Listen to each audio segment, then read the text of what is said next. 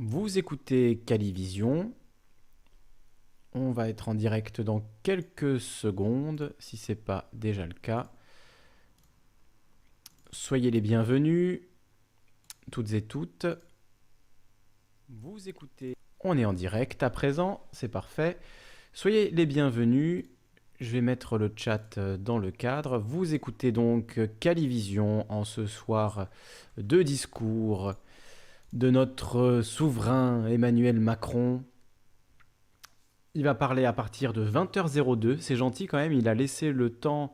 Il va laisser le temps aux gens d'applaudir à la fenêtre pour euh, applaudir, comme c'est désormais la tradition chaque soir pendant ce confinement, euh, nos soignants, et même au-delà de ça, tous les, tous les gens qui font des métiers indispensables, les infirmières, les aides-soignantes et aides-soignants, les éboueurs, et éboueuses, ceux qui travaillent dans les supermarchés, dans les épiceries, dans toute la chaîne de distribution, bref, ceux qui euh, nous permettent de rester en vie. Euh, d'ailleurs, ils sont de plus en plus nombreux à travailler, on en parlera évidemment. Mais dans un premier temps, on va donc euh, écouter ce discours d'Emmanuel Macron à partir de 20h02. On va le suivre en direct sur la chaîne de l'Elysée. Donc on, on l'écoutera et ensuite on réagira ensemble avec euh, les amis de Canal Concorde, avec euh, le canard réfractaire qui nous rejoindra également en direct pour discuter de tout ça. Donc euh, une soirée chargée, on a beaucoup de, choses à se dire et il y a évidemment le point d'interrogation de ce que va nous dire Emmanuel Macron. Donc on va prendre le temps d'écouter sagement, gentiment ce que notre, notre monarque à nous adresser comme message Est-ce qu'il va resserrer la vis? Est-ce qu'il va annoncer la prolongation euh, du confinement? Euh, On ne sait pas trop encore pour l'instant, évidemment. On va le découvrir ensemble. Je vois qu'il y a déjà beaucoup de monde. Il y avait énormément de monde en attente. Vous êtes déjà plus de 80. Soyez toutes et tous les bienvenus. Et euh, on va on va donc commencer cette émission ben, peut-être par vous faire découvrir, pour ceux qui ne connaissent pas euh, son travail, le canard réfractaire, qui nous fera euh, l'honneur d'être avec nous tout à l'heure pour discuter du discours de, Macron, pas seulement en discuter, mais, en fait euh, l'analyser, hein, le décortiquer. on ne va pas se contenter de la parole sacrée et divinisée de notre grand souverain, on va aussi évidemment la décortiquer, la décrypter en discuter ensemble. Je lirai également vos réactions sur le chat, euh, évidemment, puisque ce soir, exceptionnellement, il n'y aura pas de, réaction via Discord euh, en vocal, puisqu'on va être assez nombreux avec toute l'équipe de Canal Concorde, avec le Canard Réfractaire. Donc, euh, on aura cette discussion entre nous, mais on prendra vos réactions sur, sur le chat, bien évidemment. Et on refera des, des discussions euh, en vocal sur le Discord. Ne vous inquiétez pas, c'est le concept hein, pour ceux qui découvrent la chaîne.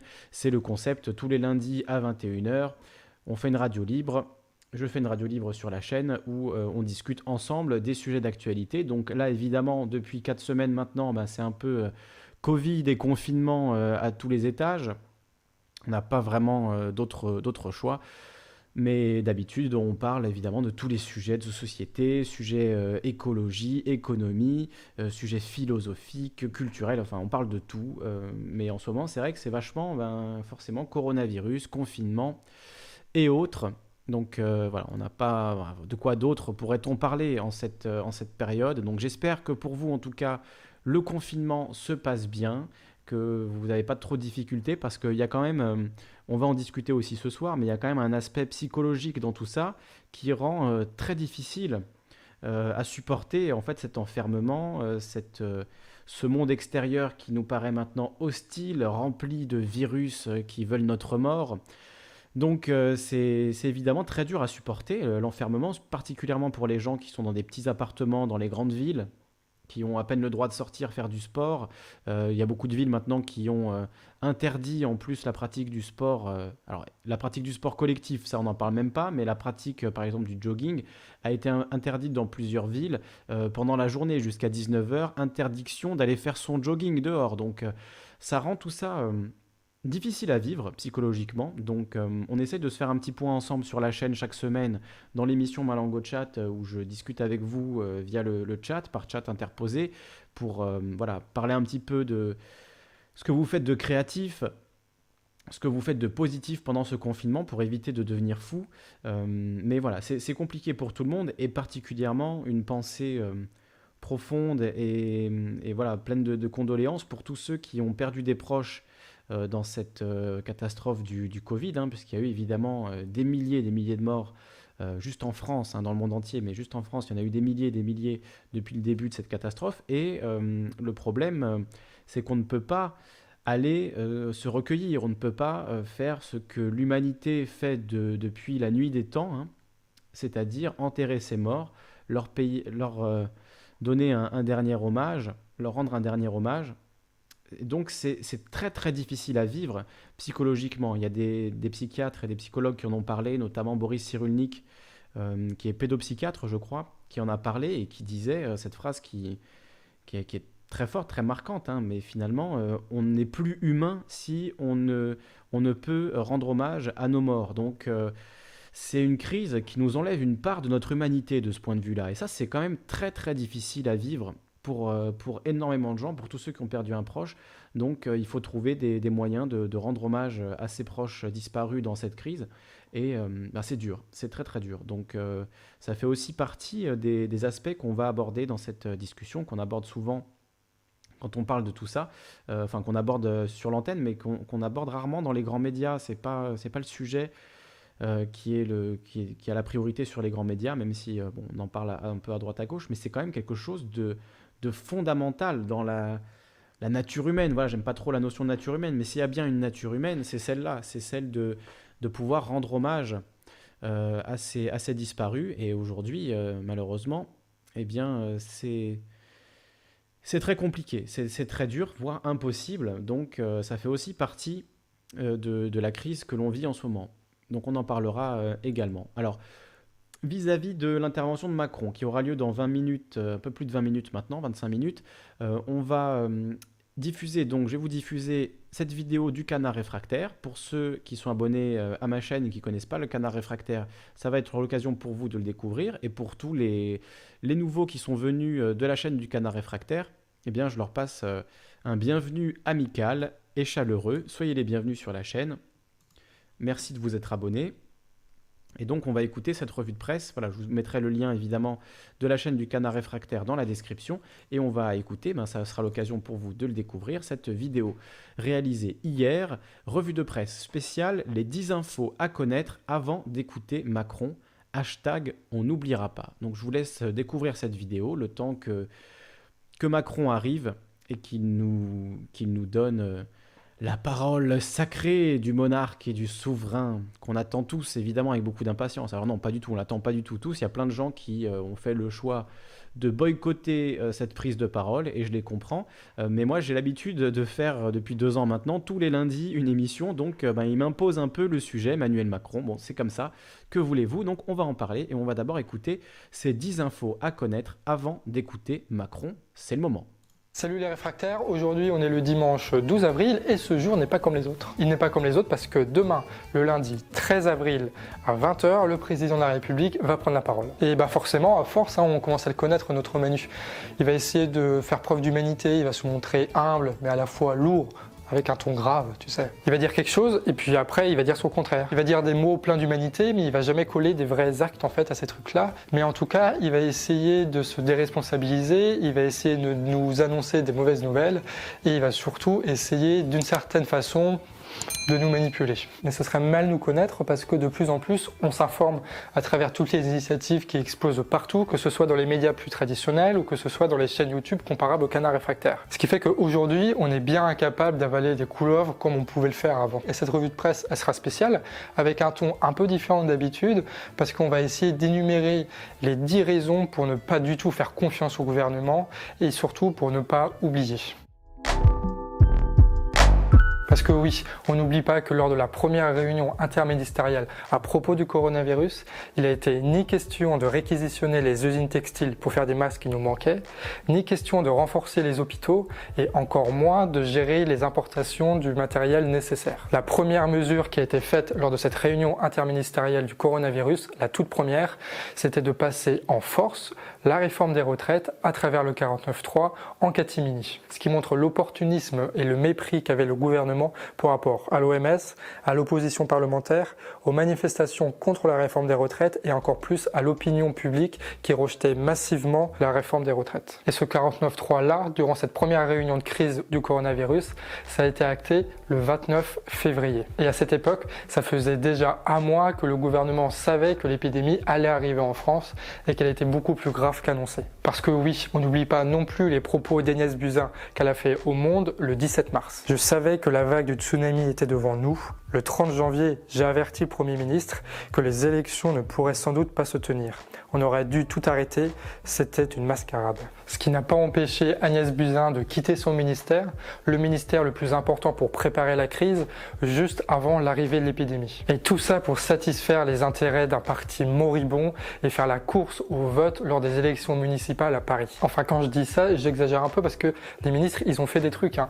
Il y a une dizaine d'entre eux qui ont participé activement aux élections municipales. Et notamment Édouard Philippe et Gérard Darmanin qui se sont investis en tant que tête de liste c'est à ces moments précis qu'on voit toutes les priorités du gouvernement quand il doit faire face à une situation de crise et qu'en même temps il y a l'appât du politique et l'élection. Alors oui, on n'oublie pas que les ministres ont participé aux élections municipales et ça au détriment de la préparation du pays face à l'épidémie, alors qu'ils savaient très bien qu'elle allait arriver. Une campagne municipale d'ailleurs dont le gouvernement connaissait les dangers. Il savait qu'un second tour ne pourra pas être organisé et que l'abstention record durant ces élections allait fausser les résultats. Malgré ça, ils ont maintenu les élections. Alors on n'oublie pas non plus tous les élus, tous les militants, tous les assesseurs qui ont été contaminés à cause de ces élections-là. Des militants que Mediapart dresse le portrait lors d'un article qui est paru il y a quelques semaines. Et tout ça pour réorganiser en octobre de nouvelles élections à deux tours pour toutes les villes qui n'ont pas réussi à élire une liste municipale. Et bien sûr, on n'oublie pas non plus la destruction des hôpitaux qui ont été organisés par les différents gouvernements et dont Macron a largement participé. Entre 2013 et 2018, il y a eu 10 17 500 lits d'hospitalisation complète qui ont été supprimés et 4000 rien qu'entre 2017 et 2018. On n'oublie pas non plus la marchandisation de la santé, la tarification à l'acte, l'endettement organisé dans les hôpitaux pour justifier des coûts budgétaires et l'implémentation petit à petit d'entreprises et de cliniques privées pour remplacer l'hôpital public. Et ceux qui ont bonne mémoire n'oublient pas non plus le fait que Macron avait annoncé en 2018 qu'il ne toucherait plus du tout à l'hôpital et qu'il ferait aucune économie dessus, alors que même au même moment tu avais une fuite des ministères qui montrait une note qui prévoyait un milliard d'économies. Pourtant, aujourd'hui, c'est les soignants, entre autres, qui tiennent le pays à bout de bras et qui sont sujets à tant d'éloges de la part de nos dirigeants. Mais ce sont ces mêmes soignants qui ont eu de cesse de dénoncer cette situation dramatique des hôpitaux pendant une mobilisation historique qui a duré plus d'un an. Alors on n'oublie pas les manifestations réprimées, les appels à l'aide ignorés et les réformes maintenues. Alors oui, bien sûr, le coronavirus n'était pas prévisible, mais il est évident que notre système de santé, attaqué année après année par des réformes libérales, n'était pas en mesure de faire face à n'importe quelle épidémie, quelle qu'elle soit. Combien il y a de morts aujourd'hui pour avoir supprimé quelques lignes budgétaires sur la sécurité sociale et sur les hôpitaux? Combien de morts il y a aujourd'hui à cause de coupures budgétaires? Tout ça parce que le gouvernement a décidé de mettre fin à l'ISF. Mais la destruction du service hospitalier et service de santé n'est pas le seul crime de ce gouvernement. La situation est aussi catastrophique parce qu'on manque de masques, de gants, de blouses, de médicaments, de tests, de respirateurs. Alors on n'oublie pas non plus toutes les délocalisations qu'il y a eu en Chine et en Inde qui nous ont dépossédé de toute notre capacité industrielle et qui ont fait que nos besoins vitaux et notre sécurité sanitaire dépendent plus que de deux pays. Cette situation de dépendance, on l'a largement vu dans les revues de presse, elle est la cause d'énormément, d'énormément de problèmes. Et aujourd'hui, et c'est logique, il n'y a ni la Chine ni l'Inde qui est capable aujourd'hui de répondre aux besoins de la France, que ce soit en termes de masques, de gants, de blouses, de respirateurs, de bouteilles d'oxygène ou de tests. Et nous payons aujourd'hui notre perte totale de souveraineté industrielle. Et l'État est dépossédé de tout et il est incapable de protéger convenablement ses citoyens. Même les soignants n'ont pas le matériel nécessaire sont obligés de fabriquer des blouses à partir de sacs poubelles.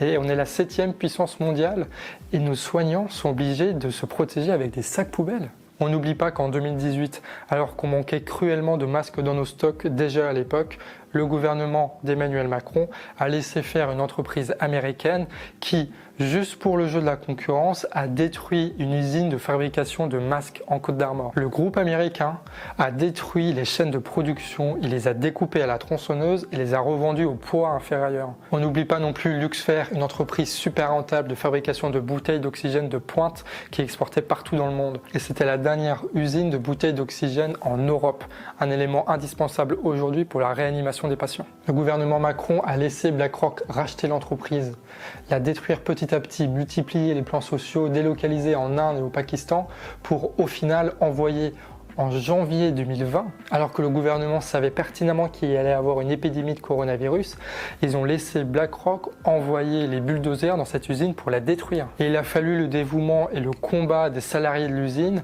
qui ont occupé le site pour empêcher que le bulldozer la détruise. Une usine que Bruno Le Maire refuse toujours de nationaliser. Et malgré tous ces discours sur le nouveau capitalisme, sur la souveraineté industrielle, sur le fait que l'État ferait le nécessaire pour protéger ces secteurs stratégiques, il n'y a toujours pas de prévu de nationalisation de Luxfer.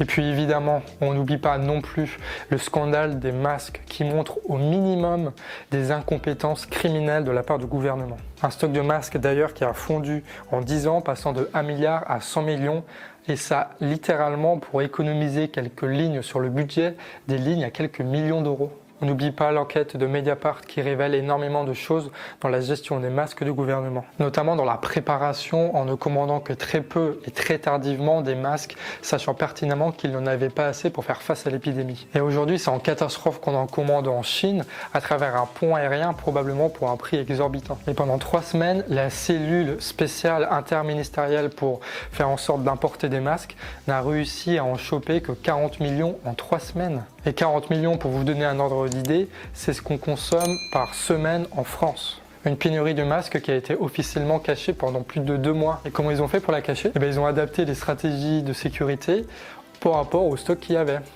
Quand il y avait un peu de masque, ils disaient que c'était un peu important. Quand il n'y avait pas du tout de masque, ils disaient que c'était inutile.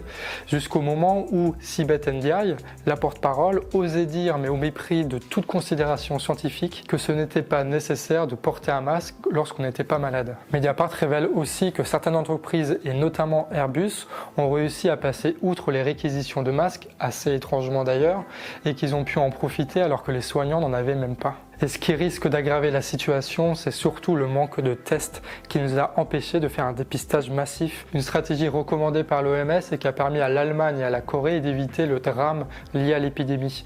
Alors qu'en France, on se prend ça de plein fouet. Et le gouvernement, dans son habitude, a toujours nié l'importance du dépistage massif, tout ça parce qu'il n'y avait pas de tests. Ces tests que les labos vétérinaires auraient pu faire dès le début et de manière massive si elles avaient reçu les autorisations. Mais il a fallu attendre l'article du point et le scandale qui est allé avec pour qu'enfin le gouvernement bouge parce que, encore une fois, le gouvernement a plus peur des scandales politiques que de la crise sanitaire. Des tests que même les très gros laboratoires très perfectionnés n'arrivaient pas à faire en masse parce qu'il n'y avait pas assez de gants. Les gens là-bas, ils pouvaient pas manipuler les échantillons par peur de se faire contaminer eux-mêmes parce qu'ils n'avaient pas de quoi se protéger. Et c'est malgré tout ça que les ministres et le gouvernement enchaînent les déclarations d'amour pour ceux qui n'étaient rien avant et qui maintenant, on s'en rend compte, font tenir la société. Ces gens-là qui d'ailleurs, quelques mois plus tôt, étaient des gilets jaunes au passage. Et malgré les gestes de bon sens qu'a fait le gouvernement, notamment l'interdiction des licenciements, on n'oublie pas non plus la caisse du travail qui allait avec la votation de la crise sanitaire, notamment les 60 heures par semaine, le travail dominical et le fait que le patron puisse imposer les RTT. Alors non, on n'oublie pas le double discours du ministre de l'économie qui à la fois dit qu'il va falloir faire des efforts pour les travailleurs et qui de l'autre côté refuse de toucher à la fiscalité des plus riches, notamment avec l'exit tax, la flat tax, l'ISF, le CICE ou l'évasion fiscale alors même que tout ce que je viens de citer représenterait plus de 100 milliards d'euros par an. Bruno Le Maire qui a demandé d'ailleurs aux entreprises du CAC 40 de faire preuve de bon sens et de ne pas livrer leur argent aux dividendes mais plutôt dans l'économie réelle.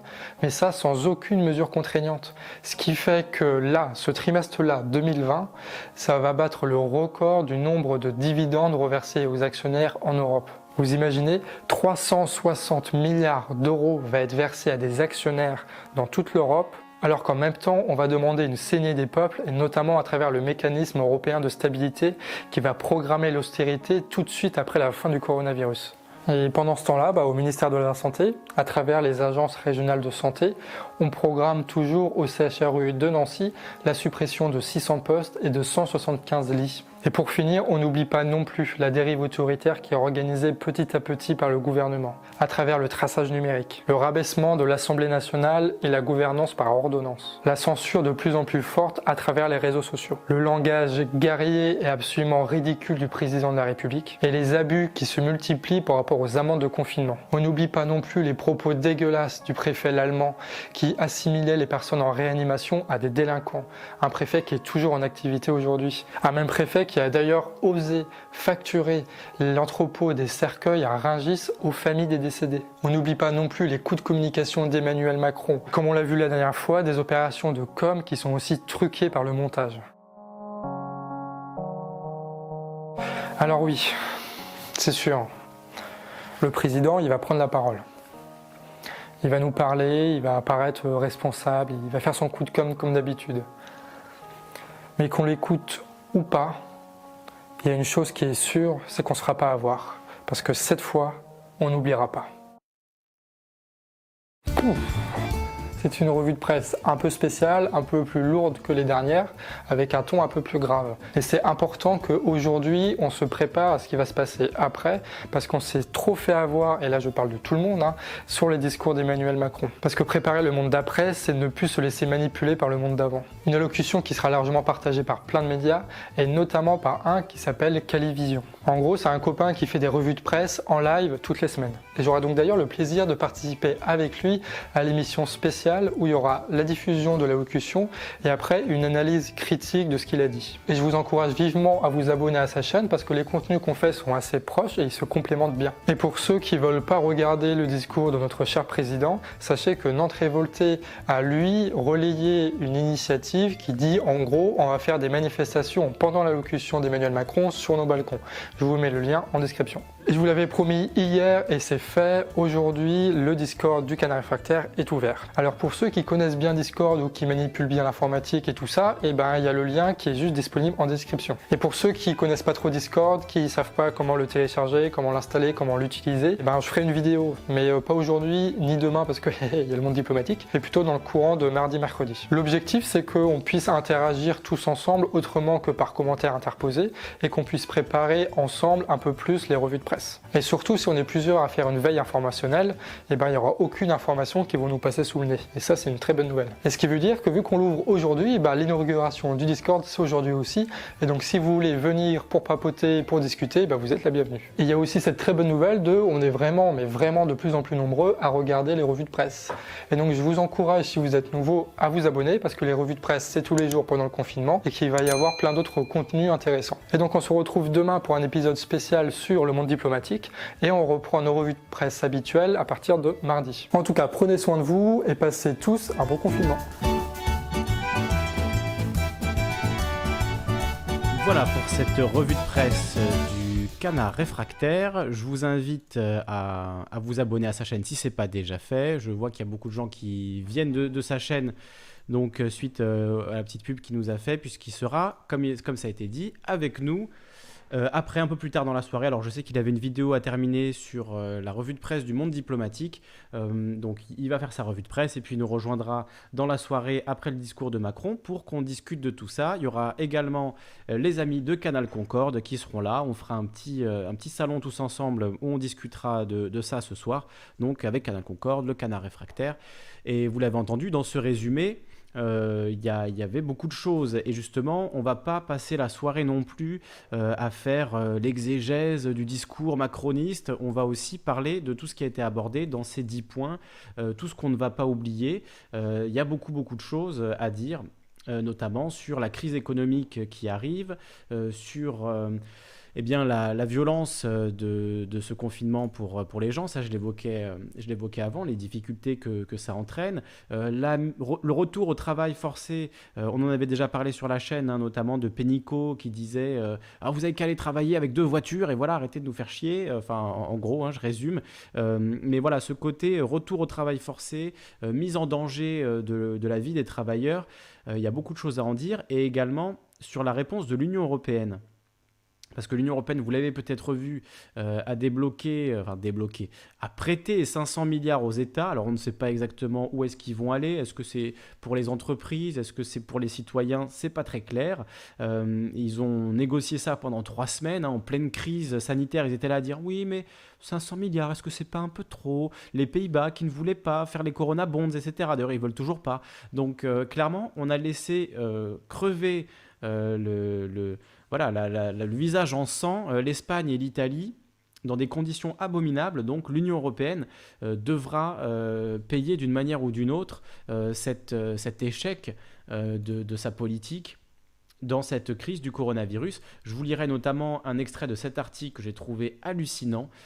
Christine Lagarde, donc, qui dit Annuler les dettes après la crise est totalement impensable. Alors qu'en réalité, un jubilé sur les dettes, puisque c'est comme ça qu'on dit, c'est en réalité la seule, euh, la seule option. Il n'y a pas d'autre option. Si on veut pouvoir se sortir de cette crise et affronter les crises à venir, puisque évidemment, euh, c'est pas pas terminé. Hein. Euh, on, en est, on en est très loin de, de, de, sorties de ces crises. Il y a la crise écologique qui continue, qui est toujours, qui est toujours là. Donc évidemment, des crises, il y en aura encore. Et si on se soucie plus des déficits budgétaires des États que de la crise que des crises qu'on va devoir affronter, clairement, on est déjà mort, ça sert à rien. Donc euh, voilà, complètement hallucinant ces propos de Christine Lagarde. Moi en même temps, je dis hallucinant, mais de notre point de vue euh, de citoyen, c'est hallucinant. Mais en, vrai, euh, c'est, on se doute bien qu'elle est là pour ça. Donc, donc voilà, bon, c'est, on en parlera après l'intervention de Macron. D'ailleurs, je vais vous la mettre là. Alors, Qu'est-ce qu'il va nous dire Emmanuel Macron? On a encore deux minutes. Je vais peut-être vous parler de cet article.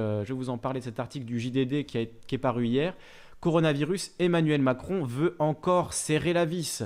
Pour lutter contre le Covid-19, Emmanuel Macron a prévu d'annoncer des mesures fortes lundi soir qui devraient prolonger le confinement jusqu'à la mi-mai au moins. École, frontières, budget, voici ce qui se prépare. Et on nous dit donc du sang et des larmes. Hein. Vous allez cracher du sang, comme, euh, comme dirait l'autre. Donc euh, comprendre, euh, puisqu'on nous dit, donc c'est un proche d'Emmanuel Macron qui dit, ceux qui s'attendent à une perspective de sortie de crise vont être déçus.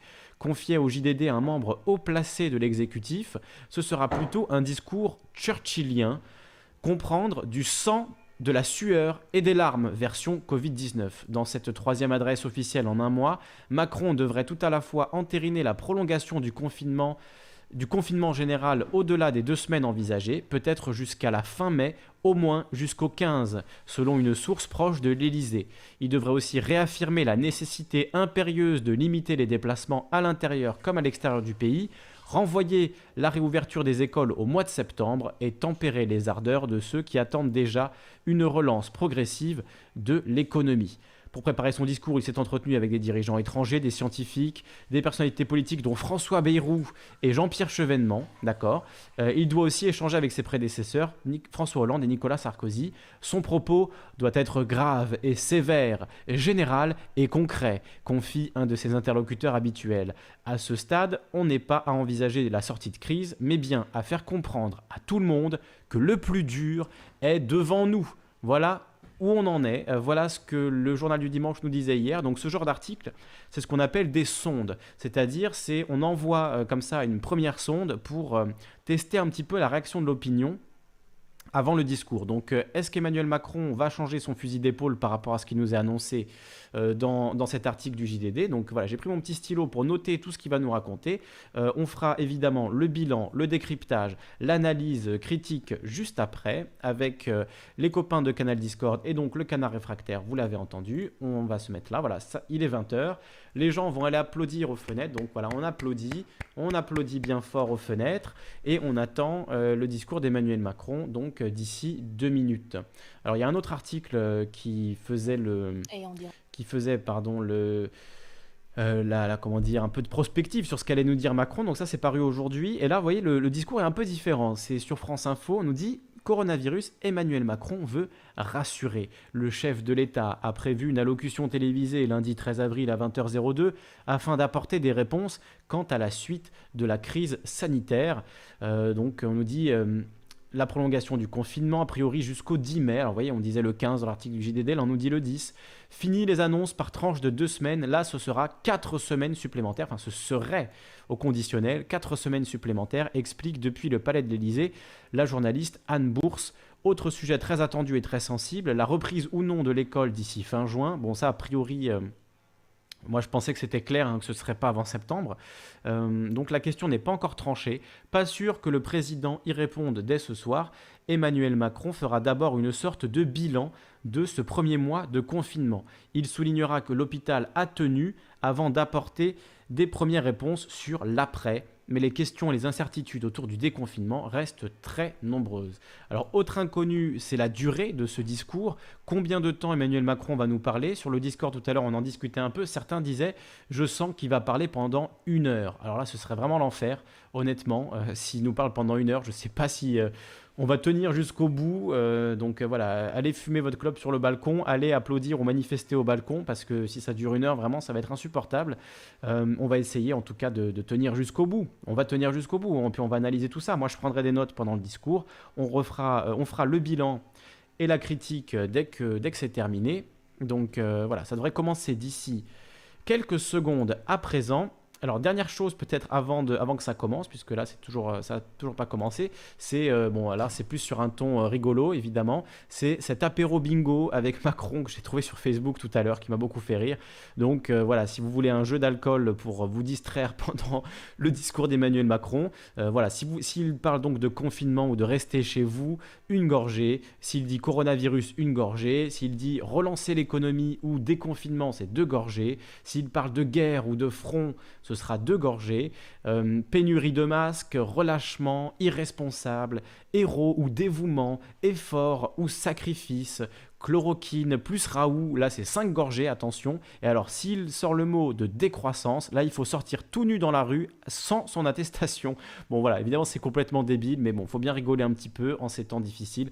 Donc euh, voilà, le bingo, l'apéro bingo du discours de Macron. Si euh, vraiment ça vous est insupportable de regarder le discours, vous pouvez rigoler un petit peu avec euh, cet apéro bingo. Alors, est-ce que ça va commencer? Ah, ça a commencé. Alors, on se remet du début. C'est parti, le direct. Françaises, Français, mes chers, mes chers compatriotes, nous sommes en train de vivre des jours difficiles. Nous ressentons tous en ce moment la peur, l'angoisse pour nos parents, pour nous-mêmes, face à ce virus redoutable, invisible, imprévisible la fatigue et la lassitude pour certains, le deuil et le chagrin pour d'autres. Cette période est encore plus difficile à vivre lorsqu'on habite à plusieurs dans un appartement exigu, lorsqu'on ne dispose pas chez soi des moyens de communication nécessaires pour apprendre, se distraire, échanger. Encore plus difficile à vivre lorsque les tensions sont là, que les risques de violence dans la famille scandent le quotidien. Et nous mesurons tous, dans cette période, la solitude et la tristesse de nos aînés. Et pourtant, grâce à nos efforts, chaque jour nous avons progressé. Nos fonctionnaires et personnels de santé, médecins, infirmiers, aides-soignants, ambulanciers, secouristes, nos militaires, nos pompiers, nos pharmaciens ont donné dans cette première ligne toute leur énergie pour sauver des vies et soigner. Ils ont tenu. Les hôpitaux français ont réussi à soigner tous ceux qui s'y présentaient. Ces journées, ces semaines ont été et resteront l'honneur de nos soignants, en ville comme à l'hôpital. Dans la deuxième ligne, nos agriculteurs, nos enseignants, nos chauffeurs routiers, livreurs, électriciens, manutentionnaires, caissiers et caissières, nos éboueurs, personnels de sécurité et de nettoyage, nos fonctionnaires, nos journalistes, nos travailleurs sociaux, nos maires et nos élus locaux, et j'en oublie tellement, aidés par tant de Français qui se sont engagés, tous ont permis à la vie de continuer, au fond. Et chacun d'entre vous, dans ce que j'ai appelé cette troisième ligne, chacun d'entre vous, par votre civisme, en respectant les règles de confinement, grâce aussi à la vigilance de nos policiers et de nos gendarmes, vous avez fait que l'épidémie commence à marquer le pas. Les résultats sont là. Plusieurs régions ont pu être épargnées. Depuis quelques jours, les entrées en réanimation diminuent.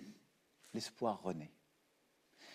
Et je veux ce soir vous remercier très chaleureusement pour ce dévouement et vous dire toute ma reconnaissance.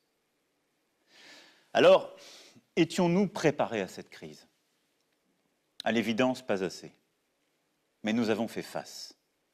En France, comme partout ailleurs, nous avons donc dû parer à l'urgence, prendre des décisions difficiles à partir d'informations partielles, souvent changeantes, nous adapter sans cesse. Car ce virus était inconnu et il porte encore aujourd'hui beaucoup de mystères. Le moment, soyons honnêtes, a révélé des failles, des insuffisances.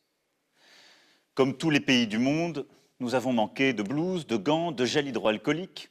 Nous n'avons pas pu distribuer autant de masques que nous l'aurions voulu pour nos soignants, pour les personnels s'occupant de nos aînés, pour les infirmières, les aides à domicile.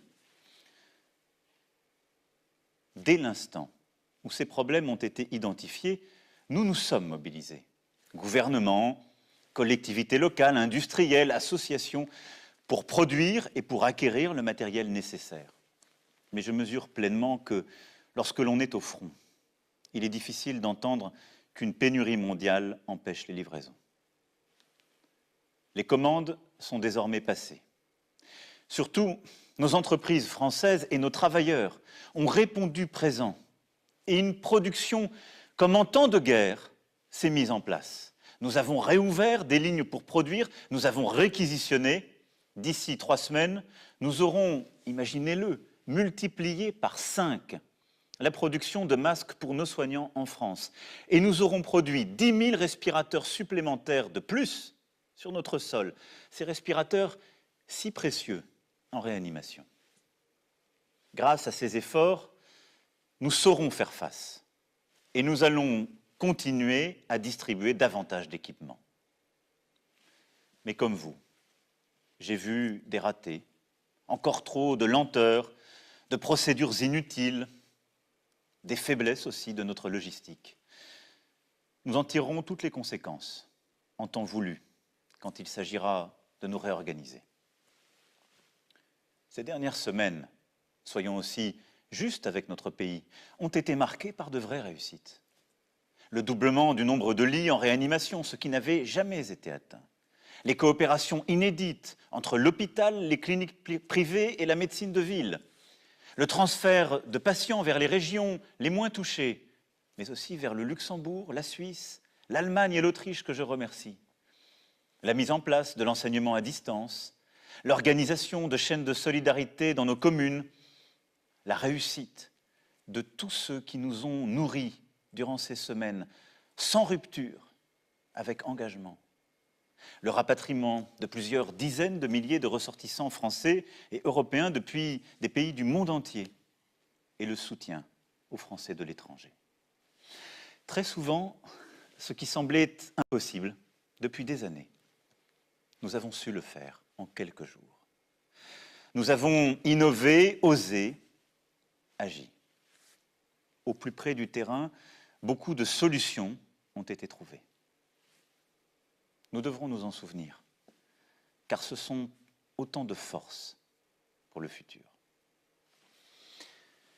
Mes chers compatriotes, si je tenais à m'adresser à vous ce soir, après avoir largement consulté ces derniers jours c'est pour vous dire en toute transparence ce qui nous attend pour les prochaines semaines et les prochains mois. L'espoir renaît, je vous le disais, oui, mais rien n'est acquis. Dans le Grand Est, comme en Île-de-France, les services hospitaliers sont saturés.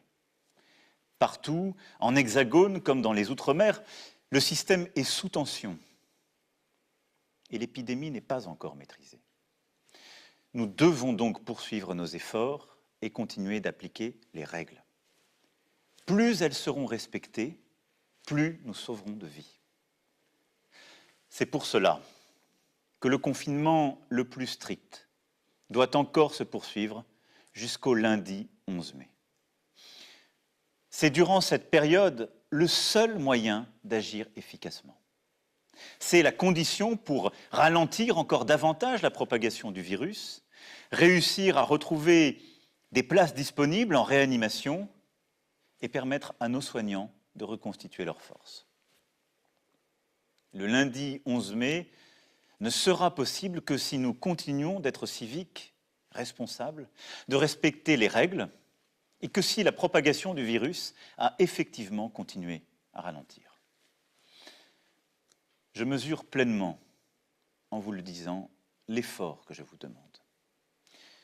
Durant les quatre semaines à venir, les règles prévues par le gouvernement devront continuer d'être respectées.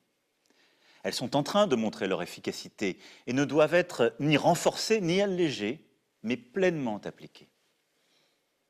Je demande à tous nos élus, dont je sais l'importance dans cette période, je demande à tous nos élus, comme la République le prévoit en cette matière, d'aider à ce que ces règles soient les mêmes partout sur notre sol. Des couvre-feux ont été décidés là où c'était utile, mais il ne faut pas rajouter des interdits dans la journée. Pour notre vie quotidienne, il faut continuer, lorsque nous sortons, à appliquer les gestes barrières, nous tenir à distance et nous laver les mains. Je veux aussi vous rappeler que tous ceux qui ont une maladie chronique ou souffrent d'autres maladies doivent pouvoir continuer à consulter leur médecin. Car il n'y a pas que le virus qui tue. L'extrême solitude, le renoncement à d'autres soins peuvent être aussi dangereux. Je souhaite aussi que les hôpitaux et les maisons de retraite puissent permettre d'organiser pour les plus proches, avec les bonnes protections, la visite aux malades en fin de vie, afin de pouvoir leur dire adieu. Durant cette phase de confinement, le pays continue à vivre, et heureusement. Certaines activités sont interdites car incompatibles avec les règles sanitaires. Pour tous les autres secteurs économiques, quand la sécurité des travailleurs et des entrepreneurs est bien garantie, ils doivent pouvoir produire, et ils l'ont largement fait depuis maintenant un mois. Pour tous ceux qui doivent être aidés durant cette période, les mesures de chômage partiel pour les salariés et de financement pour les entreprises seront prolongées et renforcées. Elles sont inédites et protègent d'ores et déjà plus de 8 millions de nos salariés et nombre de nos entreprises.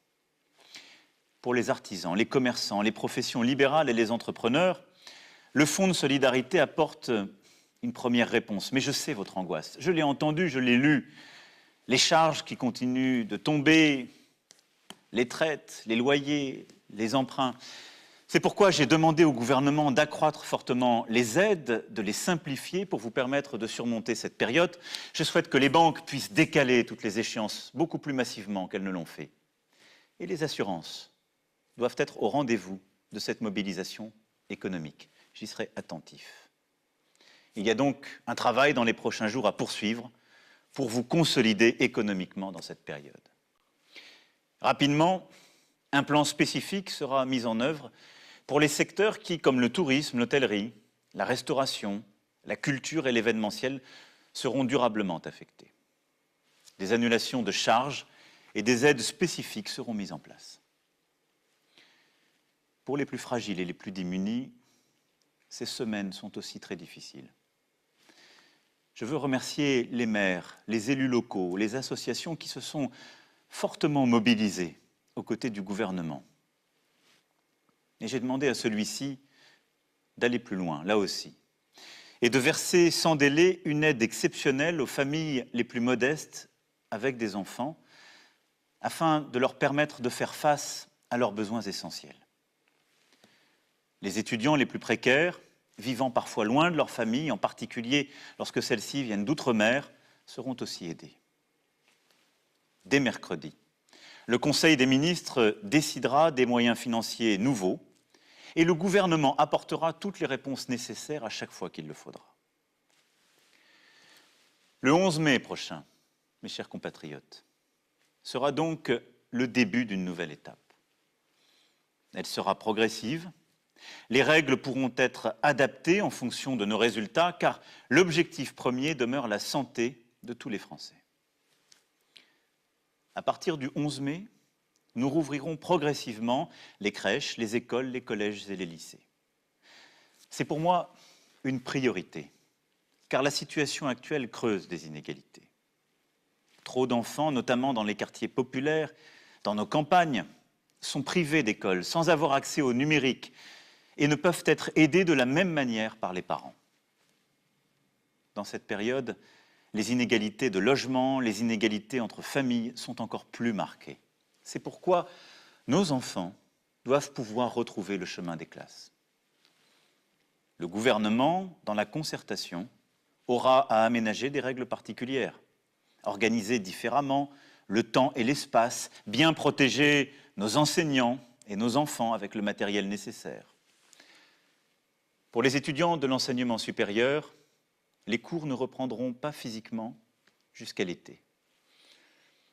Le gouvernement précisera pour chacun la bonne organisation qui sera nécessaire, en particulier pour les examens et les concours. Le 11 mai, il s'agira aussi de permettre au plus grand nombre de retourner travailler, redémarrer notre industrie, nos commerces et nos services. Le gouvernement préparera sans délai ces réouvertures avec les partenaires sociaux pour que des règles soient établies afin de protéger les salariés au travail. C'est la priorité. Les lieux rassemblant du public, restaurants, cafés et hôtels, cinémas, théâtres, salles de spectacle et musées resteront en revanche fermés à ce stade. Les grands festivals et événements avec un public nombreux ne pourront se tenir au moins jusqu'à mi-juillet prochain. La situation sera collectivement évaluée à partir de mi-mai, chaque semaine, pour adapter les choses et vous donner de la visibilité. Pour leur protection, nous demanderons aux personnes les plus vulnérables, aux personnes âgées, en situation de handicap sévère, aux personnes atteintes de maladies chroniques, de rester, même après le 11 mai, confinées, tout au moins dans un premier temps. Je sais que c'est une contrainte forte. Je mesure ce que je vous demande, et nous allons, d'ici le 11 mai, travailler à rendre ce temps plus supportable pour vous. Mais il faudra essayer de s'y tenir pour vous protéger, pour votre intérêt. Nous aurons, à partir du 11 mai, une organisation nouvelle pour réussir cette étape. L'utilisation la plus large possible des tests et la détection est une arme privilégiée pour sortir au bon moment du confinement. D'ici là, et dans les prochaines semaines, nous allons continuer d'augmenter le nombre de tests faits chaque jour. C'est ce qui, depuis 15 jours, est fait. Durant les semaines à venir, j'ai demandé que ces tests soient d'abord pratiqués sur nos aînés, nos soignants et les plus fragiles. Et que nous puissions continuer de mobiliser partout tous les moyens de faire des tests, c'est-à-dire tous les laboratoires publics et tous les laboratoires privés.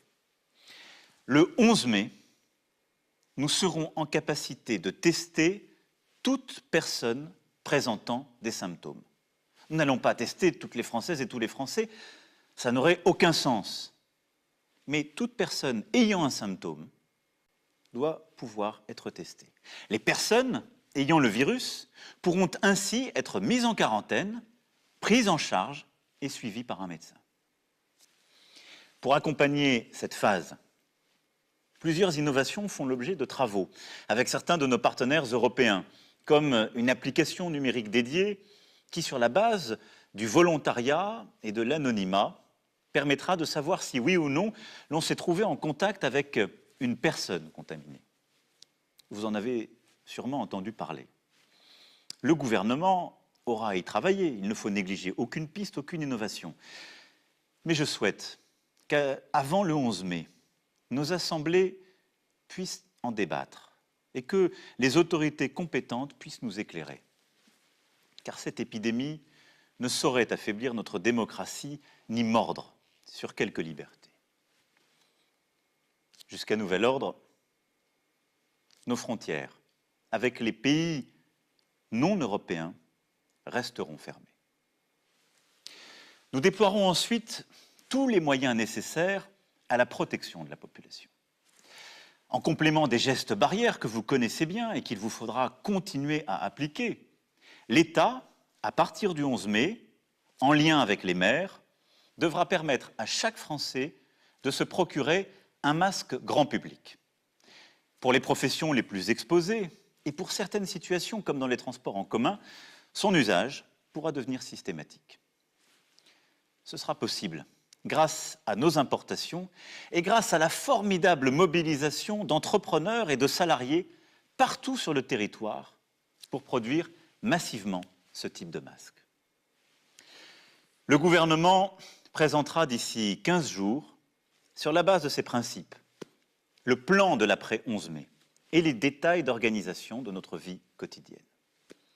Des points de rendez-vous réguliers se tiendront pour que nous puissions adapter les mesures prises et ensemble décider de manière régulière d'ajuster les choses.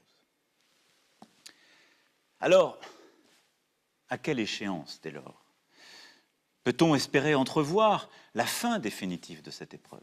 Quand pourrons-nous renouer avec la vie d'avant? Je sais vos questionnements, je les partage. Ils sont légitimes. J'aimerais tellement pouvoir tout vous dire et vous répondre sur chacune de ces questions, mais en toute franchise, en toute humilité, nous n'avons pas de réponse définitive à cela.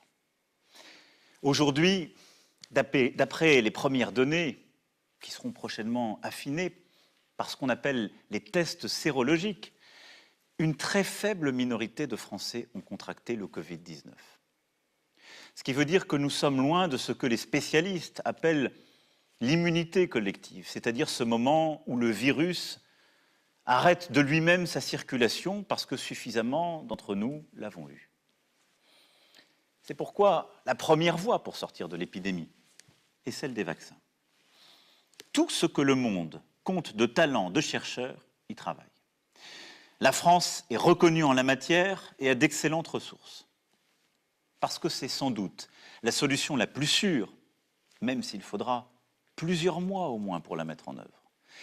Notre pays investira encore plus massivement dans la recherche. Et je porterai dans les prochains jours une initiative avec nombre de nos partenaires en votre nom pour accélérer les travaux en cours. La seconde voie, ce sont les traitements. Nous y travaillons depuis le premier jour. Il y a eu, je le sais, beaucoup de débats dans le pays. Toutes les options sont explorées. Et notre pays est celui qui a engagé le plus d'essais cliniques en Europe. J'ai tenu moi-même à comprendre chacune des options possibles, à m'assurer que tout était essayé dans les meilleurs délais et avec rigueur. Il ne s'agit pas de donner un traitement si on n'est pas sûr, mais de procéder à tous les essais cliniques pour que toutes les pistes soient poursuivies. Et croyez-le, nos médecins, nos chercheurs travaillent d'arrache-pied aucune piste n'est négligée, aucune piste ne sera négligée, je m'y engage. Voilà, ce soir, je partage avec vous ce que nous savons et ce que nous ne savons pas. Nous finirons par l'emporter, mais nous aurons plusieurs mois à vivre avec le virus. Avec humilité, il nous faut aujourd'hui décider et agir en tenant compte des incertitudes. Avec lucidité, oui, parce que regardez l'Asie. Le virus semblait avoir été vaincu et il revient dans de nombreux pays qui à nouveau décident de refermer leurs économies. Il nous faut donc procéder avec calme et courage. Mais ce que je sais, ce que je sais à ce moment, mes chers compatriotes, c'est que notre nation se tient debout, solidaire, dans un but commun. On disait que nous étions un peuple indiscipliné. Et voilà que nous respectons des règles, des disciplines parmi les plus rigoureuses jamais imposées à notre peuple en temps de paix. On disait que nous étions un peuple épuisé, routinier, bien loin de l'élan des fondations. Et voilà que tant d'entre vous rivalisent de dévouement, d'engagement face à l'inattendu de cette menace. Nous voilà tous solidaires, fraternels, unis concitoyens d'un pays qui fait face, concitoyens d'un pays qui débat, qui discute, qui continue de vivre sa vie démocratique, mais qui reste unie. Et je veux ce soir partager avec vous au cœur de l'épreuve cette fierté. Cette certaine idée qui a fait la France est bien là, vivante et créatrice. Et cela doit nous remplir d'espoir. C'est nous. Durant les semaines à venir, le gouvernement, le Parlement, notre administration, avec nos maires et nos élus locaux, auront à préparer la suite. Pour ce qui me concerne, je tâcherai de porter en Europe notre voix afin d'avoir plus d'unité, de solidarité. Les premières décisions ont été dans le bon sens. Et nous avons beaucoup poussé pour cela, qu'il s'agisse de la Banque centrale européenne, de la Commission européenne ou des gouvernements. Mais nous sommes à un moment de vérité qui impose plus d'ambition, plus d'audace, un moment de refondation. Nous devons aussi savoir aider nos voisins d'Afrique à lutter contre le virus plus efficacement, à les aider aussi sur le plan économique en annulant massivement leurs dettes.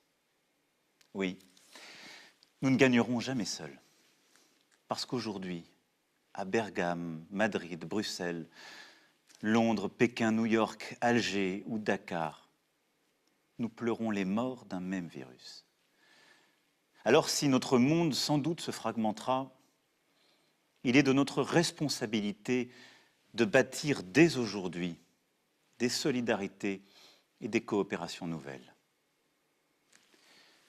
Il nous reviendra aussi, dans les prochaines semaines, de préparer l'après.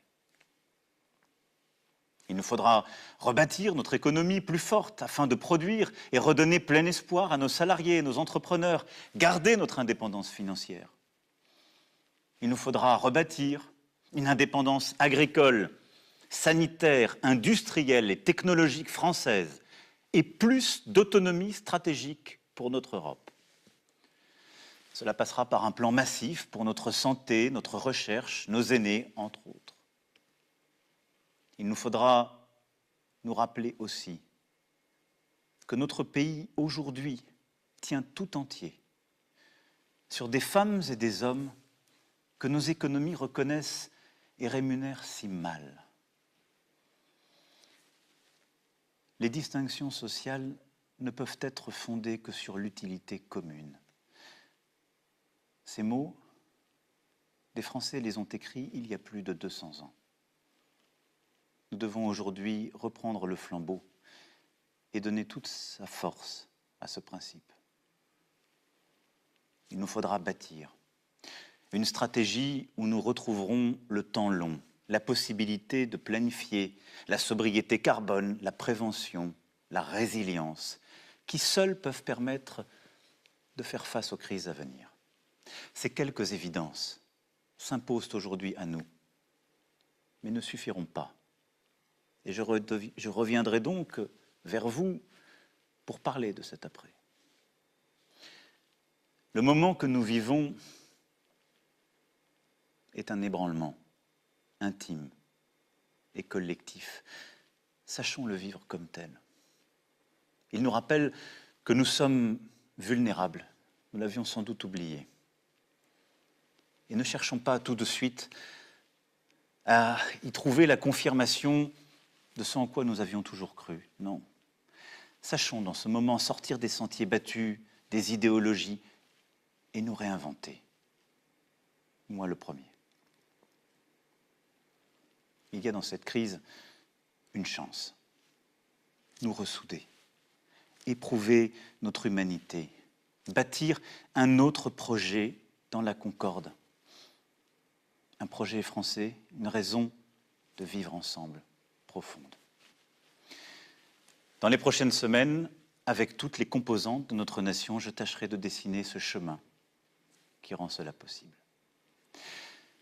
Mes chers compatriotes, nous aurons des jours meilleurs et nous retrouverons les jours heureux. J'en ai la conviction.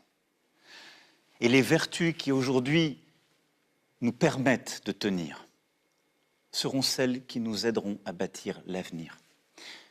Notre solidarité, notre confiance, notre volonté.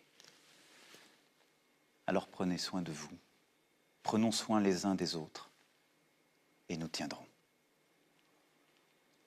Vive la République. Vive la France. Et voilà, le discours de Macron, ça a duré presque une demi-heure.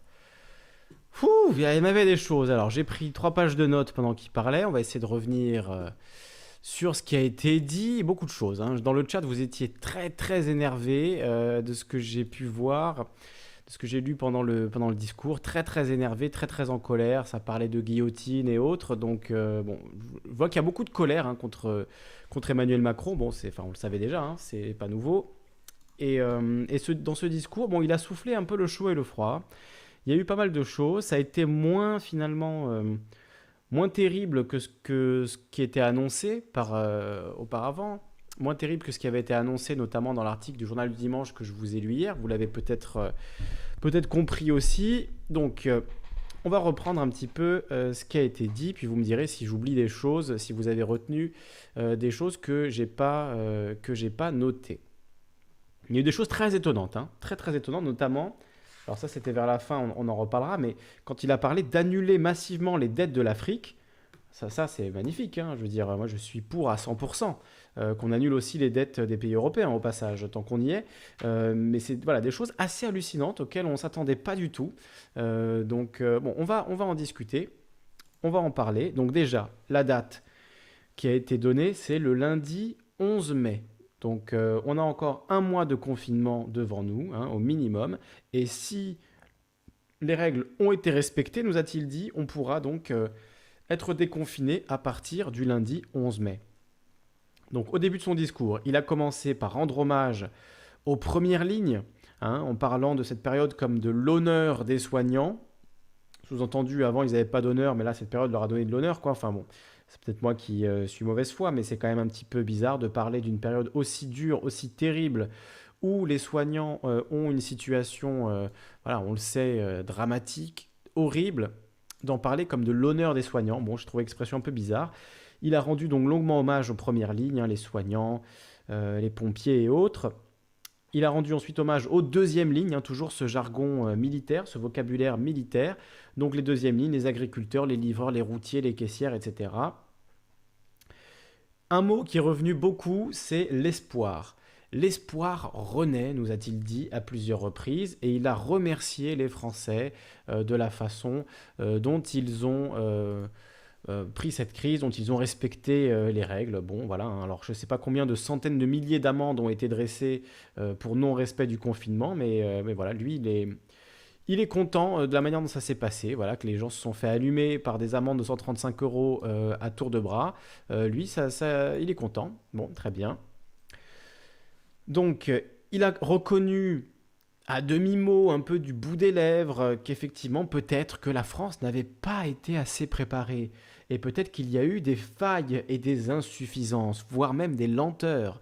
hein. Bon, façon euh, voilà, gentille et polie euh, de, s'excuser. Enfin, gentille, je sais pas si c'est le mot, mais on va dire euh, d'esquisser un début d'excuse suite à tout ce qui s'est passé en France, évidemment, de la crise qu'on connaît. Donc, voilà, il a esquissé quand même du bout des lèvres ses excuses. Donc des lenteurs, des failles, des insuffisances, en disant que la France était préparée, mais peut-être pas suffisamment. Peut-être qu'effectivement, on n'avait pas été assez préparé. Ensuite, il a euh, évoqué aussi des réussites. Alors bon, je ne sais pas vraiment lesquelles, mais il a évoqué aussi le fait qu'on avait connu des réussites, euh, que tout le monde avait été soigné, notamment, hein, voilà, que tous les gens qui ont, sont allés à l'hôpital ont été soignés. Bon, alors pour les 20 000 morts, euh, voilà, on ne sait pas. Hein. On ne sait pas comment ils ont été soignés, mais bon, pour ceux qui ont été effectivement choisis pour mourir parce qu'ils étaient trop vieux, euh, voilà, peut-être qu'ils n'ont pas été soignés non plus euh, jusqu'au bout, mais bon, ça c'est une autre discussion, on va dire. Euh, il a remercié, alors si j'ai bien compté, cinq fois les maires et les élus. C'est-à-dire qu'il a, a remercié cinq fois de plus les maires et les élus que les infirmières, les infirmiers, les, les docteurs, les médecins, les chirurgiennes et autres, enfin tous, les, tous ceux qui travaillent, tous les- les soignants. Il les a remerciés cinq fois moins que les maires et les élus. Je ne sais pas pourquoi, entre chaque paragraphe, il disait Et je remercie nos maires et nos élus locaux, car je sais qu'ils sont blablabla. Euh, bon. Ensuite est venu le moment des annonces. Il nous a annoncé donc cette date du 11 mai minimum, donc 4 semaines de confinement supplémentaire, ce qui nous amènera, si je ne dis pas de bêtises, à 8 semaines de confinement le lundi 11 mai, mais si on respecte bien les règles. Hein. Attention les enfants, va falloir bien respecter les règles, sinon on va se prendre deux semaines de confinement, voire plus euh, en, plus. Donc euh, voilà, attention, jusqu'au lundi 11 mai minimum, on va rester confiné. Alors il a dit qu'il savait à quel point c'était dur pour nous de rester confinés pendant que lui se balade euh, dans la France entière. Bon, il, sait que c'est dur surtout pour les, les, familles nombreuses, surtout pour ceux qui sont dans des petits appartements, etc. Bon, très bien. C'est juste, hein c'est juste en effet. Donc il a aussi évoqué euh, les mesures de chômage partiel, disons, disant qu'elles seraient maintenues, poursuivies et je crois même renforcées. Euh, alors là, il n'est pas vraiment rentré dans les détails. Hein. C'est comme euh, pour l'aide aux plus démunis. il a dit que mercredi, en Conseil des ministres, on expliquerait le plan pour euh, donc la réouverture euh, des écoles, pour les aides aux plus démunis, notamment les familles euh, pauvres et les étudiants. Mais là, il n'a pas donné beaucoup de détails, donc voilà, c'est toujours un peu pareil avec Macron. On a de belles annonces, mais ensuite, dès qu'on rentre dans le détail, dès qu'on gratte un peu, en général, c'est pas aussi simple et, c'est pas aussi joli. Donc voilà, bon, il a fait des annonces en fait sans annoncer quoi que ce soit là-dessus, en disant on va venir en aide aux plus démunis, mais comment exactement, de quelle manière, ça, voilà, on verra mercredi au Conseil des ministres, euh, a priori, bon, si on en reparle un jour. Euh, alors le 11 mai, donc, cette fameuse date de réouverture de l'économie du pays, euh, de déconfinement progressif, il nous a dit, alors de manière très surprenante, hein, on s'attendait à ce que les écoles restent fermées jusqu'en septembre. Or, il a annoncé dès le 11 mai la progressive réouverture des écoles, des crèches, des collèges, etc. Ça, c'est très surprenant, très très surprenant qu'il euh, annonce euh, cette, euh, cette réouverture alors que finalement bah, la situation est toujours, bah, sera sans doute toujours très compliquée. Donc quoi, on va envoyer les enfants prendre des risques, retourner à l'école. Ça, ça, part assez bizarre d'avoir d'avoir comme ça annoncé la réouverture des écoles si tôt. Euh, c'est vraiment étonnant, vraiment vraiment étonnant. Donc euh, voilà, dès le 11 mai, les écoles, les crèches, etc. pourraient réouvrir. Par contre, pas l'enseignement supérieur. Ça, c'est intéressant aussi. Pourquoi pas l'enseignement supérieur? Donc, a priori, euh, les facultés. Alors, j'ai pas bien compris si les lycées, en l'occurrence, étaient concernés ou pas. Mais effectivement, pas de réouverture pour l'enseignement supérieur. Donc, c'est étonnant. On va réouvrir progressivement les crèches, les écoles, mais pas l'enseignement supérieur. Il a parlé également du retour au travail le 11 mai. Par contre, les personnes fragiles, elles, resteront confinées, nous a dit Emmanuel Macron dans ce discours. Donc pour les personnes fragiles, effectivement, il n'est pas question euh, de les déconfiner. Bon, ça, ça paraît assez, logique.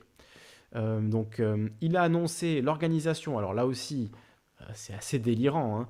euh, l'organisation à partir du 11 mai, donc avec plus de tests, hein, euh, alors disant que voilà, on augmente notre capacité de test, mais que ce n'est pas suffisant ou je sais pas quoi. donc a priori, plus de tests, mais à partir du 11 mai. à partir du 11 mai, on va tester tous les gens qui ont des symptômes. Mais, mais Manu, mais ça il faut le faire depuis deux mois, Manu. C'est pas maintenant qu'il faut se réveiller. Enfin, c'est pas le 11 mai, j'ai dit maintenant, mais c'est même pas maintenant, c'est le 11 mai qu'on va commencer à tester tous les gens qui ont des symptômes. Quoi? Quoi? On va perdre encore un mois là? On va perdre encore un mois à pas tester tous les gens qui ont des symptômes?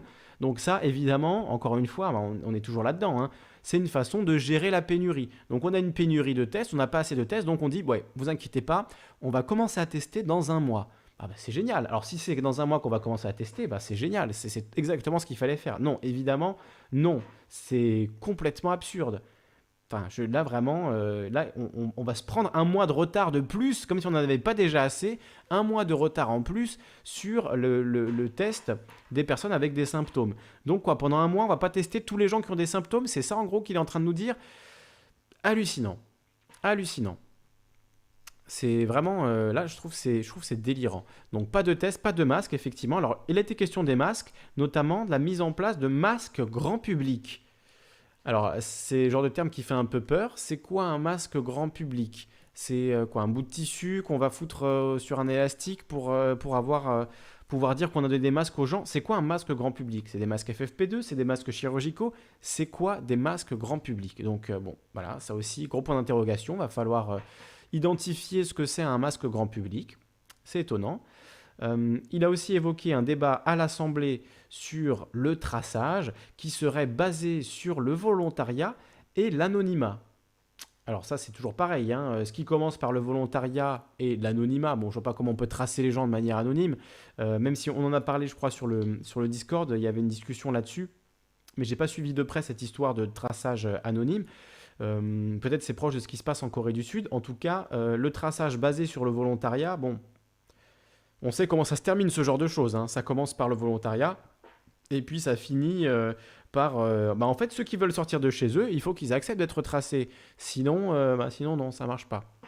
Donc effectivement, ça aussi, c'est voilà, on fait on fait avancer l'idée d'un traçage généralisé par par le, par le volontariat. Et donc, il a parlé d'un grand débat à l'Assemblée nationale sur ce sujet. Donc, on suivra ça, même si, euh, vous l'avez vu, peut-être si vous avez suivi un peu les derniers débats à l'Assemblée nationale, c'est une Assemblée nationale euh, en mode effectif réduit, hein, qui, en ce moment vote les lois. Donc on peut se poser la question d'à quel point c'est démocratique tout ça. Mais voilà, il y aura un débat à l'Assemblée sur le traçage. Donc j'imagine avec euh, quatre députés en marche euh, et un député euh, LR pour faire bonne figure. Bon, je ne sais pas trop à quoi ça va ressembler ce débat sur donc le, traçage. Donc évidemment, nous n'irons pas jusqu'à menacer notre liberté, hein, vous le savez bien. Mais bon, quand même, on va vous tracer collectivement. Voilà, c'est très bien. C'est logique. Donc il a évoqué la vie d'avant en disant euh, nous avons tous envie de retrouver notre vie d'avant, de pouvoir, euh, de pouvoir euh, sortir à nouveau, etc. Donc peut-être qu'il faudra accepter le traçage pour pouvoir retrouver cette vie d'avant, hein, qui sait. il a dit une phrase que j'ai trouvée étonnante. J'aimerais tellement pouvoir tout vous dire. J'aimerais tellement pouvoir tout vous dire. C'est bizarre ça. parce que si il avait voulu dire j'aimerais tellement pouvoir vous donner ces réponses. J'aimerais tellement pouvoir euh, vous dire ce qui va se passer, mais malheureusement on ne le sait pas. Non, j'aimerais tellement pouvoir tout vous dire. Ça sous-entend quoi? Ça sous-entend que tu caches des choses, euh, Manu? Qu'est-ce que qu'est-ce que tu nous caches? Bon, j'ai trouvé cette phrase un peu bizarre. Il a ensuite évoqué euh, donc l'immunité collective. Vous le savez, l'immunité collective, c'est cette idée selon laquelle si on est suffisamment nombreux à être touchés par le virus du Covid-19, eh bien, on va, euh, eh bien, on va être immunisé collectivement. S'il y a suffisamment de personnes qui sont euh, contaminées, eh bien, il y aura une immunité collective. Il a dit, il y a trop peu de gens qui ont eu le virus en France. Bon, ça aussi, pareil, formulation un peu bizarre.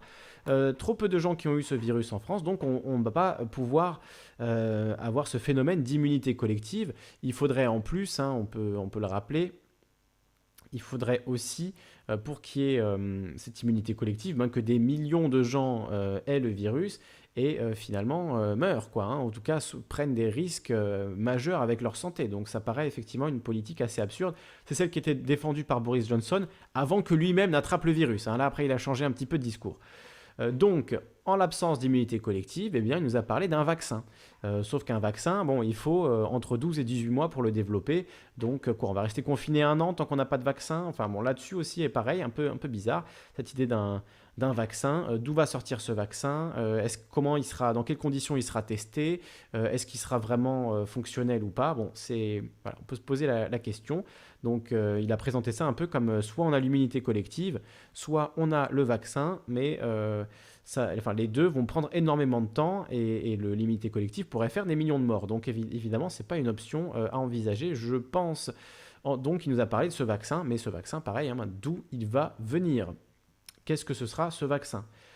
Il a ensuite évoqué les traitements en disant euh, qu'il avait, euh, qu'il le donnait, je ne sais plus comment il a formulé ça, mais qu'il donnait son, euh, son autorisation pour explorer toutes les pistes, alors qu'il n'était pas question de prendre des médicaments euh, non testés, mais qu'il fallait explorer toutes les pistes, il donnait son assurance, je crois que c'est ça qu'il a dit, hein, mon assurance que toutes les pistes seront explorées.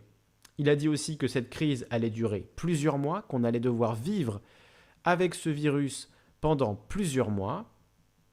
Donc euh, voilà, on n'est pas sorti de l'auberge, hein. c'est pas le 11 mai, tout ne sera pas fini, vous l'avez bien compris. Alors, il a aussi évoqué, euh, j'ai vu que ça ne vous avait pas trop fait réagir sur le, sur le chat, mais effectivement, euh, il a évoqué Il a dit On dit de nous, on disait de nous que nous étions un peuple indiscipliné, routinier et fatigué. qui disait ça déjà hein, euh, Je ne sais pas dans quel cercle tu traînes, euh, Manu, mais je ne sais pas qui dit ça. Hein. Peut-être tes amis milliardaires disent ça. Ah oui, le peuple français est tellement indiscipliné, routinier et fatigué. C'est tellement des, des veaux, quoi, ces Français. Euh, bon, bizarre de dire ça et de dire ben, nous, avons, nous avons prouvé que nous n'étions pas indisciplinés, routiniers et fatigués. Hein. Bon, ça aussi, c'était un passage assez, assez étonnant, assez étrange. Il a également évoqué donc euh, la BCE en disant qu'il y avait eu quand même de bonnes décisions qui avaient été prises, mais qu'il était euh, venu le temps de la refondation euh, de la BCE et de l'UE. Donc là, on est toujours dans le en même temps macronien. Donc d'un côté, on a pris les bonnes décisions, en même temps, on les a pris un peu tard, et puis en même temps, il faut quand même refonder maintenant l'Union européenne. Donc bon, là encore, du tout et n'importe quoi, en disant qu'il fallait rebâtir notre indépendance nationale, mais aussi l'autonomie européenne. Donc voilà, pareil, hein, c'est un peu l'un ou l'autre. Hein. Soit on donne plus de pouvoir à l'Union européenne pour créer une autonomie européenne, soit on récupère de la souveraineté et on rebâtit notre indépendance. Donc indépendance qu'il était au passage en train de démolir avec, euh, avec ses plans euh, de restructuration à répétition, euh, comme c'était le cas avec Sarkozy, avec Hollande auparavant. Donc en gros, on va quoi? Déconstruire la déconstruction qui a été faite avant, on va revenir en arrière. Bon, ce qui est assez, assez marrant, c'est également qu'à la fin, il a dit euh, qu'on ne devait pas voir dans cette crise la confirmation de ce à quoi nous avons toujours cru. Sous-entendu, euh, voilà, chacun voit un petit peu euh, midi à, sa porte dans cette affaire. chacun voit un petit peu la confirmation de ses attentes. Donc, les gens de gauche y voient la confirmation que les politiques néolibérales de destruction de l'hôpital c'était finalement pas tip top et qu'il fallait peut-être revenir en arrière là-dessus, euh, réouvrir des lits euh, d'hôpitaux. Hein. D'ailleurs, il l'a dit, euh, je ne l'ai pas mentionné, mais il a dit à un moment que on avait fait des. Ah voilà, c'est ça, c'est dans les réussites qu'il avait dit ça.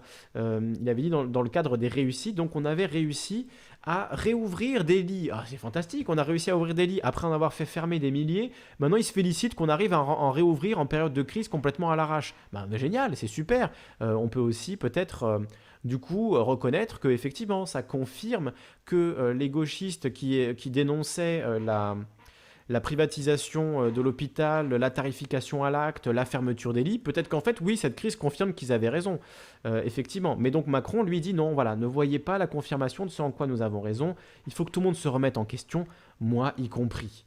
Moi y compris. Donc il nous a promis après la crise, hein, dans un, lointain futur, on ne sait pas trop quand, euh, il nous a promis euh, eh bien, euh, un plan massif de restauration de l'hôpital, un plan massif de, d'indépendance de, notre agriculture, etc. Donc, bon, voilà, c'est à venir, hein, plus tard, plus tard. Hein, on en parlera plus tard de tout ça. ok. donc, bon, voilà pour ce que j'avais noté concernant cette crise, euh, ce discours pardon, d'Emmanuel Macron et donc tout ce qu'il a dit sur la crise du coronavirus, la crise du, Covid.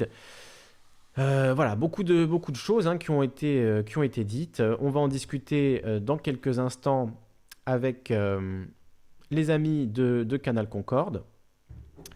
alors, on m'a envoyé le lien. Je vais l'ouvrir de mon côté. Je vais l'ouvrir de mon côté et on va donc participer à la discussion avec euh, les amis de Canal Concorde en direct. On va les rejoindre dans quelques instants. Voilà, j'ai coupé le son. Voilà, j'avais pas coupé le son de mon côté. Alors, euh, moi je vous entends, les gens. Je vous entends, je sais pas pourquoi. Ah, parce que vous diffusez ma vidéo. Ok, d'accord. Si vous pouviez arrêter la diffusion euh, de la vidéo et ce qu'on se qu'on se mette voilà, je vais laisser les gens de Canal Concorde arrêter la diffusion de la vidéo et pour qu'on se retrouve et qu'on discute ensemble en direct. Donc vous, vous n'avez pas le, le, retour pour l'instant, vous allez la voir. Voilà, ils ont arrêté, ils ont arrêté la diffusion.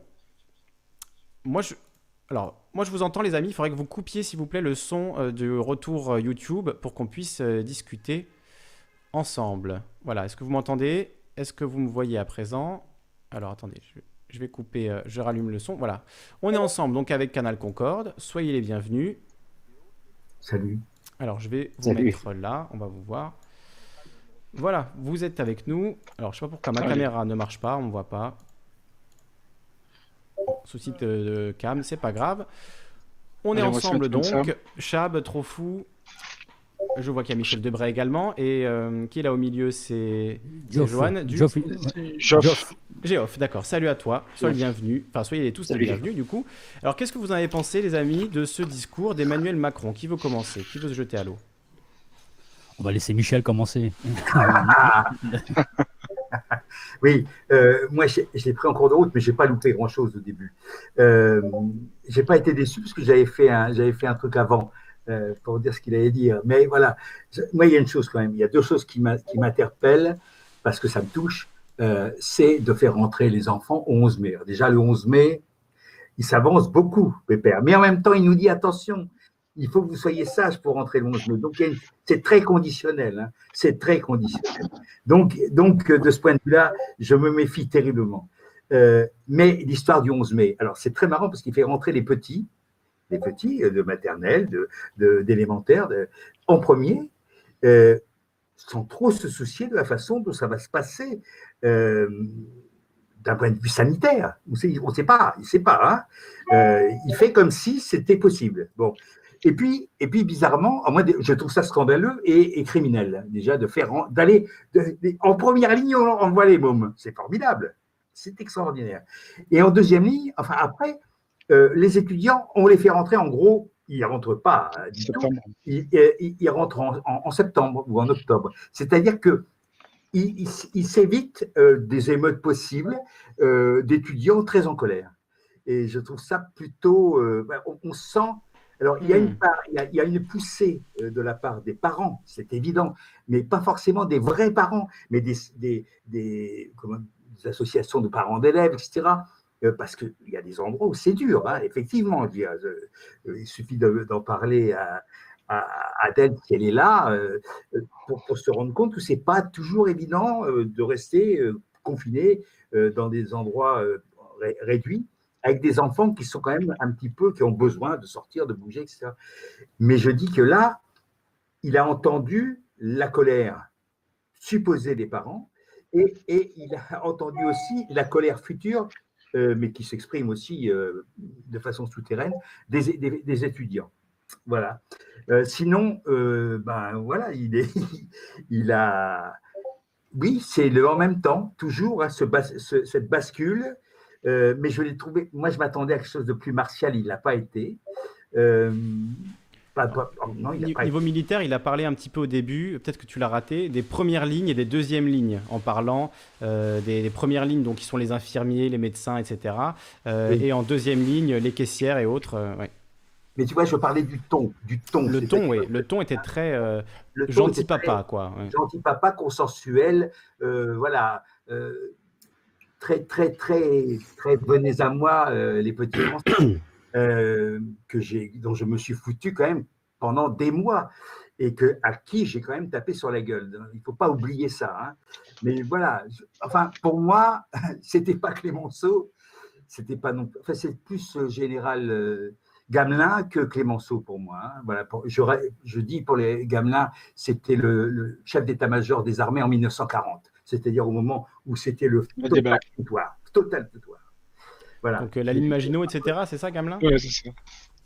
Comment La ligne Maginot et le, toute la. C'est ça, c'est ça, la ligne Maginot. C'est-à-dire qu'on fait une ligne, comme là, on fait, on, fait, on fait une ligne avec des masques qui sont absents d'ailleurs, et puis les Allemands passent par derrière, par, par, la Belgique, et donc on a dans le baba cette ligne Maginot qui a coûté un pognon de dingue, et hmm. euh, eh ben, les Allemands l'ont contourné.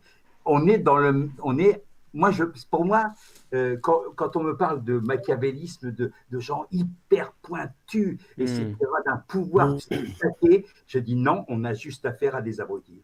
Oui. Pour toi, hmm. c'est plus de l'incompétence et des incapables que des machiavéliques euh, vicieux qui chercheraient à. Oui, oui je, ah, suis assez d'accord. Hein, complètement. Si tu veux, euh, enfin, je veux dire, s'il était malin, il s'est entouré d'abrutis pour paraître plus grand c'est classique. Mais il, vaut mieux quand même avoir une bonne équipe. Hein. euh, il vaut mieux avoir une bonne équipe euh, derrière soi ou à côté de soi. C'est-à-dire que euh, Giscard, il avait Poniatowski, qui n'était pas un manchot, d'accord? Et ainsi de suite. Il y a des gens comme ça, lorsque, De Gaulle veut faire sa constitution, il fait appel à Michel Debré et accent aigu, et, qui n'est pas non plus un manchot. il ne faut pas s'entourer d'abrutis, sinon on va à la cata. C'est clair. Raoult n'est pas entouré d'abrutis. hein? Alors, Chab, euh, je ne sais pas si tu voulais réagir toi aussi. Si tu as, qu'est-ce que tu en as pensé de ce Alors, j'ai, pris quelques notes. J'ai pris quelques notes. Donc, euh, alors, moi, je, me suis placé un peu sur le, plan de la contestation, et je pense qu'il va utiliser donc cette crise sanitaire pour casser euh, tout ce qui va être manif, etc. et mouvements sociaux en prétextant que les gens ne, doivent pas sortir euh, ou qu'à certaines conditions ou à certains jours ou euh, enfin bon quitte à passer pour un complotiste euh, voilà bon c'est mon avis. Après on, peut voir on peut voir alors j'ai noté aussi qu'il y avait demandé une négociation avec les syndicats. Donc je pense qu'il va y avoir quelques surprises à la sortie des négociations et j'ai bien peur qu'il fasse passer de force euh, les fameux 60 heures euh, et les, les, RTT ou les vacances euh, en moins. C'est mon simple avis. J'ai noté que les festivals, point de vue culture, donc, rien ne se passait pas avant, oui, voilà, pas avant la mi-juillet. Donc ça veut dire Festival d'Avignon, choses comme ça.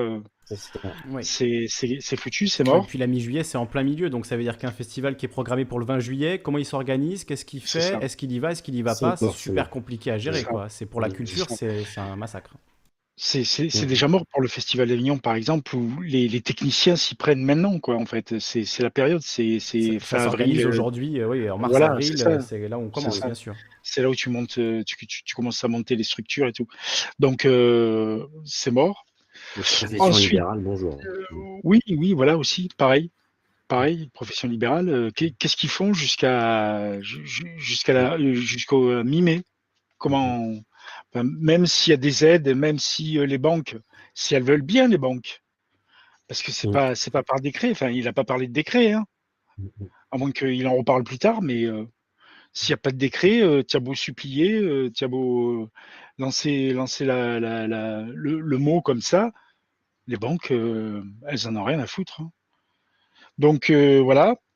Ensuite. je ne sais plus quelle euh, formule il a utilisée pour les banques, mais effectivement, c'était on appelle, je souhaite que, mais pas, je vais pas faire de loi, quoi. Hein. Je vais pas forcer le bras des banques quand même. Hein. On va pas aller jusque là. Par contre, effectivement, pour faire travailler les gens 60 heures, là, on fait des ordonnances, on signe tout ce qu'il faut tout de suite. Hein. Ouais. ouais, voilà.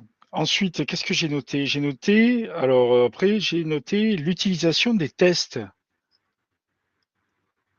les tests arrivent maintenant. Euh, maintenant, tu dis maintenant, mais c'est à partir du 11 mai, si j'ai bien compris. Hein. Du 11 mai, quoi. Du 11, mai. quoi. C'est donc, on va déconfiner et on va commencer à faire des tests à ce moment-là, des gens qui ont des symptômes, quoi. C'est ça. C'est-à-dire, euh, de, on, est à combien? On est à 30 000, 30 000 malades? À l'heure actuelle? Quelque chose comme ça Même plus, ça, je crois. Moi, je vais regarder. Ouais, plus. On va être combien? 100 000, 200 000 Enfin bon, c'est de la folie.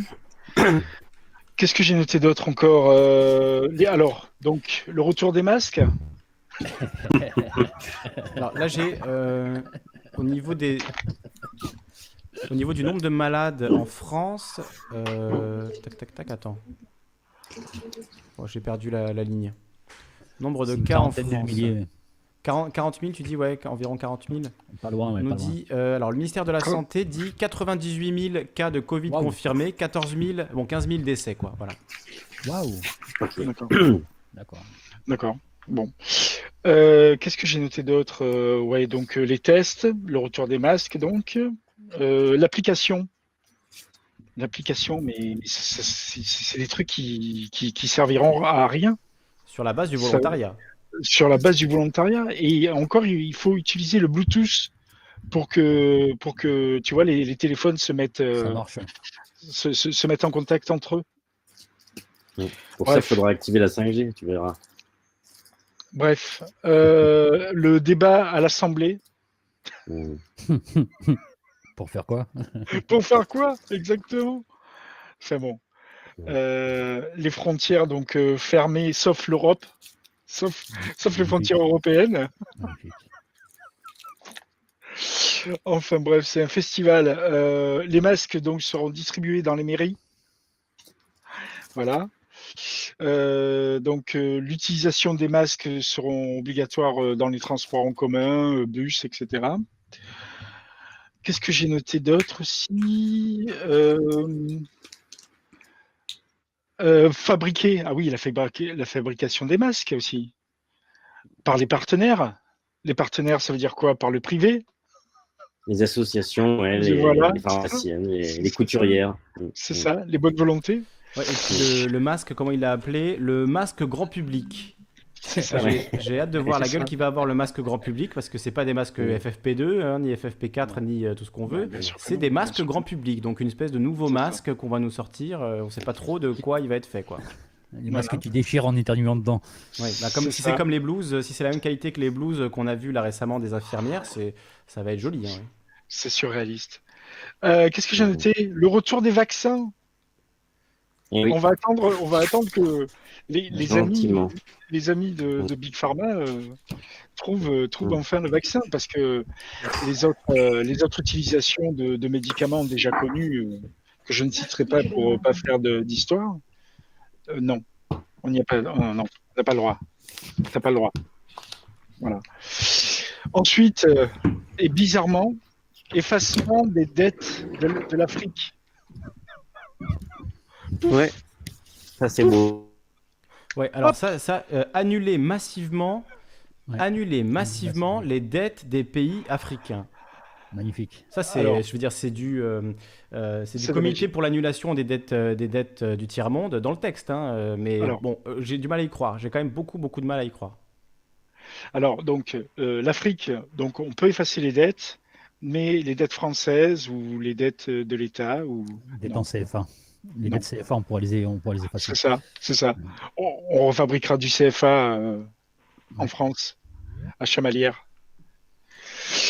Euh, Qu'est-ce qu'on a d'autre aussi? Ah, le donc euh, moi j'ai noté aussi euh, la demande d'indépendance d'indépendance financière de la France agricole et une planification carbone. Étonnant.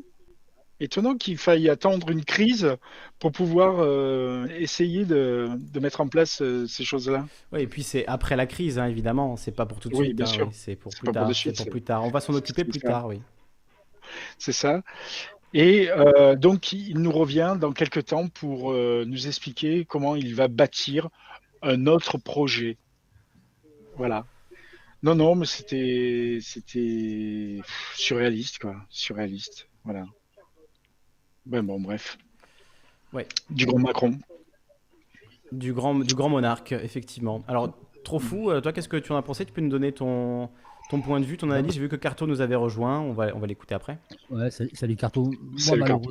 malheureusement, malheureusement, je, alors je sais pas pourquoi, hein, mais euh, je m'attendais à quelque chose. Vraiment, hein, je m'attendais à quelque chose. Je, je sais pas quoi, mais je m'y attendais.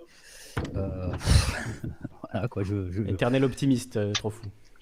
ouais, parce que ben, dans, dans ces conditions-là, tu te dis, ils sont obligés de, ils sont confrontés à une réalité, ils savent qu'ils ont merdé, ils savent qu'ils n'ont pas fait tout bon. Et, euh, Il y a eu, hein, tu bah, l'as peut-être noté, un, dit, ouais. début d'excuse, hein, un début de. Voilà, on n'a pas, on n'était peut-être pas assez préparé, peut-être qu'il y a eu des failles et des insuffisances, on, on l'a constaté, voilà.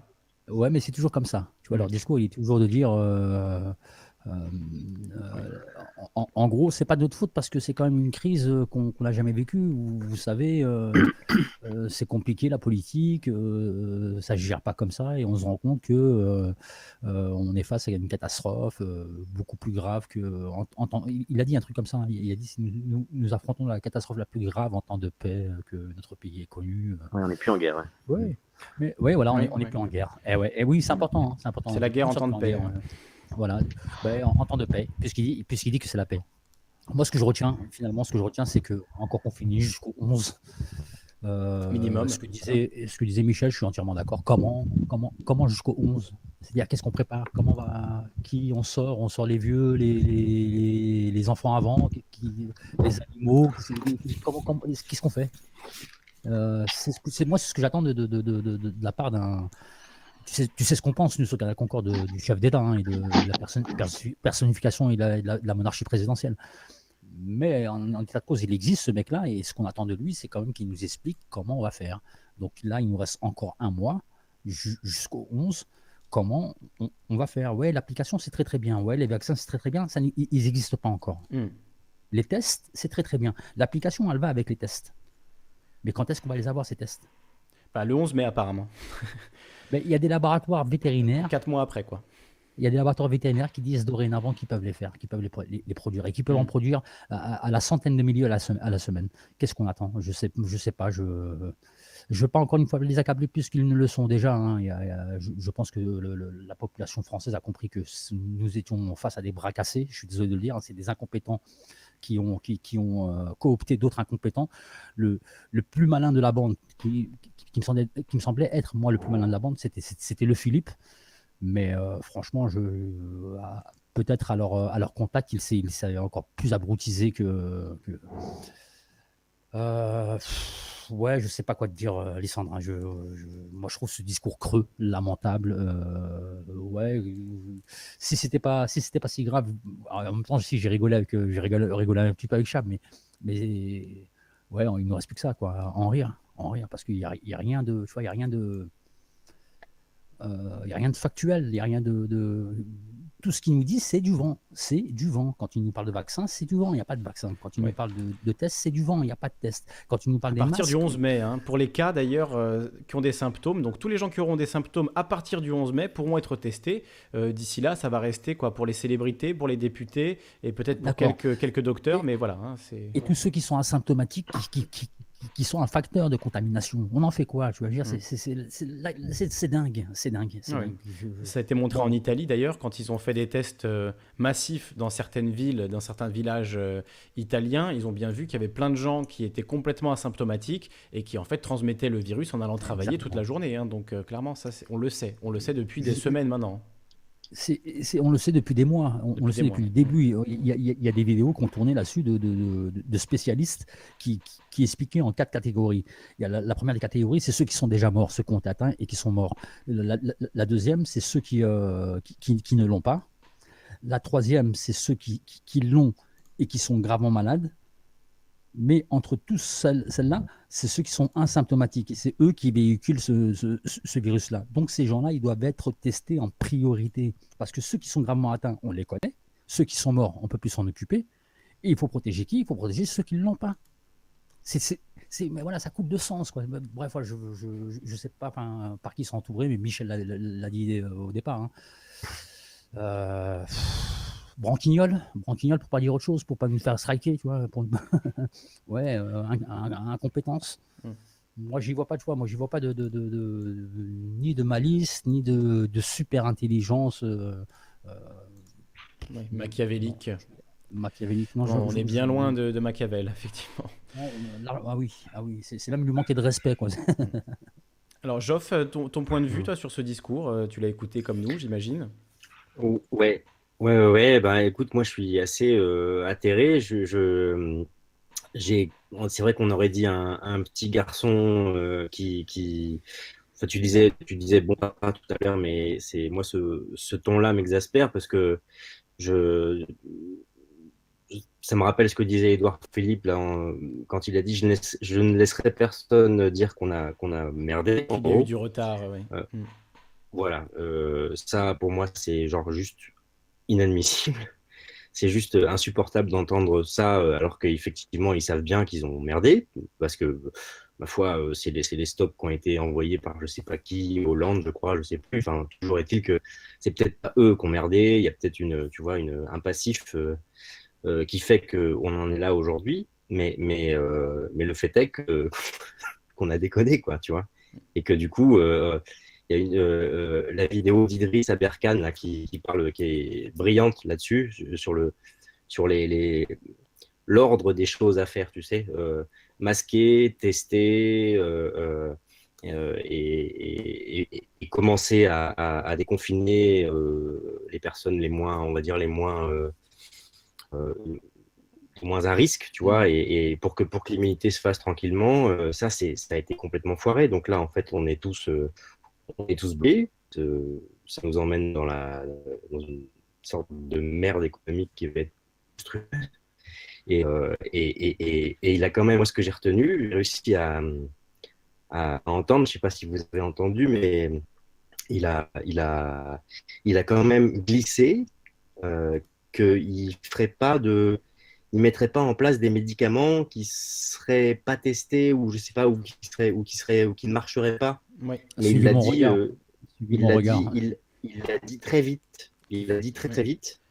Euh, il a insisté sur le fait qu'il fallait explorer toutes les pistes, mais effectivement, on n'allait pas donner euh, évidemment des médicaments qui n'étaient pas testés, qui ne fonctionneraient pas.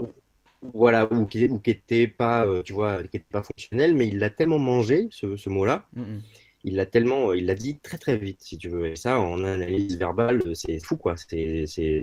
C'est-à-dire qu'il a, il a réussi à glisser son truc, mais, mais, mais en, sachant que, en sachant, je pense que qui font, qui font, qui font une bêtise, quoi, hein, parce que c'est, parce que les, les effectivement le, l'hydroxychloroquine là, euh, ils vont la tester, mais sur les sur les sujets qui sont déjà euh, euh, en, stade pas terminal, mais c'est pas le mot, mais tu sais.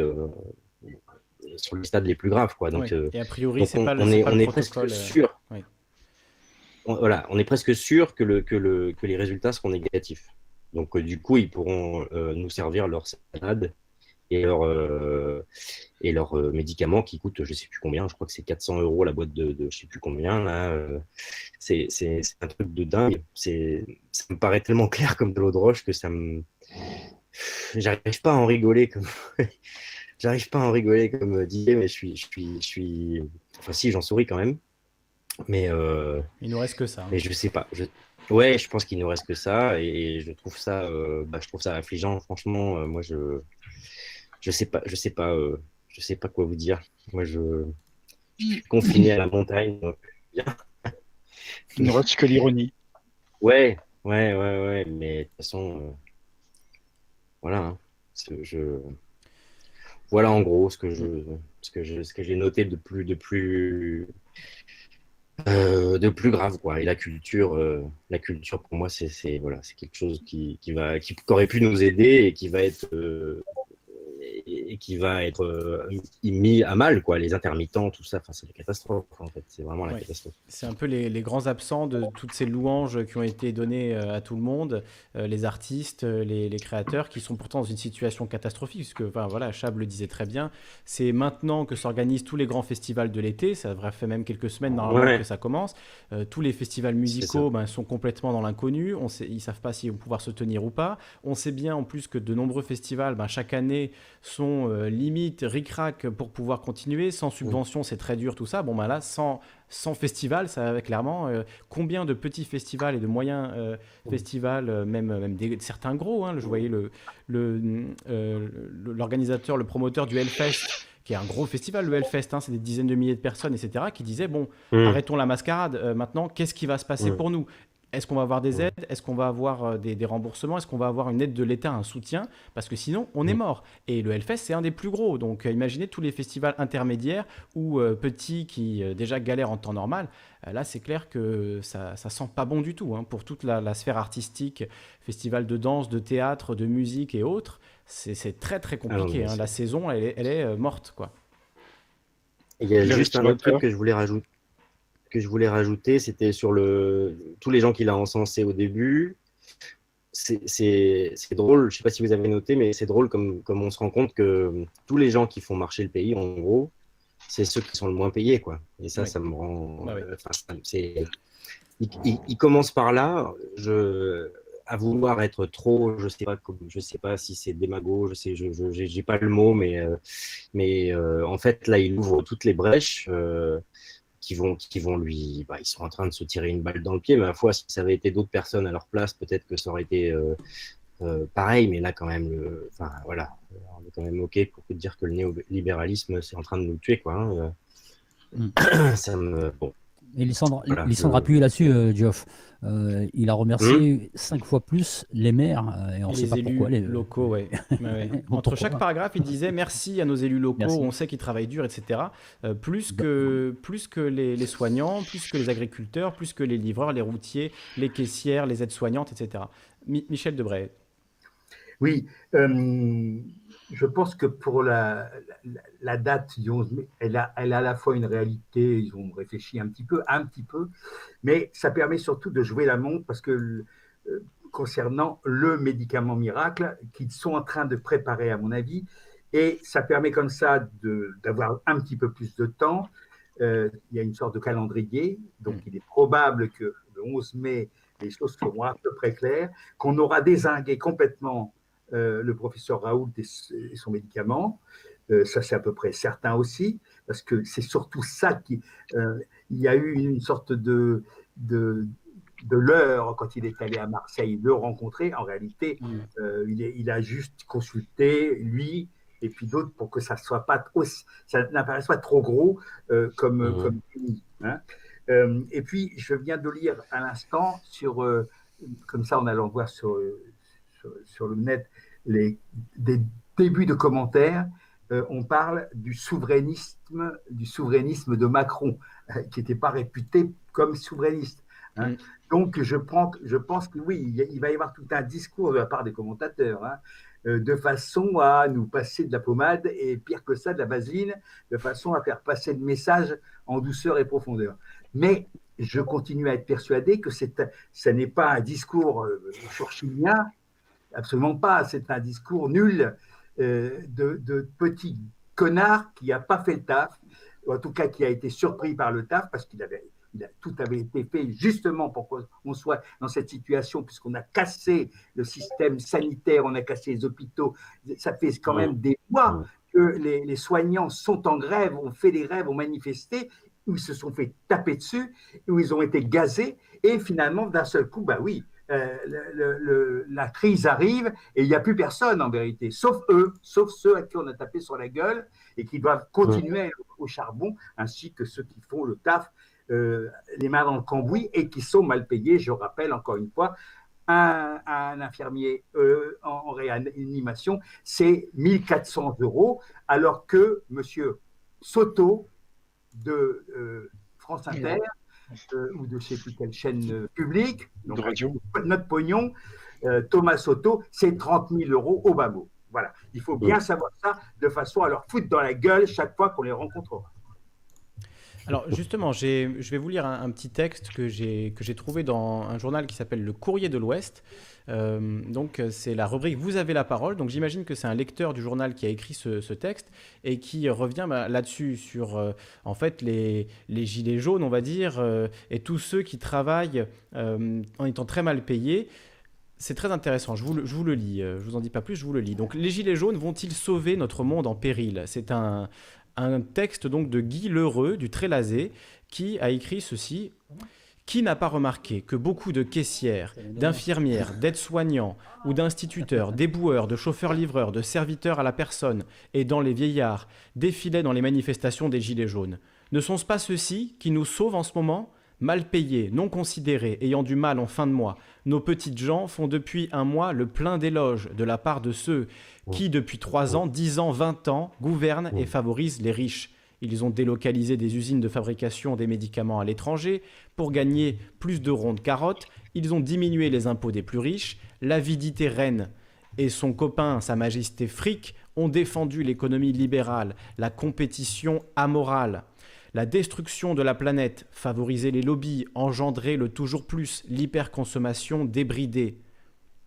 La paupérisation des classes populaires, appelée la canaille, ou encore ceux qui coûtent un fric de dingue, ou même les riens. En somme, les citoyens qu'on maltraite et oublie depuis plusieurs décades pour privilégier les plus favorisés. Quand les gens ne courent plus partout, qu'ils sont obligés de se poser, ne se posent-ils pas les questions essentielles, du style quel sens ai-je donné à mon existence? À parcourir au travail ou en vacances, qu'est-ce qui est important pour moi?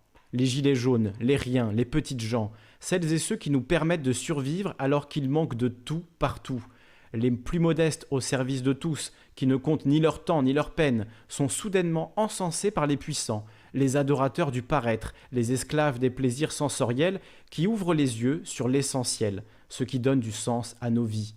Pourra-t-on, après-demain, quand les confinements, les virus et la grande misère des soignants s'arrêteront, continuer à vivre comme avant? Continuera-t-on à polluer, exploiter l'homme par l'homme, enrichir quelques-uns, privilégier le chacun pour soi, à refuser de partager, à ne rechercher que le plaisir individuel, en oubliant les besoins de tous et le bien commun?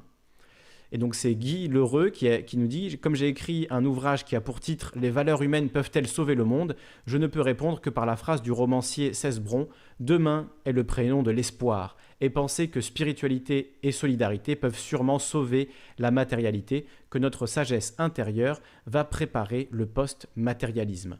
Voilà, c'est assez chargé comme texte, donc euh, bah, je, voilà, je pense que c'était intéressant de le lire dans ce contexte-là, surtout à la suite du discours de, Macron, parce que c'est un peu un, effet miroir, quoi. Voilà, ça, ça, renvoie à la gueule de ces puissants qui encensent euh, les smicards euh, et les smicardes de la France entière. Eh bien, ce, ce discours, effectivement, plein d'applaudissements, plein de remerciements, alors qu'en réalité, dans les mmh. faits, dans la réalité matérielle et concrète, on leur crache à la gueule depuis des années. C'est gerbant, c'est de l'enfumage, ni plus ni moins. Il y a, c'est la vaseline. Euh. Il y a Carto qui voudrait peut-être prendre la parole s'il y arrive. Mais il n'est plus là, euh, Carto. Je voulais lui donner ah, la parole également. il vient de partir. Il, peut, nous rejoindre. Hein, euh, il peut nous rejoindre. Bien sûr. oui, c'est ce que je lui dis. Hein, S'il nous, nous, écoute, il vient, il fait un test. Si son son est trop pourri, on lui dira non. voilà.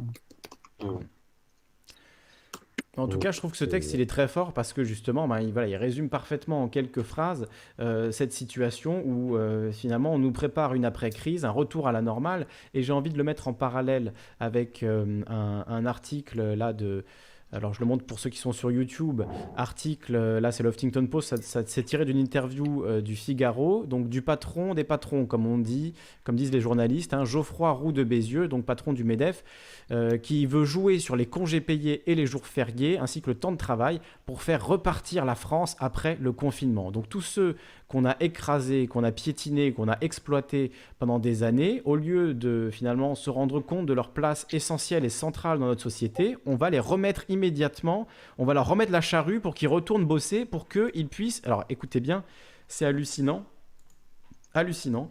L'important, c'est de remettre la machine économique en marche, nous dit Geoffroy Roux de Bézieux, et de reproduire de la richesse en masse pour tenter d'effacer dès 2021 les pertes de croissance de 2020 c'est la création de richesses qui permettra d'augmenter l'assiette des impôts et donc les recettes et ainsi de rembourser la dette qui s'est accumulée pendant la crise. Donc c'est pas augmenter l'assiette des impôts pour euh, pouvoir euh, payer les retraites, payer le chômage, etc. Hein. C'est pour rembourser la dette accumulée pendant la crise. Ensuite, il faudra bien se poser la question tôt ou tard du temps de travail, des jours fériés et des congés payés pour accompagner la reprise et faciliter, en travaillant un peu plus, la création de croissance supplémentaire.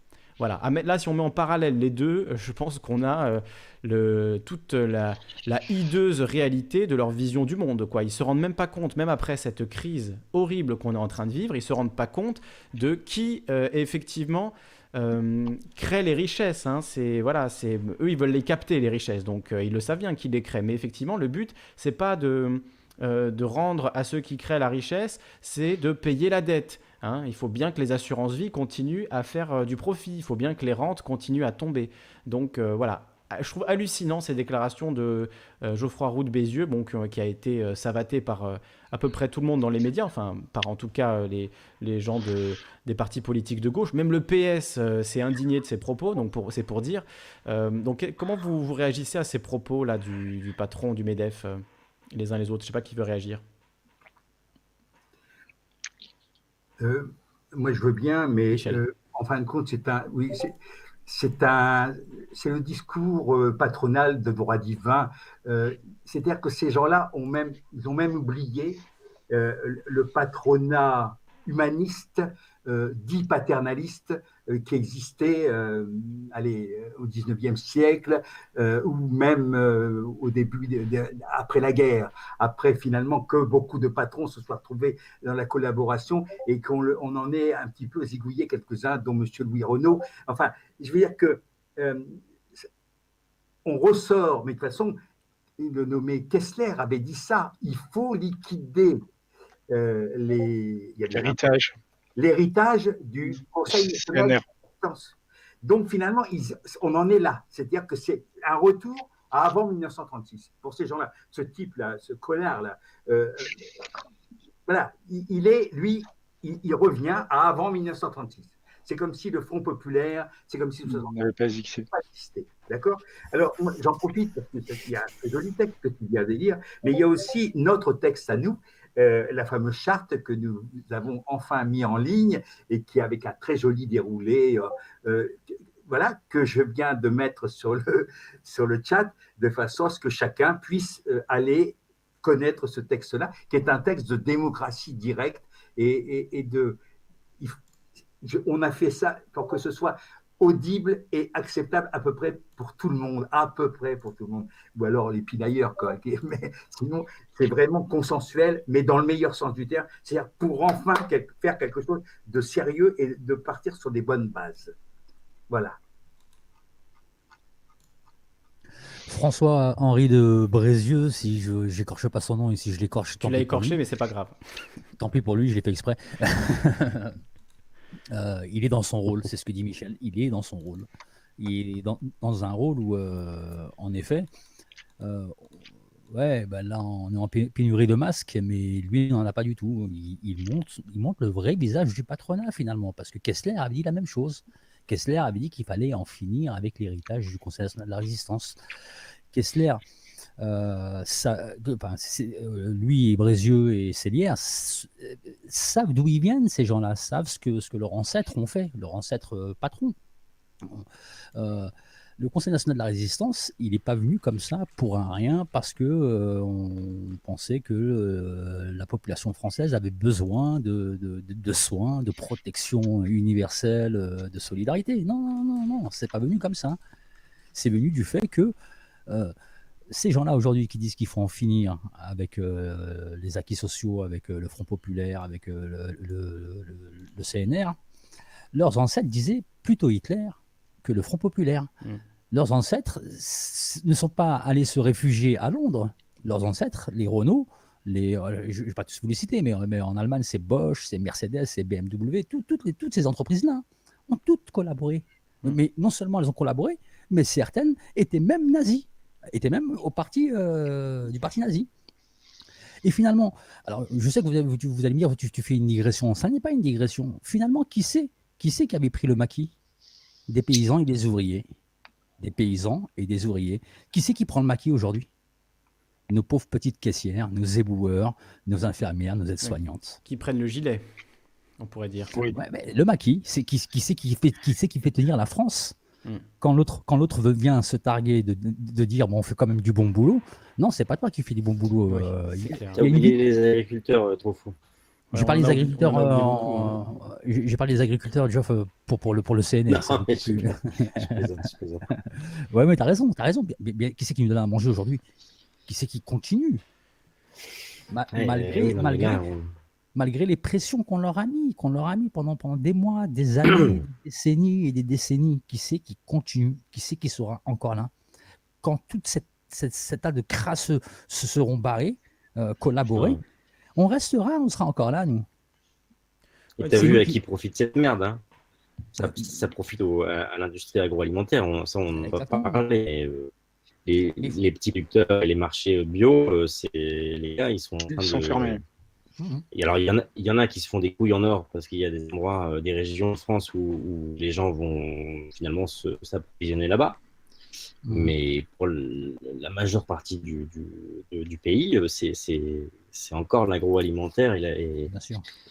Qui, qui, qui, se, la grande distribution, qui est en train de faire du, faire du gras quoi, hein, euh, pour mhm. l'hiver alors qu'on est en train d'en sortir. Donc, tu vois, Bien sûr, moi, je lance un appel, enfin, pour ceux qui, euh, qui, connaissent les AMAP, qui connaissent une AMAP près de chez eux, renseignez-vous hein, pour la nourriture là-bas, hein, renseignez-vous. Même si c'est pas si c'est pas le top, si tu n'auras pas, des, pas des fraises en hiver, euh, euh, c'est ce qu'il y a de mieux. Quoi, hein, c'est ce qu'il y a de mieux. Alors, il n'y a pas que, la grande distribution hein, qui, euh, qui, fait des bénéfices. J'ai là un article qui m'a été envoyé par Kael ce matin, euh, article mhm. du Canard enchaîné. Euh, qui dit Malgré les protestations indignées de Bruno Le Maire, virus oblige, la ruée des grandes boîtes françaises sur les dividendes bat son Hmm. plein. Le 16 mars, Publicis a décidé de maintenir le versement d'un coupon de 2,30 euros par action. Euh, donc le portefeuille d'actions de Maurice Lévy, le président du conseil de surveillance, il en possède 4,67 millions, devrait lui rapporter 10,7 millions d'euros. Joli bonus Avec 7,10% du capital, la famille d'Elisabeth Badinter touchera de son côté un gentil chèque de 38,41 millions. L'Oréal, géant des cosmétiques, va gaver ses actionnaires, parmi lesquels la famille euh, Bettencourt. Euh, la famille Bettencourt, donc après l'Assemblée générale du 21 avril, cette dernière empochera 785 millions d'euros. Et chez Dassault, euh, grâce aux performances de la pépite technologique Dassault Systèmes, les quatre enfants de Serge Dassault se partageront 75 millions d'euros de dividendes, sans parler de ce que leur apportera leur participation au sein de Thales. Euh, Martin Bouygues, quant à lui, hésite. Il est vrai que sa holding familiale devait cette année toucher 136,9 millions d'euros. Euh, son meilleur ennemi, Xavier Niel, a tranché. Iliad, société mère de Free, dont il possède 71%, versant un dividende de 2,60 euros aux actionnaires. Son compte personnel enflera de 109 millions d'euros. Son beau-père, Bernard Arnault, est plus embarrassé. Grâce au profit record de LVMH, sa holding familiale est censée percevoir 1,6 milliard d'euros, mais BA ne veut pas contrarier son ami Macron. L'empereur du luxe a donc décidé de reporter l'assemblée générale du groupe au mois de juin. Donc on, on imagine que c'est pas pour annuler euh, les, les- la perception de ces, euh, de ces dividendes records hein, qu'il va annuler, euh, qu'il a reporté au mois de juin. La, la conférence c'est juste pour pas faire mauvais genre, je pense, en pleine crise du Covid, évidemment. Mais bon, on se doute bien qu'ils vont pas y renoncer à leur, à leurs Ils droits et à leurs ils- euh, à leurs dividendes. Ils écoutent pas Bruno Le Maire, ces gens-là. Ah non, il n'écoute pas, non, c'est ça, c'est c'est ça le problème. C'est que Bruno Le Maire, il dit oui, alors je vous appelle quand même à être raisonnable, etc. Ils disent oui, oui, c'est bien Bruno, c'est bien, merci Bruno du conseil. On va, on va voir ce qu'on fait. On va s'asseoir sur 100 millions d'euros. Fait très fort aussi. Xavier Bertrand, qui, dé- qui découvre le marxisme d'une certaine façon. Absolument hallucinant, quoi. C'est-à-dire que le mec, il dit attention, vous, là, chargez pas trop la mule, parce que les Français n'en peuvent plus. Il, il oublie qu'il a été ministre, si je ne me trompe pas, de la santé. Là, il marche pour la tête. C'est Ah ouais. hein, c'est n'importe quoi. C'est n'importe quoi. Moi, je suis toujours étonné quoi, de voir finalement que ces gens-là, ils, ils n'ont pas peur du ridicule. D'ailleurs, si ça le tuait, si ça le tuait, ça se saurait. Il Ouais. faudrait d'ailleurs que ça ait tué, mais c'est pas le cas. Parce que quand même, euh, on- maintenant, c'est plus possible de, de, de, ca- de- de camoufler les- ce qu'ils ont dit. Enfin, il n'y a même pas besoin de faire des, des montages. Ils ont, ils ont tellement dit de conneries que finalement, ça va, ça parle d'eux-mêmes. c'est formidable. Alors justement, puisque, puisque tu parles de ça, j'ai aussi un article concernant euh, euh, les déclarations de Bruno Le Maire, hein, euh, donc, qui nous a dit il y a quelques, quelques semaines, il disait qu'effectivement il fallait un, un capitalisme un peu plus moral, qu'on ne pouvait pas continuer comme ça, qu'il allait falloir quand même faire des, voilà, faire des changements, etc. Bon, maintenant il dit tout l'inverse, il dit il faudra faire des efforts pour réduire la dette de la France. Donc il rejoint là le discours du MEDEF. Donc il a dit il faudra faire des efforts pour réduire la dette. Une fois cette crise sanitaire passée, entre des milliers de faillites et la dette, nous avons choisi la dette, a déclaré sur Europe 1 le ministre de l'économie, bon, comme s'il y avait un lien, qui annonçait donc que la dette publique de la France bondirait à 112% du produit intérieur brut à la fin de l'année en raison des diverses mesures de soutien à l'activité prise pour aider les entreprises et les salariés. Cet endettement doit être provisoire et nous devons le plus rapidement possible, dès que l'économie pourra redémarrer, réduire cette dette. Ce choix que nous faisons du financement par la dette, c'est un choix responsable, c'est un choix nécessaire, mais ça ne peut être qu'un choix provisoire. À la sortie de la crise, il faudra faire des efforts, le redressement sera long et il passera par le désendettement du pays. Donc vous le sentez, vous la sentez venir là, l'austérité, euh, vous, la, vous les sentez venir, les mesures d'austérité et, le, et en fait euh, la continuation des politiques européennes qui nous ont amenés dans ce merdier au passage, hein, puisque c'est quand même Mm. par les politiques d'austérité qu'on a détruit l'hôpital public en France et tous les services publics euh, à l'encan. Mais effectivement, là, ils sont en train de nous reprogrammer une, une bonne décennie d'austérité, comme si, enfin, on ne tire aucune leçon de ce qui est en train de se passer en fait. hein. C'est pour, ça pour ça que leur discours est vide et creux. C'est pour ça que leur discours est vide et creux. C'est-à-dire que euh, face à la, catastrophe que je, vois, je mets en corrélation avec la destruction de l'hôpital public via, les politiques d'austérité qu'on suivit depuis euh, 1983, ces gens-là ne retiennent toujours pas la leçon. Ils te disent, ah non, il faudra encore plus d'austérité. Mm. Mais c'est dingue, c'est-à-dire qu'on est en train de, se rendre compte que, euh, en effet, c'est un phénomène qui est, exceptionnel, mais euh, qui pourra certainement euh, revenir dans, les années à venir. Et comment, on y part? Avec des techniques de grand-mère, de, enfin de grand-mère, pardon pour, les grand-mères, parce qu'elles n'ont rien à voir là-dedans, mais avec des techniques de, Margaret Thatcher, de, Reagan, des, techniques qui ont démontré qu'elles ne fonctionnaient pas. Et ça sert à rien de foncer dans le mur. Euh, si mur il y a, tu vas te le manger. Et ça, ça sera à chaque fois comme ça. Je, voilà, moi, c'est pour ça que je, je, euh, n'arrive plus à les écouter, je n'arrive plus à les entendre parce que ça me, ça me, ça me fatigue. Quoi. Je, me dis comment, comment, comment est-ce possible qu'on puisse aujourd'hui, en 2020, te, ressortir des formules euh, qui sont vieilles de, de, de 40 ans.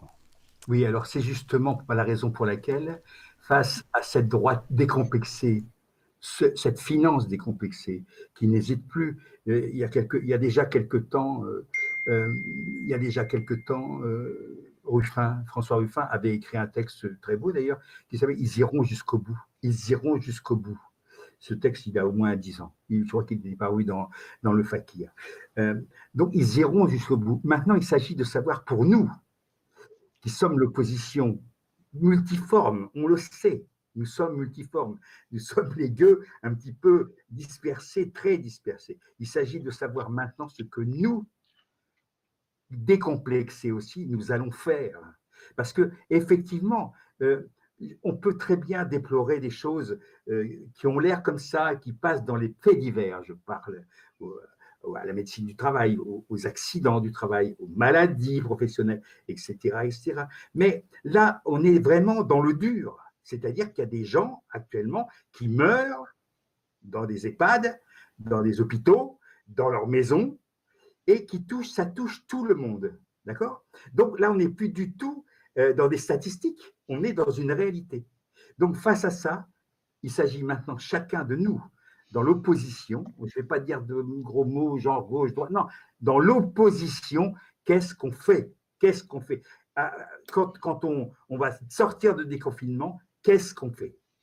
Moi, je pose la question, je n'ai pas de réponse. Si, j'en ai dans, dans, ma Ford d'intérieur, bien que Citroëniste ou, ou, Toyota. Mais je veux dire, voilà, il s'agit de savoir ce qu'on va faire, nous, parce que ça, c'est important. Parce qu'on peut continuer à déplorer les choses indéfiniment.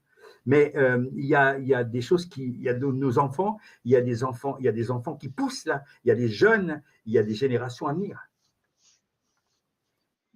Mmh. Réfléchir à une euh, à un futur. D'où l'initiative ouais. qu'on a. Stratégie globale et à des tactiques à des tactiques qui ne sont forcément pas dans, dans, dans, la continuité de ce qui a été fait jusqu'à présent depuis 50 ans avec des, des échecs répétés, évidemment, puisqu'on voit bien que ça a été une série d'échecs, tous ensemble, tous ensemble, ouais, ouais, ça, ça c'est fini, c'est terminé. Dire, ce genre-là de marché derrière, c'est terminé. Maintenant, il va falloir taper aussi dans le dur. Oui, Alors, sûr. chacun entendra ça comme il voudra, mais c'est une évidence. On est comme si c'est la guerre, nous sommes dans la résistance. Puisque mmh. monsieur est en guerre, nous, nous sommes dans la résistance. Mmh. Il faut se souvenir justement des leçons de la résistance. C'était pas avec euh, des sucettes et des choupichous. Hein. Non, non, c'était, ça tapait. Hein. Ça tapait. Oui. Voilà. Oui, parce qu'il faut voir le, le, le, programme du, du, Conseil national de la résistance, il est, il est en deux parties. La partie où nous sommes en guerre et qu'est-ce que nous mettons en place pendant que nous sommes en guerre? Qu'est-ce que nous allons faire?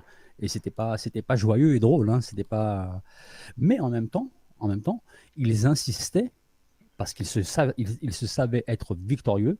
Ils insistaient sur la sortie de la guerre. Comment on va organiser les choses? Et c'est là qu'ils ont déposé des. Euh, et étonnamment, par exemple, il y y y y a un article dans, dans allez, allez, allez, lire, surtout la deuxième partie du Conseil national de la résistance.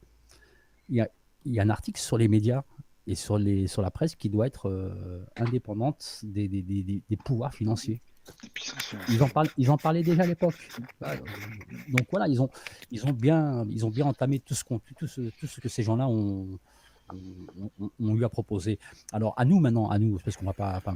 Moi j'aimerais bien qu'on reprenne euh, simplement comme programme le Conseil national de la résistance, ça serait déjà une super bonne avancée. Mais à nous, comme dit Michel, de, de, réfléchir à l'après.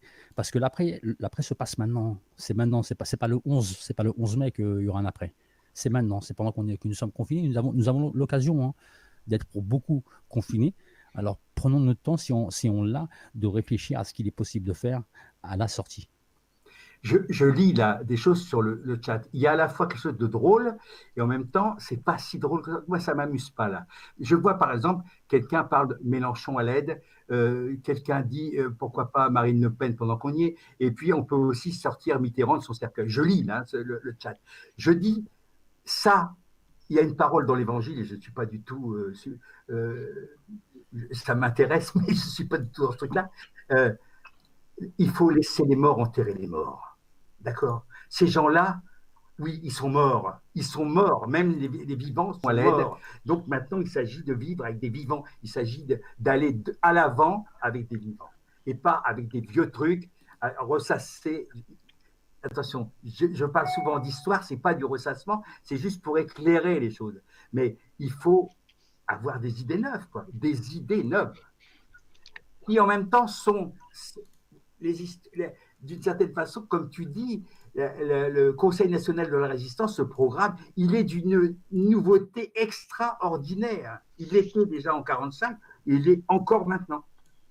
C'est comme la déclaration de 1793, elle est toujours actuelle, avec le droit à l'insurrection qui est inscrit dans la déclaration de 1793 que beaucoup pensent qu'il inscrit dans la Constitution, mais non, non c'est dans l'article 35 de la Constitution de 1793 qui a été appliqué, qui a été appliqué un an ou deux, pas plus. Hein. Donc il n'y a pas de droit à l'insurrection en France, il ne faut pas le croire, ça n'existe pas. L'article est quand même souvent repris, euh, cette ce fameux article du droit à l'insurrection, et c'est vrai que je pense qu'il parle à beaucoup de gens, c'est-à-dire cette idée que quand le pouvoir n'est plus légitime, eh bien il y a un droit à l'insurrection, il y a un droit de se, révolter. Un droit et un devoir. Oui, il y a un devoir, exactement. Et quand euh, effectivement le pouvoir n'est plus légitime, quand il a perdu, comme c'est le cas actuellement, toute légitimité à exercer ce pouvoir, eh bien c'est à nous, la responsabilité nous incombe de récupérer ce pouvoir. Et s'ils sont prêts à aller jusqu'au bout dans l'austérité, dans la destruction des services publics, dans le, la toute-puissance de l'argent, eh bien il faudra que nous aussi, on aille jusqu'au bout dans les valeurs qu'on veut construire et dans les valeurs de la charte qu'on diffusera tout à l'heure d'ailleurs, euh, la charte de, Canal Concorde, qu'on a enregistrée tous ensemble et qui, je pense, effectivement est plus importante que, que jamais. Et c'est à nous de construire quelque chose et de proposer quelque chose en opposition comme tu le disais, euh, Michel, en opposition à, ce, qu'on nous propose actuellement et qu'on nous propose depuis des années, malheureusement. Et on dirait que même cette crise gravissime, mmh. c'est pas l'occasion pour eux de se rendre compte qu'ils ont fauté gravement.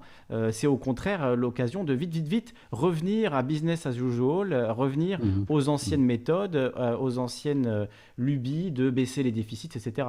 D'ailleurs, là-dessus, je voulais vous montrer, cette, vous lire cet article donc c'est Christine Lagarde, hein, puisque alors ça tranche un petit peu avec ce que Macron a dit euh, au sujet des, dettes des pays africains. Hein. D'ailleurs, on pourrait se poser la question pour les, dettes des pays européens, puisque on voit que la Grèce, voilà, à 100% du PIB, la France va passer à 112% du PIB, l'Italie, l'Espagne. l'Espagne. Voilà, on pourrait euh, annuler de très nombreuses dettes en Europe également, mais euh, Christine Lagarde nous dit c'est totalement impensable. Annuler les dettes après la crise, pour Christine Lagarde, c'est impensable.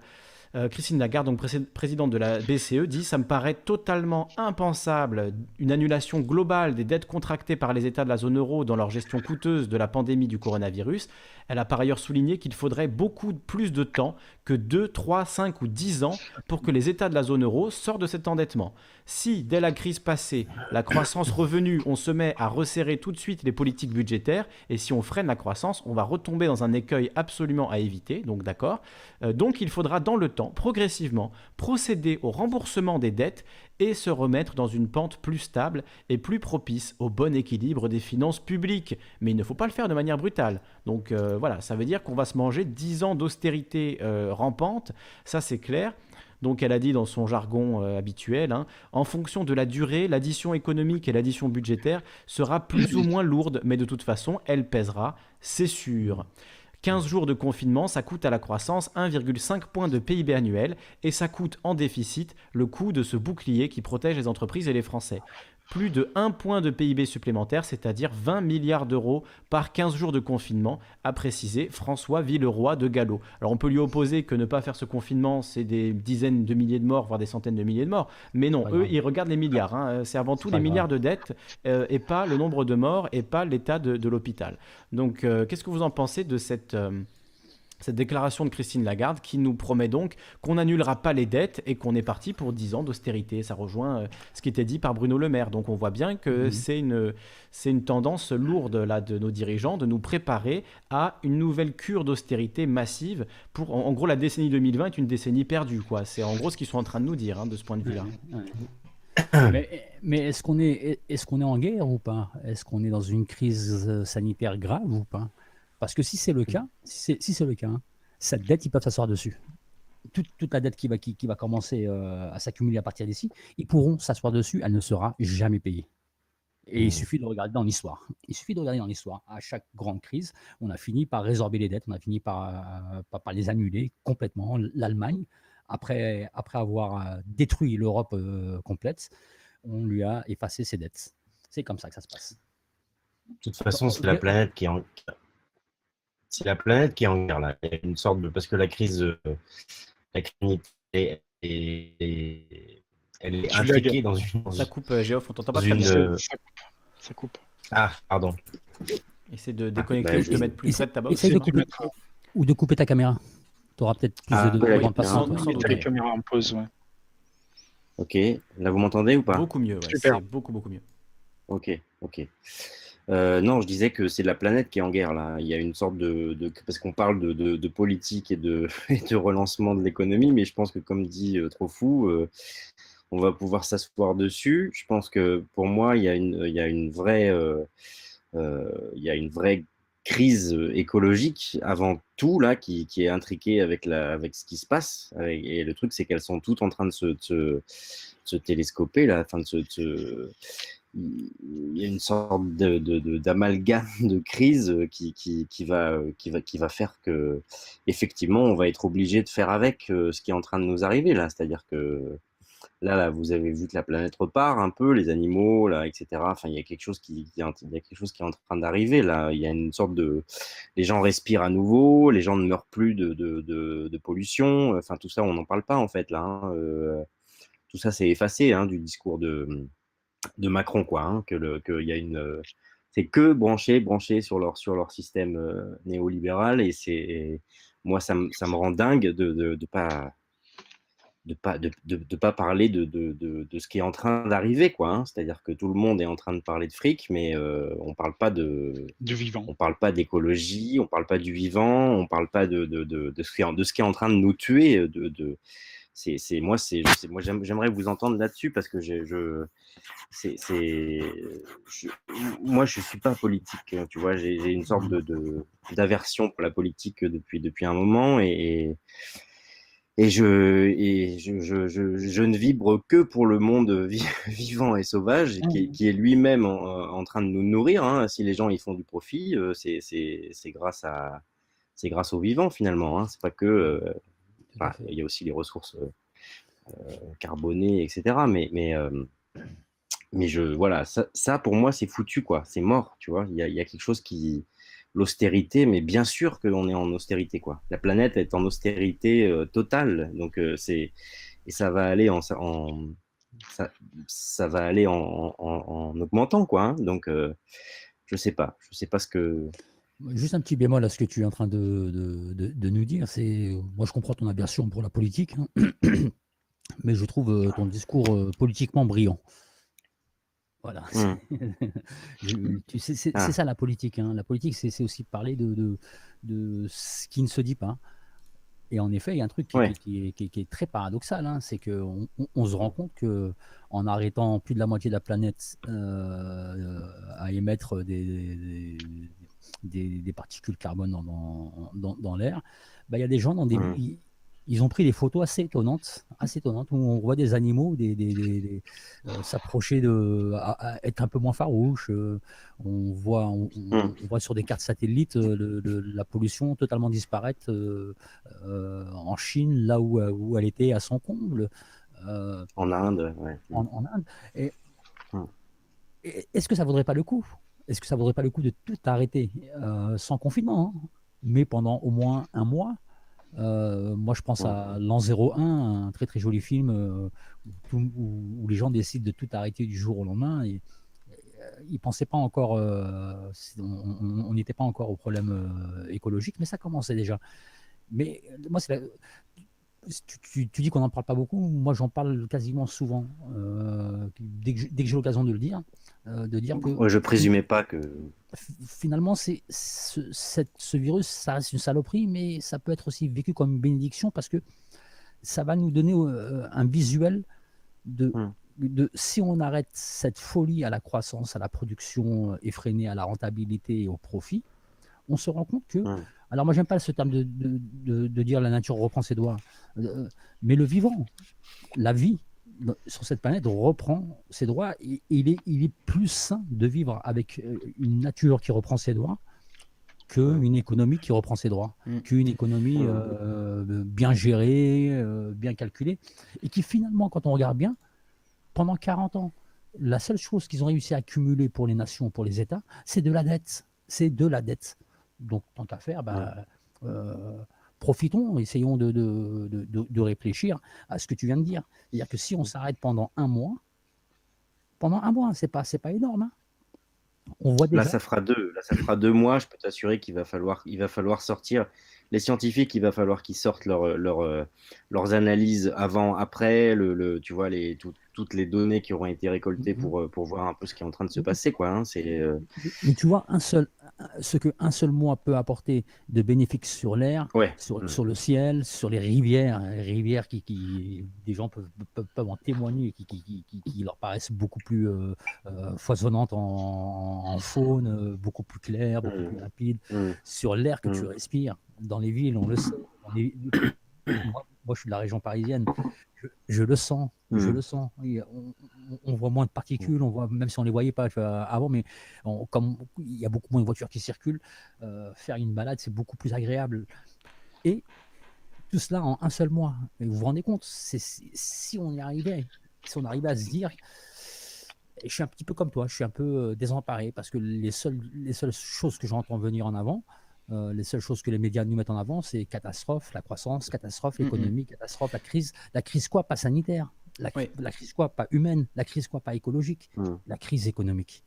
et, c'est vrai que c'est l'occasion rêvée, euh, ce, ce, moment qu'on vit en ce moment, de se rendre compte que quand on achète uniquement ce dont on a besoin, c'est-à-dire euh, de la nourriture, en plus produite localement, puisque on le disait tout à l'heure, il y a quand même beaucoup de régions où les producteurs locaux ben, sont enfin euh, mis en avant. Donc euh, on, se rend compte que c'est complètement possible de passer à un régime de décroissance, de passer dans un régime beaucoup plus euh, sain, avec beaucoup moins d'avions, beaucoup moins de voitures, beaucoup moins de mmh. bateaux, etc. Qu'on peut y arriver, on peut s'en sortir très bien, mais comme il y a mmh. ces, ces obligations de créer de la rente, créer du profit, pour les milliardaires, en gros, pour les marchés financiers, eh bien, on nous dit non, regardez, on ne peut mmh. pas le faire parce que les marchés s'effondrent. Eh bien, mettons à bas ces marchés, faisons table rase de tout ça, effaçons les dettes, puisque tu parlais, euh, tu disais que tu n'aimais pas trop la politique, etc. Mais les, premiers, la première civilisation politique qu'on connaît, c'est euh, la Mésopotamie antique. À l'époque de la Mésopotamie mmh. antique, tous les 60 ans, ils effaçaient l'intégralité des dettes on est plus bête qu'eux, en fait. Mmh. C'est ça, tu vois, on est plus bête que la première civilisation de cette planète. On ne sait pas faire un jubilé pour effacer les dettes quand on est dans une période de crise grave, de crise terrible, euh, comme tu dis, sanitaire, écologique. Oui, et, c'est vrai que Geoff, tu as raison de le rappeler. On met un peu sous le tapis cette crise écologique et on nous parle que de la crise économique. Euh, et c'est tellement juste. Enfin, je veux dire, on se rend compte qu'en fait, les solutions, elles sont à portée de main, qu'il suffit juste de les mettre en place, que c'est une question politique avant tout. Et effectivement, aujourd'hui, on le vit. Pourquoi on ne pourrait pas continuer comme ça? Pourquoi on ne pourrait pas continuer à réduire notre impact, à réduire notre consommation de, euh, de, de combustibles fossiles, à réduire nos déplacements? On peut très bien le faire. Ne le faisons pas pour le virus, faisons-le pour sauver la planète et sauver l'écologie. Qu'est-ce qu'on est en train de nous dire effectivement dans les médias? Vite, relançons l'économie au plus vite, retournons bosser, euh, travaillons plus dur pour relancer la croissance. Mais quelle stupidité, quelle débilité criminelle C'est absolument atroce ce qu'il nous raconte. C'est à l'inverse de ce qu'il faudrait faire. Michel, j'ai vu que tu, voulais prendre la parole. Michel. On parle de ça. 50 ans qu'on nous sert. Moi, à une certaine époque, j'avais comparé euh, la bourse Vous savez, il y a eu une période, il y a eu Jean-Pierre Gaillard sur France Inter, où tous les jours, tous les jours, plusieurs fois par jour, on nous parlait de la bourse. Je ne comprenais rien du tout. C'était une sorte de liturgie. Comme autrefois, il y avait euh, les, matines, euh, les vêpres, etc. Là, c'était la liturgie financière, euh, avec cette espèce en plus, dans les années 90, on nous a incités à devenir nous-mêmes des spéculateurs. Rappelez-vous Tapi, rappelez-vous, euh, on nous a cité, j'ai connu des clubs d'investissement boursier dans des collèges, dont un collège qui s'appelait Louise Michel, en plus, c'est extraordinaire, à Saint-Just-en-Chaussée, très exactement, dans l'Oise. Donc, il y a eu toute cette période-là de, Monsieur euh, Geoffrin et Monsieur Montand, ex-stalinien, sont venus euh, nous expliquer la crise en disant il faut, investir, il faut y aller, quoi. il faut que chacun de nous devienne une sorte de, d'entrepreneurs spéculateurs. Oh, attends, on peut tout de même pas nier cette chose-là, qui a été une réalité, une sorte de pédagogie de la connerie criminelle. Ouais, moi je voulais réagir aussi par rapport à ce qui se, disait, c'est s'apercevoir en fait, les gens lambda commencent à s'apercevoir en effet que euh, leur environnement commence à devenir sain, que ce qu'ils voient, ils commencent à entendre des oiseaux, parce que dans les villes, le, son, la pollution sonore baisse et automatiquement, ils, commencent à entendre des oiseaux. Euh, hmm. C'est plus la télé qui leur dit, c'est leurs propres yeux. Ils sont en train de s'apercevoir, en effet, que euh, voilà, lorsqu'on arrête euh, de, fonctionner, eh ben, il y a des choses qui commencent à réapparaître. Voilà, la faune, la flore, euh, etc. Et je crois que c'est important. C'est important. C'est, peut-être un mal pour un bien ce qui se passe. Parce qu'en effet, les gens commencent à réfléchir par eux-mêmes et, commencent à, envisager peut-être autre chose. Voilà. Hum. Oui, oui, c'est, c'est, Alors après, il n'y a pas de, il y a des espèces qui sont perdues malheureusement. Donc, euh, si tu veux euh, relancer l'économie, c'est comme donner un dernier coup de, un, coup de grâce à tout ça. Tu vois, c'est, c'est ça qui est, qui est terrible, quoi. Parce que je, je, dis, je dis que je suis apolitique, mais je, je suis apolitique de la politique de maintenant, c'est-à-dire que de celle dont, dont Michel parle, quoi. Hein. C'est, c'est, je, je, moi, ça me, ça me fait, ça me fait bondir parce que j'ai pas les mots pour, pour euh, pour parler de tout ça. Euh, j'ai pas suffisamment de connaissances comme vous là pour pour euh, pour parler de tout ce qui s'est passé en politique depuis depuis des années et des années. Donc ça j'ai voilà, je me sens euh, je me sens lésé là-dessus et voilà, il y a qu'un il a qu'un levier sur lequel je peux je peux je peux bouger. Moi, c'est sur les c'est sur l'écologie, l'agriculture et la nouvelle manière de faire de, de, de, de, régénérer les sols, quoi. Hein, L'agriculture de régénération des sols, quoi. Parce que c'est tellement ça qui va, qui va faire que. Oui, Michel?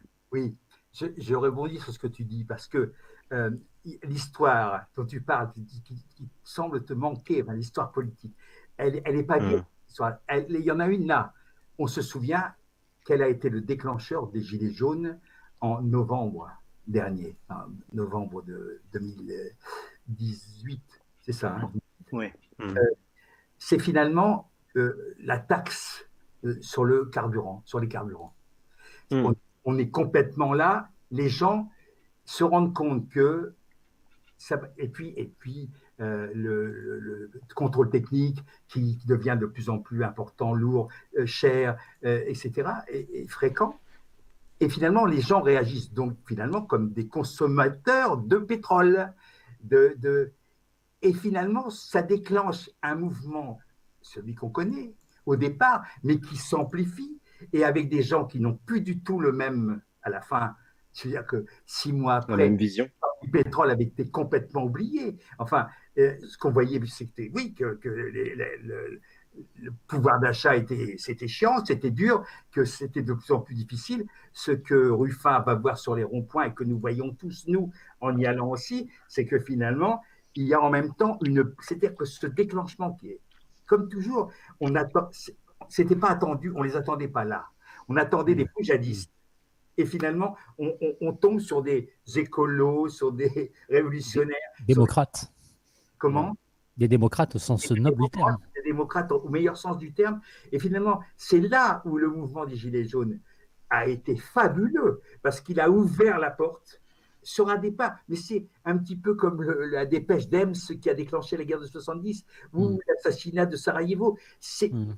un accident, un truc tout à fait. Et ça déclenche. C'est l'aile de papillon. C'est la fameuse aile de papillon qui, ici, un battement d'aile, déclenche un ouragan à 6000 km. On est en plein dedans.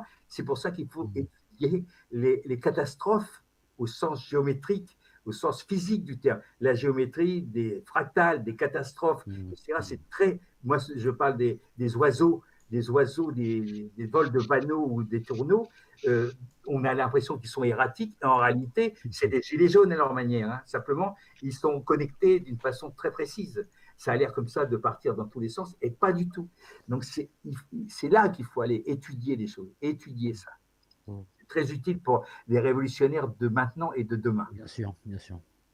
Et, et là, mo- et moi, j'appuie hein, là-dessus, hein, Michel. hein, euh, ça part toujours de, de- de, disons, d'épiphénomènes. Toutes les grandes révolutions, toutes les grandes euh, transformations euh, sociales sont parties de, ouais, d'une, toute petite question. euh, et puis, on, a pu assister à un tas de. après le, mouvement des Gilets jaunes, on a pu assister en Algérie. Bon, L'Algérie, c'était particulier, mais, par exemple, au, Chili, ça a été le ticket de métro. Euh, au Liban, ça a été euh, une surfacturation sur WhatsApp et ainsi de suite. hein. Et on a vu des mouvements, des mouvements qui sont, qui, qui sont sortis, mais qui, qui ne parlaient plus de WhatsApp ou du ticket de métro, mais qui parlaient de bien, bien, bien, bien d'autres choses. C'est-à-dire que dès qu'on commence à mettre le, le, le- moi, j'idéalise pas le peuple, hein. Euh, bien que je serais tenté de le faire, mais euh, en- tout cas, quand on met le peuple en colère sur le- le prix du pain, il finit toujours par se demander qui c'est qui fixe le prix du pain et pourquoi il le fixe. Et là, quand, quand il commence à se demander qui c'est qui fixe le prix du pain et pourquoi il le fixe, il commence à faire de la politique. Et là, on ne peut plus l'arrêter. On y est, on y est. Voilà. Je, je pense qu'on est dans un mouvement depuis 15 mois où, où- où les gens sont sortis pour commencer à réfléchir à un tas d'autres choses. Et en effet, voilà. euh, Tu es en train de me dire que je vais faire de la politique bientôt, c'est ça? Mais Tu en fais en fais, tu en fais Tu déjà. en fais déjà. Tu en fais, tu en- clair. tu en fais déjà et, et- et il nous faut plus de gens qui fassent de la politique comme toi. Il faut plus de gens qui fassent de, de- de- de la philosophie en politique, plus de gens qui fassent de l'histoire en politique et qu'ils Mhm. arrêtent de nous raconter que les lendemains chanteront si on a une bonne croissance, qu'ils arrêtent de nous raconter que les lendemains chanteront si euh, nos multimilliardaires se, se multimilliardairisent encore plus. Il ne faut pas confondre la politique politicienne euh, comme le discours qu'on vient d'entendre de Macron et la politique Hmm. au sens noble avec un grand P Au qui sens est, noble. qui est l'organisation. Ah oui, ça existe la politique De au sens cité. noble. hein. C'est l'organisation de Oui, la oui, cité. C'est l'organisation de nos vies et effectivement, c'est ce dont tu parles, c'est l'écologie, c'est l'organisation sociale, c'est en fait les choix que l'on fait pour organiser notre existence euh, en ce bas monde. C'est ça la, la Mm. politique au sens noble. C'est pas euh, hmm. les accords de parti et les petites phrases pour faire réagir, etc. Michel. Oui, ouais. Et sortir aussi de la politique spectacle, parce que avec des stars, avec des, avec des, des hommes, des hommes et des femmes pré- euh, euh, providentiels, euh, on voit bien que finalement, il y a, ça fonctionne encore comme ça. Et ça, c'est terrible, parce que la personnalisation à outrance de la politique va à l'encontre même de l'idée même de politique. Parce que la Mm. politique, si c'est si la vie de la cité, ne peut pas se résumer à ce qu'il y a dans la tête d'un homme ou d'une femme. C'est pas possible. Ça veut Hmm. dire qu'il faut sortir de cette. Évidemment, la politique spectacle, comme la société du spectacle, est là comme prolongement du capitalisme. Euh, donc il faut sortir de ça, il faut casser ça, il faut. Je ne dis pas qu'il faut tuer tous les. Mais d'abord, il y a eu du dégagisme qui a, qui a eu lieu. Il y a eu du dégagisme, ça aussi, c'était pas prévu. Ce- Écoutez, rappelez-vous, rappelez-vous l'énorme bourde que font les socialistes en demandant la primaire. Hmm. Parce que les Amerlocs font ça, donc c'est bien. Putain, primaire D'abord, une nana qui arrive en tête de primaire, personne n'avait vu, vu venir ça. Et puis, celle qui a eu après, les primaires qui a eu après, ça a été mais gigantesque. Finalement, la droite, dit, ah, forcément, il faut qu'on y aille aussi. Donc, allez hop, on, on- on fait, attention, des gens de gauche vont euh, choisir un candidat des primaires en payant, en donnant un bifton. Non, mais Ouais, allez, 2 euros. deux euros. 2 euros. euh, on est là dans, le, dans, mais dans la comédie, d'accord? La comédie humaine la plus, la plus. Mm. Et alors, voilà, il faut sortir de ça. C'est Moi, un je petit spectacle.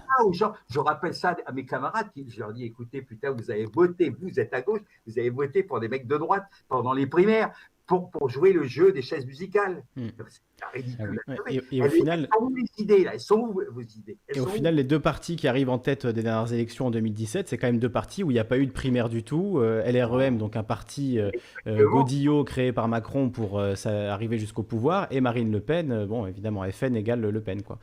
Euh, Et puis même le quatrième, hein, Mélenchon, qui, qui, qui n'a pas fait de, et qui a, qui a eu un, un résultat aussi bon que celui, euh, voire, voire deux fois, deux fois plus bon que celui de Hamon. Mm. C'est marrant. C'est voilà, c'est. Après voilà, là en effet, là on rentre dans la politique spectacle. C'est mis en scène. Quand tu regardes les débats qui sont mis, le, le- t'as l'impression que c'est, t'as l'impression que c'est euh, Cassius Clay qui, qui va boxer. euh, c'est euh, là où on, où, où je rejoins Michel sur la personnification, c'est-à-dire que on, on a, on a tellement plus d'idées qu'il faut nous mettre un beau gosse. Ah, mais il est beau ce mec, il est beau, il est jeune. Ah, c'est ce que ma mère a dit. il a fait des études, donc il doit être tellement intelligent. Hmm. Et vous voyez, là, là en personnifiant, la- la- c'était quoi son projet? Parce que c'est notre projet, c'était quoi son projet? Il n'avait pas de projet euh, un mois avant les élections, il n'en avait pas. hein. Il suffit de Il voir les micro-trottoirs de ces, de ces fans, euh, ouais, parce que c'est vraiment le terme, hein, les fans de Macron, euh, quand tu leur demandais, mais pourquoi vous votez pour lui? Qu'est-ce qui vous intéresse dans son programme? Il est beau. Euh, bah, je, je, voilà, il y avait rien en fait. hein, C'était sur le contenu, il y avait absolument rien. Euh, alors, oui, trop fou. Excuse-moi, le jeunisme, c'est pas parce que tu es jeune que tu es. Bien sûr, oui. Non mais jeune égale renouveau, donc c'était le renouveau, Ouais. alors, que, alors que du point de vue des idées, c'est la même, euh, la même pourriture euh, aujourd'hui qui commence vraiment à sentir mauvais depuis, euh, depuis 30 ans, 35 ans, quoi, euh, clairement. Enfin, le-. L'européisme Ah oui, à pour tout craint, les- le libéralisme, les marchés financiers, les patrons, les milliardaires, tout ça, enfin on est vraiment là-dedans. quoi. Pour, pour moi, je Mm. plaisante pas. hein. Quand, quand je te dis que c'est Reagan, c'est pour pas dire que c'est Ricardo et Adam Smith, hein, mais, Ouais, mais c'est exactement le même. c'est- Ouais, gens-là ont des siècles. hein. D'où la nécessité de l'histoire aussi. Parce que les gens qui connaissent un petit peu l'histoire savent que, je le dis et je le répète, euh, Macron, c'est Thiers, c'est Adolphe Thiers, c'est McMahon. C'est le même discours. C'est le même discours. Enrichissez-vous. C'est ça. C'est c'est le même discours. Je rêve d'avoir une jeunesse qui rêve d'être milliardaire. Mm. Voilà, Mm, mm. exactement. Donc, si les gens, si on ne les abrutissait pas avec, comme Berne, j'ai rien contre Berne euh, et son copain, euh, sur de l'histoire, euh, genre euh, point de vue et image du monde, c'est-à-dire les, les têtes couronnées, euh, mais vraiment l'histoire, comme le faisait l'excellent euh, Guillemin, l'excellent Guillemin. Allez voir Guillemin, regardez les vidéos de Guillemin et vous aurez une vision de l'histoire complètement différente. Et là, vous saurez que vous saurez reconnaître euh, le visa- derrière le visage jeune de Macron, eh ben, l'éternel réac. Voilà, de toujours. Guillemin? C'est qui Guillemin, Michel Henri Guillemin, c'est un Ah, Henri historien, un historien français qui, qui a refait toute l'histoire de France et qui a fait des longues vidéos euh, dans les années 50-60 où il raconte l'histoire de Napoléon, de la Révolution française, de la Commune et euh, d'une manière euh, qui est absolument extraordinaire. C'est le meilleur prof d'histoire qu'on peut, qu'on peut espérer. Quoi, voilà. Robespierre. Oui. euh, Alors après, après attention, hein, ne, ne vous contentez pas de, de- des travaux de Guillemin. Ça a un peu vieilli apparemment voilà. pour certains aspects, mais il y, a des- il y a des jeunes historiens sur YouTube qui ont repris le flambeau et qui continuent à faire ce travail-là. Mais c'est vrai que Guillemin, c'est une base pour commencer euh, à aborder toutes ces questions-là. C'est vraiment, vraiment excellent. oui. C'est là où je suis aux fraises, tu vois. Moi, j'ai fait de l'histoire de l'art comme un couillon. et Mhm. donc, euh, Euh, en tout cas, sur, euh, sur effectivement l'histoire de France, euh, l'histoire de la littérature aussi, euh, Guillemin, c'est une bonne base. Mais comme tu Oui, dis, euh, trop fou, faut pas s'en contenter. Mais euh, je pense que c'est à voir, clairement. faut le voir au moins une fois, Alors, ça c'est sûr et certain. Alors pourquoi, pourquoi moi je te dis qu'il faut pas s'en contenter? Moi je m'en contente très bien. C'est, euh, il, est de, il est de mon bord politique. hein, mais si c'est pas ton bord politique, tu vas retrouver un tas de choses à dire. euh, mais voilà quoi. C'est. Parce qu'apparemment ça a un peu vieilli dans le sens où il y a des nouvelles, euh, il y a eu des nouveautés historiques, qui ont, qui, des nouvelles Mm. découvertes historiques qui remettent un petit peu de, de voilà, de, de nuances dans ce qu'il raconte. Mais sur le fond, c'est absolument excellent. Le travail d'Henri Guillemin sur la. Banque de France. Enfin, il y a une petite vidéo de 10 minutes sur la Banque de France de Napoléon, euh, créée par Napoléon. Tout est dedans. Je veux dire, la BCE, euh, la Banque de France, etc. C'était déjà en fait euh, l'idée de banque privée euh, à cette époque-là. Alors, euh, il y a quelqu'un qui est arrivé qui fait beaucoup de bruit là. Je sais pas qui c'est. c'est carton C'est Carto, il y a un bruit de ventilateur. Si tu peux couper ton micro quand tu t'exprimes pas, ce serait pas mal. Il y a eu un, il y a eu, il y a eu un hold-up idéologique qui a été créé. Euh, c'est eh ben, au, au moment du bicentenaire de la Révolution, c'est-à-dire en 1989, bicentenaire, et là, il y a une véritable OPA de la, de la droite réactionnaire sur cette aventure-là. C'est-à-dire que c'est là où, d'un seul coup, on va déglinguer, euh, on va déglinguer euh, Robespierre. Pierre, on va déglinguer, et on va réécrire. Alors, pour le coup, on nous parle beaucoup de révisionnisme. Alors là, nous avons un exemple typique de révisionnisme. Hmm. C'est-à-dire des gens, euh, avec Furet notamment, qui se mettent à, à réécrire l'histoire de la Révolution française de façon à nous dire en gros, euh, oui, c'est bien, et ça a existé, mais il faudrait pas recommencer. Faudrait pas- c'est.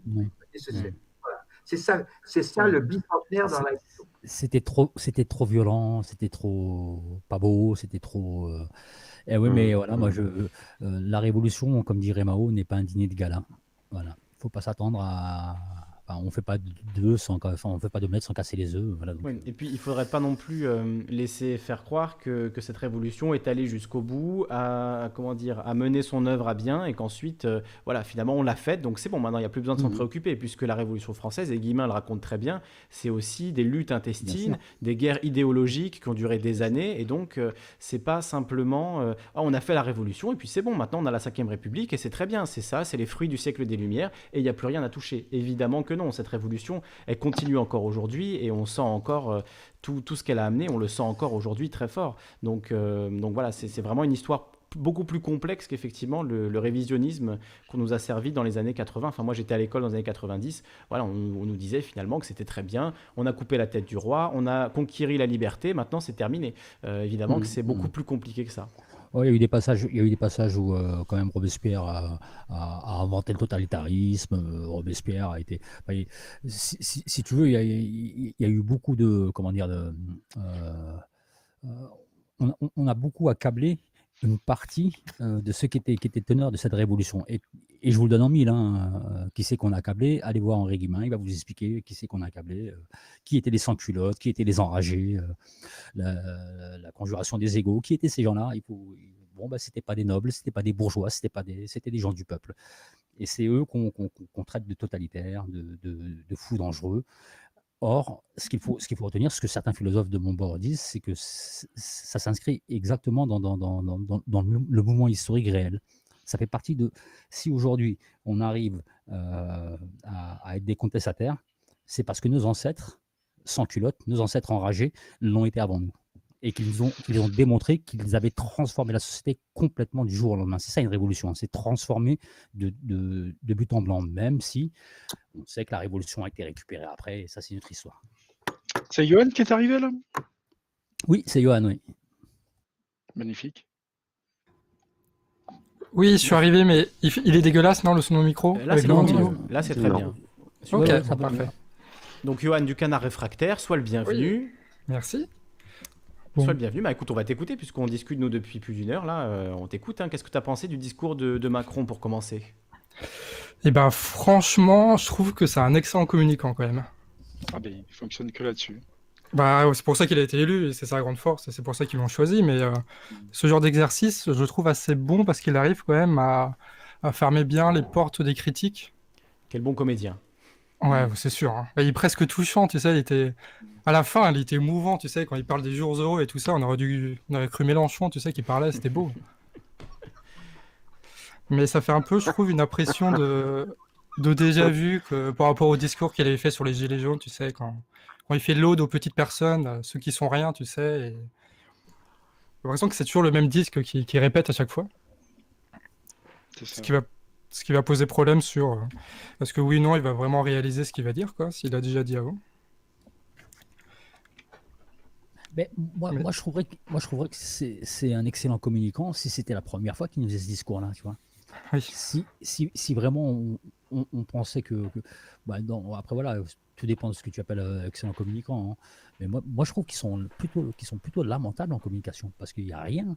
Il y a, je, je trouve son discours plutôt vide et creux, et je ne le dis pas parce que c'est Macron, Mais, Mais c'est parce que tu, tu ne comprends pas que c'est justement ça la, la communication. C'est tout dire et en même temps ne rien dire, tu vois. C'est ça l'art de la communication. Ah, c'est justement d'être creux ça. et vide et de ne rien dire. Son but, c'était pas de, de, tu vois, euh, dire des choses qu'on allait euh, pouvoir utiliser contre lui dans cinq mois. Euh, son but, c'était juste de faire passer la pilule. Donc, euh, dans ce sens-là, ils sont, ils sont très bons. C'est parce que, Ah, euh, c'est si parce que, ça, hein. voilà, tu ne comprends pas le si but. ça, je donne 20 sur Voilà. 20. Exactement. 20 sur 20 en 20 sur 20. communication, 0 sur 20 en contenu politique. Voilà. Bah, c'est comme la notion de politique euh, euh, ancestrale et, et- et la, et la- et la politique qu'on nous sert. C'est de la communication qui est complètement biaisée, parce que la communication à la base, c'est pas ça quand même. hein. C'est parler de ce qu'on de ce qu'on ressent et de ce qu'on et de ce qu'on veut dire. C'est de la tr- transmettre, on est bien d'accord. Hein. Utilisons les bons mots parce que là, du coup, on est on n'est plus sur de la politique, on n'est plus sur de la communication, on n'est plus sur de l'écologie, on n'est plus sur rien du tout là. On on- est aux fraises partout, quoi. On va appeler ça un plan manager- managerial, tu vois, genre, Hum, pour, utiliser les mots que eux aiment bien, tu vois, parce que parce que moi je suis d'accord avec toi, Geoff. hein, la communication, c'est- quoi. Ouais. la communication, c'est ce qui permet à deux êtres d'échanger, de se transmettre des, des, des- des objets, des solutions euh, abstraites. C'est ça la communication. Pour moi, hein, euh, mais après voilà, mais je, je rejoins la définition de, de, Ouais. de, de Johan et de, et de Lysandre. hein. Mais si c'est ça la communication, bah oui, oui, il, est- il sort de grandes écoles, il a, fait, il a, il a travaillé pour de grandes banques. euh, euh, Il a fait du media training à gogo. à, à la main qui disait que c'était une très très bonne prostituée, hein, avec tout le respect que j'ai pour ces dames-là. Euh, ouais, bah, voilà, parce que- Alors, il y a une citation sur le chat euh, qui est, pas mal. J'ai pas beaucoup lu le chat ce soir, mais je la trouve intéressante. C'est Jean Depay qui nous dit Je vous laisse, merci pour cette soirée. Je finirai par vous proposer de méditer sur cette maxime confuséenne. confucéenne. Euh, le prince est un bateau, le peuple est l'eau, l'eau porte le bateau ou le renverse. La méditation est profonde. ouais, il me faut du temps là. Alors, euh, Johan, euh, est-ce qu'il y a des choses qui t'ont particulièrement marqué ou choqué dans ce discours de, de Macron? Il y a notamment une phrase qui a fait réagir beaucoup de monde, euh, c'est euh, l'annulation massive des dettes des pays d'Afrique. Euh, est-ce que tu l'as noté ça? Est-ce que tu l'as remarqué? Euh, c'est pas ce que- j'ai- j'ai- j'ai- non, j'ai pas fait gaffe qu'il avait dit ça. Il a dit ça vers la fin, ouais, je dirais aux, aux trois quarts de son discours. Est-ce qu'il y a Non, autre y chose avait qui t'a un- ma- il y a un- marqué. Oui, oui. Bah, il y a un truc, euh, bah, j'aimerais bien avoir votre avis là-dessus parce que j'ai l'impression qu'il y a une situation un peu, un peu paradoxale, tu sais, parce que à la fois sa, gestion de crise, c'est un scandale sans nom pour, euh, pour 100 raisons qu'on pourrait citer ici, tu vois. Mais en même temps, on peut pas. Là, il est sur une situation où il peut plus rien faire, à part euh, espérer des importations de tests et de masques. Ce qui fait que là, la seule chose qu'il a à faire, c'est dérouler. Ce qui fait qu'on peut pas lui reprocher ce qu'il est en train de faire maintenant et que tout le process était sur ce qui avait été fait avant. Et lui, là où il se place, c'est euh, mais là, ce que je suis en train de faire, c'est nécessaire. Et oui, bah, il fait le truc, les seuls trucs qu'il peut faire. Mais nous, ce qu'on lui reproche, c'est ce qu'il a fait avant. Et là, il n'a pas répondu là-dessus. Hmm, Pas que, Johan, pas que. On lui reproche pas ce qu'il avait fait avant ou ce que les autres avaient fait avant lui. Moi, c'est pas ce que je lui reproche. hein. Euh, véritablement, c'est de, dès le début de n'avoir pas pris la mesure de la gravité. Et on a un- quelqu'un euh, qui gouverne, s'il t'emmène en, pleine tempête, tu es en mesure de lui reprocher de, de- de n'a- de n'avoir pas vu les signes qui, annonçaient la tempête. Et euh, la, question, elle est que sur, je sais pas, les 15-20 jours, tu voyais bien leur confusion qui était de dire tout et son contraire. À un moment, Sébastien Ndiaye nous explique que les écoles ne seront pas fermées. Euh, et puis le soir même, on dit que oui, en fait. oui, C'est le en même temps, hein. c'est le fameux en même temps macronien. Là, e, Exactement. Donc, euh, on a toutes les raisons de leur reprocher euh, ce qu'ils n'ont pas su mettre en place. Lui-même le dit. hein. Lui-même dit que euh, bon, ben, on n'a pas été. euh, alors, je ne sais plus euh, la phrase exacte qu'il donne, hein, mais euh, ouais, on n'a pas été tip top, quoi. On n'a pas été, on n'a pas été super. Mais en effet, là où tu as raison, c'est que en, en disant, en, expliquant, ben, alors c'est- un discours très très euh, super réussi euh, au niveau de la communication, parce que euh, en, en expliquant que c'est une, c'est une crise grave que nous n'avions pas connue en temps de paix, tu vois, on change, déjà, on n'est plus en temps de guerre, mais on est en temps de paix, et bah, quelque part, il se dédouane en, se disant, oui, voilà, c'est vrai qu'on est face à une crise, euh, ça va être dur. Il le dit après, il dit, il on ne sait pas comment on va faire. hein. Ça, c'est moi, ça m'a, ça m'a, ça, ça- c'est quelque chose qui m'a touché hein, en, en disant, alors, j'ai plus les, termes exacts, mais en, gros, il explique que eh, ils naviguent un petit peu à vue. Et c'est, à la limite, ça, je, ne pourrais pas leur reprocher. Ce que je pourrais leur reprocher, c'est de, ne de ne pas avoir euh, saisi l'immensité, parce que eux savent, savent plus de choses que nous. Mais de n'a- de n'avoir pas mis en place dès le début euh, une, stratégie où on aurait euh, le moins de, de- de- répercussions sur, euh, sur nos vies à nous tous. Et là, je pense que ouais, ils ont foiré. Ils ont foiré ils ne peuvent que, que, le reconnaître, même s'ils le, reconna- le reconnaissent déjà à demi-mot. Euh, Ouais, du moi, bout des lèvres, hein, vraiment. Ouais, ouais, du bout des lèvres, mais moi j'estime qu'on peut encore le- leur reprocher un tas de choses. Un tas de choses. Par- Bah, L'organisation par des municipales, par exemple, il n'y en a pas eu un mot. Tu vois, même sur le- la suite d'ailleurs des municipales, bah, c'était aussi euh, une absence hein, dans son discours. Euh, Il n'y a rien eu sur euh, la suite des municipales. Est-ce que ça va être en juin? Est-ce que ça va être reporté? Est-ce qu'on va refaire le premier On n'en tour sait rien. On n'en sait rien. On n'en rien. sait rien. Et eux non plus ne savent rien. Mais par contre, ce qu'on sait, ce qu'on sait, c'est qu'on va pouvoir euh, arrêter de payer des heures supplémentaires et on va pouvoir demander euh, par pitié, par pitié, ne touchez pas vos dividendes au, au patron. Hmm. Voilà ce qu'on sait. Tu vois, je dire, et je, je peux moi leur reprocher, leur dire ah non, non, non, vous auriez, vous auriez dû euh, continuer à payer les gens, euh, à augmenter leur salaire, en disant bah, vos dividendes, elles vont servir à payer les salaires des gens. Oui, Ouais, Ça aurait été un choix, sûr. ça aurait été Ouais. un choix très très bon que j'aurais applaudi dès demain. Mais bon, je ne m'attendais pas à ce qu'ils disent ça. Quoique, j'espérais un petit peu. Je me disais peut-être qu'il y aurait une petite surprise. Bon. Ouais, non, pas de surprise, effectivement. Euh, de la communication bien rodée, euh, mais pas de, pas de vraie surprise. À part moi, cette phrase, c'est pour ça que je te la citais, euh, Johan, cette phrase sur l'annulation des dettes des pays africains que j'ai trouvé euh, vraiment bah, presque hors de propos. Quoi. Après, moi, je suis pour, évidemment, hein, je suis pour qu'on annule toutes les dettes du monde entier. Donc, à commencer par celles des pays les plus pauvres, bien sûr, allons-y à fond. Mais dans la bouche de Macron, j'ai trouvé ça complètement euh, ouais, euh, hors sol. Quoi. Enfin, c'est complètement, c'est complètement étonnant de l'entendre dire un truc comme ça, alors que j'ai l'impression qu'il n'en croit pas. Enfin, moi, en tout cas, j'y crois pas une seconde euh, quand il dit ça, hein, clairement. Bah, si, si je peux juste. après, après, après, je me tais. À mon avis, il dit ça parce que nous sommes dans la position d'être un pays du tiers-monde. Hmm. Parce que, véritablement, hein, parce, parce que euh, ce que dit Johan, quand, quand Johan comprend qu'il dit mais ça dépend pas de moi, moi j'attends que les masques ils arrivent, j'attends que les tests ils arrivent. Non, non, non, dorénavant, des, des, des- cliniques, des laboratoires vétérinaires nous proposaient, nous proposaient de, de- de- créer des tests. Ils, ont, ils en ont les capacités. Donc ça, ça n'a pas, ça pas été fait. Euh, euh, deuxième chose, c'est c'est la, la réquisition de, tout, de, de toutes les usines textiles. Il a fallu attendre que LVMH veuille bien commencer à fabriquer des masques. C'est pas comme ça que ça se passe. C'est- on ne demande pas à, à LVMH s'il veut bien charitablement nous fabriquer des masques, c'est on le réquisitionne pour qu'il nous fabrique des masques. Ça ne veut pas dire qu'on va le spolier, ça veut dire. Mais tu vois, ça, c'est des, décisions qu'ils auraient très bien pu prendre euh, tout seuls, ça aurait heurté personne. Euh, là où Macron reprend le dessus en disant quand même on est quand même la sixième puissance du monde, donc on va pouvoir faire un geste vers ces pays qui, bah, qui apparemment ils, ils, ils- ils gèrent aussi bien le, le, le virus que chez nous. Moi, moi, je, suis, je suis marocain d'origine, je sais qu'au Maroc il y, a des, il y a des choses qui se font. Mieux qu'en France. Ouais, ouais, ouais, où, où- où- où vous avez des cabines de, de- de- de décontamination euh, quand on rentre dans des, dans, dans des bureaux de poste. Ou, euh, sin- sincèrement, ça se passe au Maroc. Euh, vous, avez des, vous avez des masques disponibles dans, dans les épiciers et les bureaux de tabac. Pour, pour, pas, bah, pour, pour, pour de l'argent, mais pas pour pas très cher. Enfin, nous, on n'en a pas. Donc, cette position de, de se dire, regardez, il se passe, on, on appelle des médecins cubains, on appelle des médecins du Venezuela aujourd'hui, j'ai entendu, j'ai vu l'information. Des médecins du Venezuela. Le Venezuela qui est une dictature horrible. Euh, donc on essaie de se replacer en disant nous allons, euh, nous allons faire un geste pour ces pauvres petits Africains. On essaie de se replacer comme étant une. une- c'est mon avis. Hein, c'est, voilà. Mhm. Et maintenant j'arrête, je vais laisser Johan parler parce que nous on a parlé beaucoup. Oui, beaucoup. ça fait depuis 21h qu'on qu'on en discute. C'est intéressant.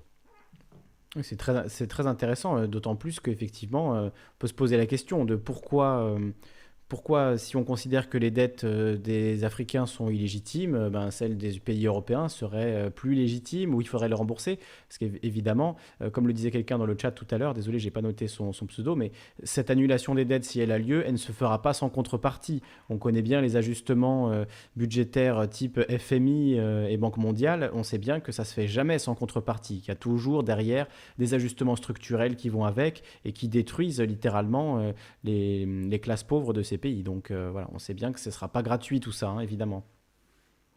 Enfin, en tout cas, faut pas le croire. hein. J'ai promis que j'allais me taire. et- et je vais juste dire ce dernier truc. Et, euh, il faut savoir que le, le franc CFA, euh, c'est nous qui l'imprimons. C'est Mm. nous la France. C'est- nous, qui- c'est nous qui avons la main sur la monnaie africaine. Voilà, ju- c'est juste ce rapport-là où on peut se dire, voilà, ben, euh, ce sont nos subordonnés. Hiérarchiquement, on peut faire ce geste-là.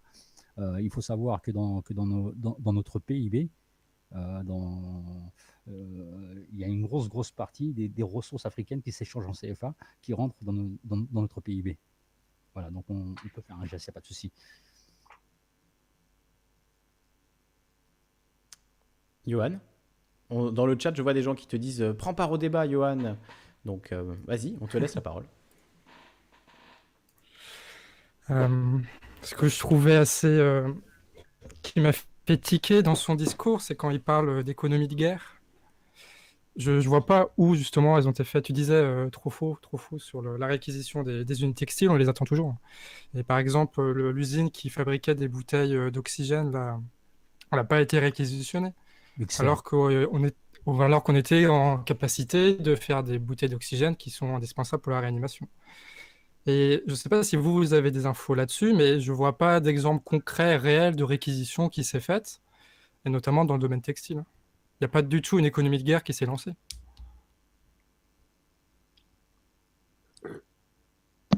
Non, non, il a fallu que ce soit des, des chefs d'entreprise qui fassent de la com en disant, euh, ben voilà, on, on va chez LVMH, euh, par exemple, faire des masques, euh, voilà. Ouais. C'est de la communication. Et du gel hydroalcoolique, oui. C'est ça. C'est ça. ouais. Le pire, le pire pour Luxfer, le pire, hein, dans, dans l'histoire de Luxfer, ah, c'est vrai que j'ai j'ai dit je, je me tairai, hein, mais c'est juste pour ajouter à Yuan, c'est que c'est- une boîte qui est en liquidation. Elle ne vaut rien. Elle ne vaut, elle ne vaut 0 centime. C'est-à-dire qu'on pourrait, la ré- on pourrait la récupérer sans spolier personne. Et en plus, c'est une entreprise rentable qui faisait un million de bénéfices. Donc même dans la logique, euh, tu sais, un peu de, de se faire du fric, eh ben, c'est rentable de- d'investir là-dedans, surtout dans une époque où euh, probablement des tas de pays vont refaire des stocks, etc. Enfin, ça se Mm. justifie de plein de manières différentes. Et pourtant, c'est pas fait. Et où il y a une tension sur ces, sur ces biens-là qui fait qu'effectivement, bien sûr, on va en vendre, euh, on va en vendre à la, à la pelle, au tractopelle même, des masques, des, des gants, des blouses, euh, des, voilà, des charlottes et, et- et autres. Donc il y a, y a de quoi faire, hein, effectivement, largement. Plutôt que d'aller les acheter à la Chine, comme tu disais dans ta revue de presse, euh, de les acheter à la Chine euh, pour extrêmement cher, euh, en urgence, en, créant voilà, un pont aérien pour faire venir ces masques de Chine, on ne sait pas trop dans quelles conditions, pour qu'ils arrivent dans trois semaines, un mois, on pourrait effectivement le faire chez nous directement. Ça serait un premier pas d'ailleurs vers l'indépendance industrielle dont nous a parlé Macron à la fin de son discours. Mais en même temps, l'usine de Luxfer, elle appartient à un groupe qui est détenu aussi par BlackRock.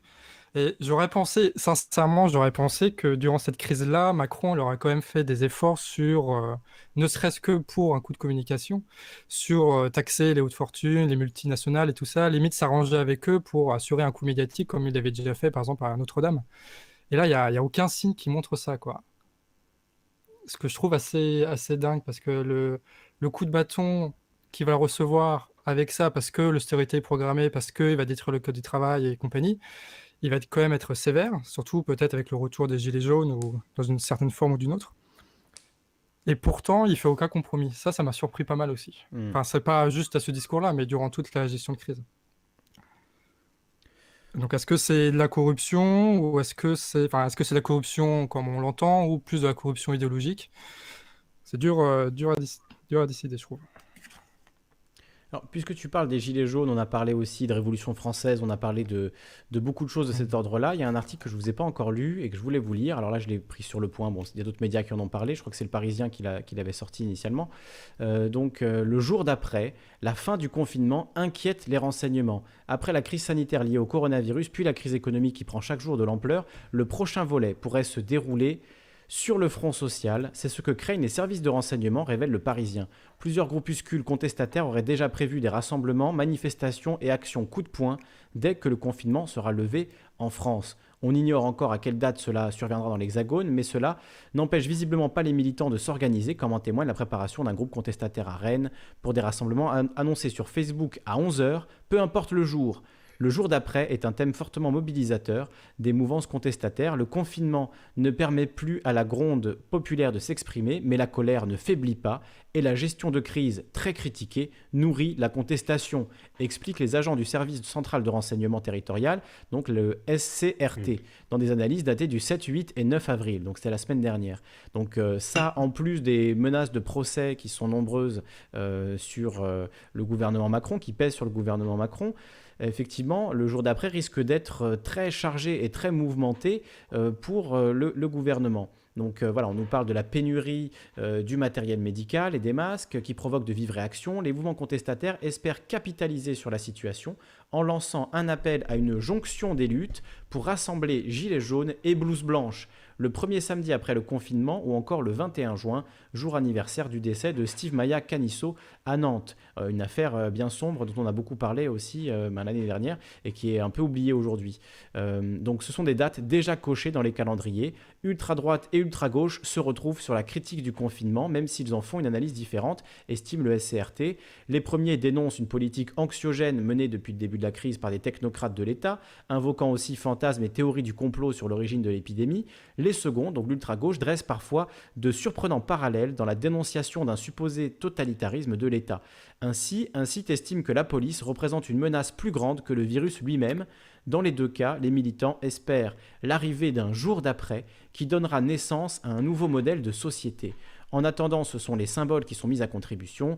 Un, média bordelais lié aux Gilets jaunes Saint-Jean, le document du gouvernement, a diffusé une attestation de déplacement révolutionnaire prévue pour après le confinement. On y trouve, selon le Parisien, des cases permettant la participation à des commandos sur demande des assemblées populaires ou encore les déplacements entre le domicile et le pouvoir indispensables à l'exercice d'émeutes. Tout un programme qui ne rassure pas vraiment les renseignements et on imagine également le gouvernement euh, qui euh, commence à voir la possibilité donc d'un mouvement social massif à la suite de ce confinement. Alors qu'est-ce que vous en pensez, messieurs? Ben, On va commencer par, euh, par Johan, vu qu'il n'était pas avec nous jusqu'à maintenant.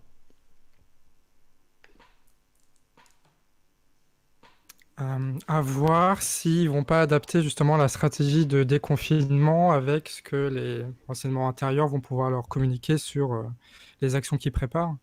C'est-à-dire que s'ils font un déconfinement région par région ou si, tu vois, ça risque de compliquer des mobilisations de masse. Mmh Mais après, ça semble d'une façon ou d'une autre assez évitable. Et ce qui est compliqué, ce qui joue contre nous sur le coup là, c'est que euh, tu sais, plus ça va aller, plus la contestation va être euh, assez colérique et assez euh, incontrôlable. Enfin, entre guillemets, on a eu de la chance que les Gilets jaunes soient républicains et soient démocrates, mais rien ne nous prouve que ce qui va suivre après, ça va arriver dans cet ordre-là. Et donc, le fait qu'ils vont bloquer, je pense, certaine de plein de façons différentes le mouvement social, ça risque aussi de détériorer notre possibilité de faire une révolution plus tard. Hmm. donc, il va falloir être malin, mais c'est dur en fait d'établir une stratégie par rapport euh, bah, à l'inconnu du déconfinement, qui va durer euh, pas mal de temps. Hein. Oui, en fait, on est un peu à l'aveuglette, effectivement. On ne sait pas euh, ah. quand on va être déconfiné, de quelle manière. Euh, là, il parlait de réouvrir les écoles de manière assez surprenante. Ils veulent faire un retour au travail le plus tôt possible. Donc, euh, est-ce que effectivement, ce serait compatible avec un mouvement? Moi, d'un certain point de vue, je me dis, les gens qui étaient contestataires dans l'opposition avant cette crise du Covid-19, le seront encore plus après. Ça paraît euh, sûr et certain. Je veux dire, on est tous remontés à bloc, on est tous euh, extrêmement énervés par une gestion calamiteuse, par des déclarations euh, débiles, par tout ce que, tous les articles que je vous ai lus, tout ce que vous avez dit. Le discours de Macron ce soir le confirme encore. On est tous d'accord que ceux qui, étaient, qui en avaient déjà marre avant n'en auront pas moins marre après le, confinement. Ah, ceux, qui, ceux qui vont perdre leur emploi, les soignants qui étaient déjà dans la rue d'ailleurs avant, qu'on applaudit tous les soirs aux fenêtres. Si on arrête de les soutenir, bon, c'est que dans ce cas-là, on mérite même pas une, de faire une révolution. Je veux dire, euh, si on laisse tomber les soignants une fois que le confinement est terminé, euh, on mérite rien du tout. Donc clairement, euh, cette union, c'est marrant comment il le formule dans l'article, entre blouse blanche et, gilet jaune, elle, est quasiment actée déjà. Demain, les hospitaliers vont pas ralentir la cadence, la cadence de leur travail, la cadence de leur manifestation, puisque les conditions de travail vont s'aggraver encore plus, hein, on le sait. Je veux dire, euh, j'ai fait une interview avec un, infirmier qui expliquait que toutes les opérations qui ont été décalées pendant le, confinement, pendant la crise du Covid dans les hôpitaux, vont devoir avoir lieu à la fin de la crise. Donc les cadences infernales, vont continuer. La situation dramatique dans les hôpitaux, dans les hôpitaux, pardon, ça va pas s'arrêter demain. C'est clair et net. Donc l'après-crise, entre guillemets, l'après-confinement, ce sera le début d'une nouvelle crise. C'est quasiment une certitude. Et les rangs euh, des contestataires, ils vont faire que grandir, qu'augmenter. Et la convergence des mmh. luttes, elle va être plus forte que jamais. Enfin, moi, c'est mon avis. Après, peut-être que je me trompe, hein, mais j'ai l'impression que, qu'effectivement, il va y avoir euh, une véritable convergence des luttes. Euh, regardez les caissières, la situation des caissières. Vous croyez qu'elles vont encaisser euh, tout ça euh, sans, broncher, les conditions de travail dans lesquelles on les a mis, euh, les mille balles qu'on leur a jetées à la gueule pour risquer leur vie et la vie de leur famille? Bon, il y a beaucoup de gens qui en ont très gros sur la patate. Hein. On en a gros, comme dirait l'autre, et on est de plus en plus nombreux à en avoir gros. Donc, est-ce que c'est pas ça qui fait trembler les services de renseignement, qui fait trembler le gouvernement, le fait que, en fait, rien ne s'est arrangé, tout s'est aggravé. Donc, il n'y a aucune raison de penser que les choses vont se calmer après cette crise. Qu'est-ce que vous en pensez? C'est sûr que non. C'est sûr que non. Moi, je pense qu'il y a effectivement une. Euh, tu vois, l'avantage du confinement, c'est qu'il y a une. Y a une pensée qui s'éveille, il y a euh, des, les gens qui arrivent à, tu vois, à, croiser les informations, si tant est qu'ils sont pas, euh, on va dire, concentrés sur la peur, et sur le, sur la, sur la peur de sortir, sur le, sur le voilà. Euh, je pense qu'il y a effectivement une, une gronde qui grandit, qui grandit euh, petit à petit et qui, et qui, ma foi, va s'organiser, hein, parce que euh, l'académie du monde d'après là de, de, mon ami Maxime de Rostolan et, et, des autres personnes qui sont, qui sont passées ce week-end, c'est, moi, je vois ça comme quelque chose d'assez, ouais, d'assez bénéfique en fait. Hein, ça fout la merde, ça c'est une certitude, mais le confinement, ça, ça, ça permet d'avoir une vision d'hélicoptère un peu sur les, sur les événements et sur les, sur les ratés euh, qui, ont été faits. Quoi. Ouais, moi je, je, rejoins un peu l'analyse de tout le monde, dans le sens où, ouais, non seulement ce confinement, ça donne à réfléchir, les gens se renseignent, les gens lisent, les gens euh, se, contactent, se, mettent en relation. À la fois, je, reprends ce que tu disais, Kali, euh, sur cet article qui résume tout à fait, euh, les choses. C'est-à-dire qu'il va y avoir une convergence de lutte entre le, personnel hospitalier qui a été rudement touché, plus la contestation ouvrière, plus les gilets jaunes ça, ça, va être, euh, ça va être, euh, oui, ça va être une grosse contestation. Ça, tout, tout, va se passer dans la rue de toute façon. Alors, euh, oui, moi, il y a une chose que j'ai lue il y a deux jours ou hier sur les médias. Les médias, les médias mainstream, les médias perdent beaucoup d'argent en ce moment parce que les médias vivent de la publicité et qu'il y a beaucoup moins de publicité.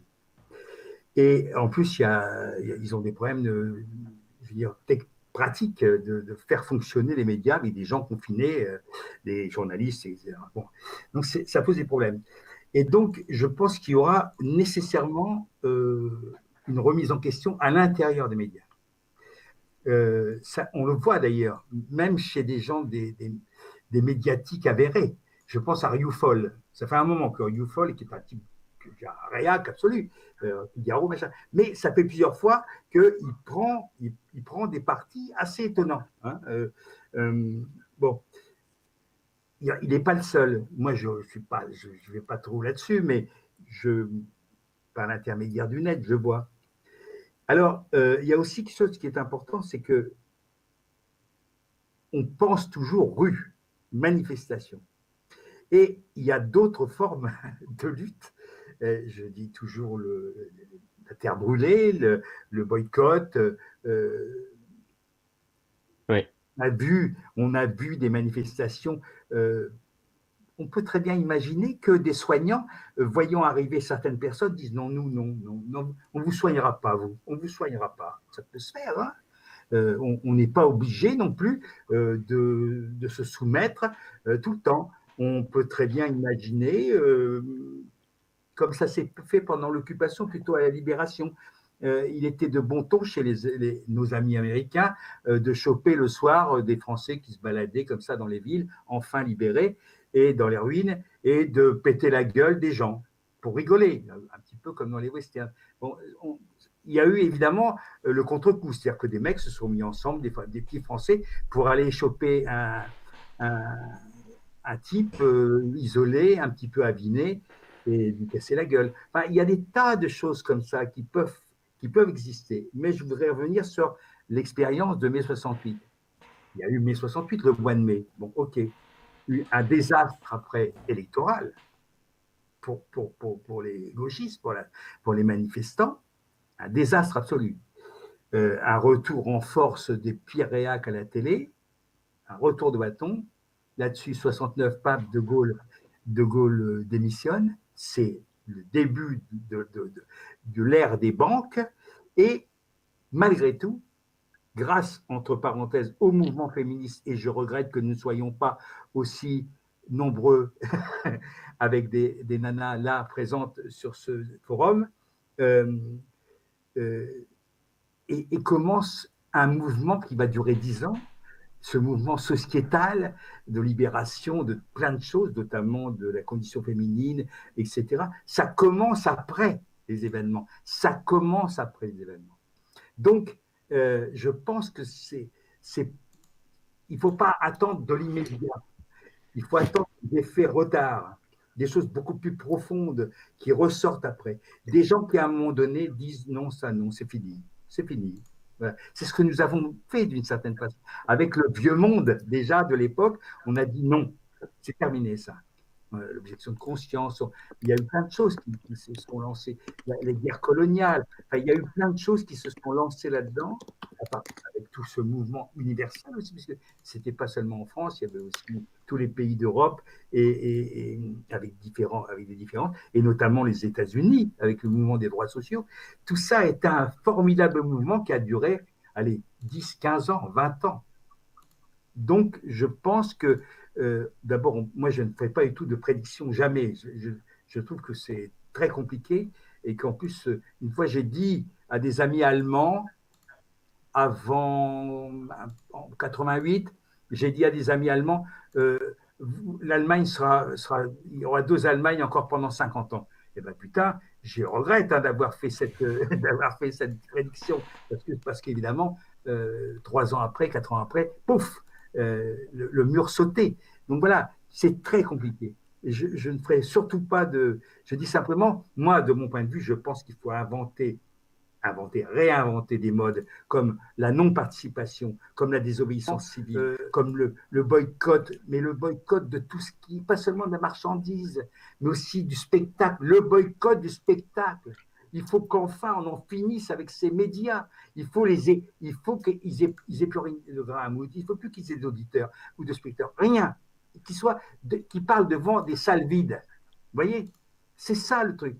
À partir du moment où on leur coupe les vivres, et puis, on peut aussi imaginer, qu'est-ce que euh, notre ami euh, Vincent euh, du, Maquis, lui, il imaginait quasiment hein, à l'été une sorte de siège de Paris, un siège tranquille, drôle, festif. Mais tout est possible, tout est possible, à condition de ne pas rester dans des vieux schémas. Il faut qu'on sorte des vieux schémas. Sinon, c'est cuit. Et c'est pas un jeune qui vous le dit. Il faut sortir des vieux schémas. Euh, oui, pour, répondre à... C'est ça. L'imagination. On sait qu'il y a des choses qui se font. Il y a des artistes qui sortent, il y a des banderoles, il y a des machins, il y a des tas de gens, il y a des gens qui se mettent à danser, il y a, des, il y a plein de choses, des gens qui. Mais le spectacle. Qu'a fait, fait Jacques Prévert en, 1936 Il allait dans les usines en mmh. grève pour, euh, monter des, pièces, euh, dire des poèmes, etc., avec ses copains mmh. D'accord? Et eh ben, c'est ce qu'on a fait aussi en 68 d'ailleurs, beaucoup. Mmh. Ça, c'est important. Ouais, c'est pas... toucher les gens directement chez eux.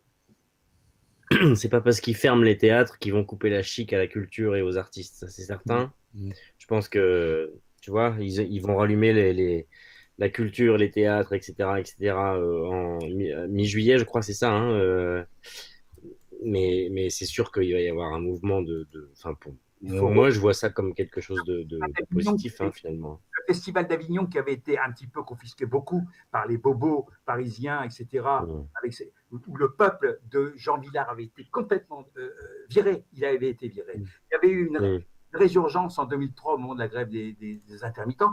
Il y avait un dégagisme de tous les vieux cons euh, qui, qui, venaient, qui, qui venaient plus après parce qu'on leur avait privé, vous les avez privés du festival.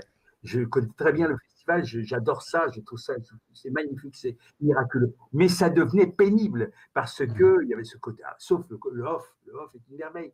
Mais il- on va recréer le, festival, bien sûr qu'on va le recréer. On va le recréer, Mm. on va le recréer.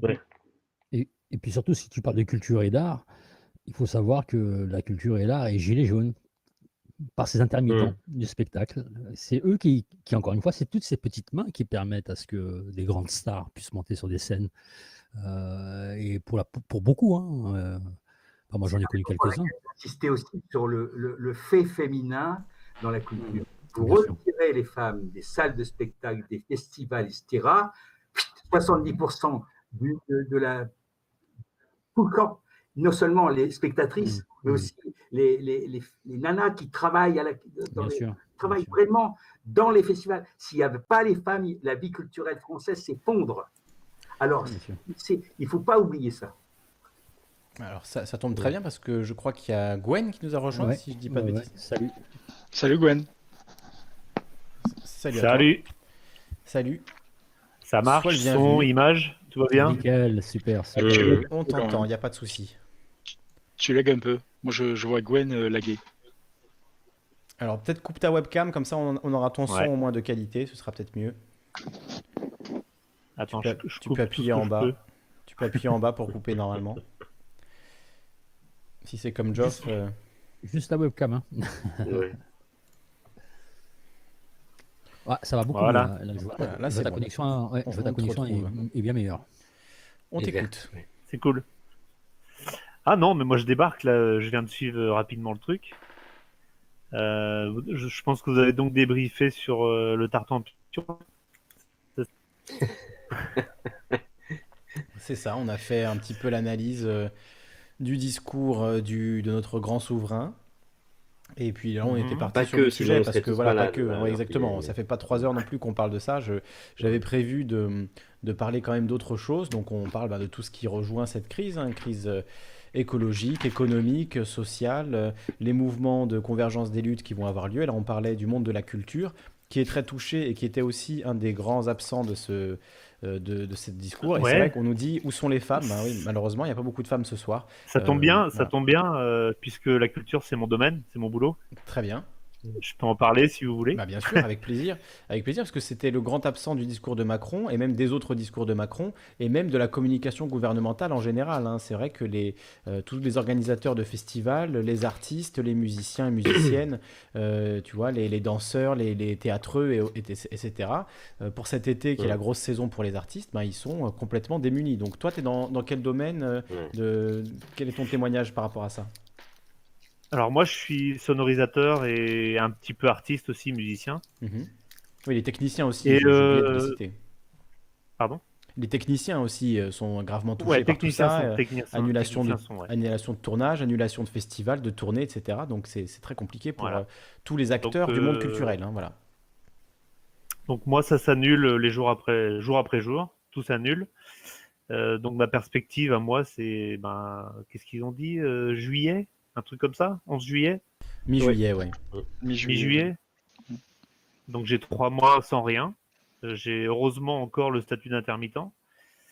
Mais euh, une fois que j'aurai épuisé mes droits, c'est-à-dire mi-août, euh, ben, c'est le RSA quoi. Donc, euh, Donc ouais, pour faire tes rien, heures d'ici là, euh, c'est ultra compliqué quoi. Alors Gwen, Gwen, Ah je, ouais, vais ouais. te- Et puis même de toute façon, Gwen, je vais te demander juste de, de nous expliquer, de nous expliquer qu'est-ce que le statut d'intermittent et euh, quelles sont les conditions pour pouvoir béni- en, en- en bénéficier. Euh, Il faut faire un certain nombre d'heures, hein, c'est ça. Il faut faire un certain Ouais. nombre d'heures de, de travail euh, dans le, de le monde de- culturel pour pouvoir en bénéficier. Euh, et donc, c'est un peu un, Ouais. un travail constant de, de- de pouvoir renouveler ses heures pour avoir ce statut. Ouais, si tu peux expliquer un petit peu aux gens ce que c'est le, le statut d'intermittent. Pas parce que souvent, souvent quand on parle de- Exactement. Donc il faut. Souvent quand on parle de spectacle, on a l'impression que les gens touchent des mille et des cents, que euh, dès que tu rentres dans le showbiz, tu, tu, Oui. ça y est, tu vas faire carrière. euh, Que tu grattes une guitare et ça y est, t'es milliardaire. Oui. Voilà. Voilà. C'est faux. Quand on n'est pas à la télé, c'est faux. Oui. Même pour certains qui sont à la télé d'ailleurs. hein, euh, Même pour certaines euh, vedettes, entre guillemets, c'est plus compliqué qu'on ne le pense.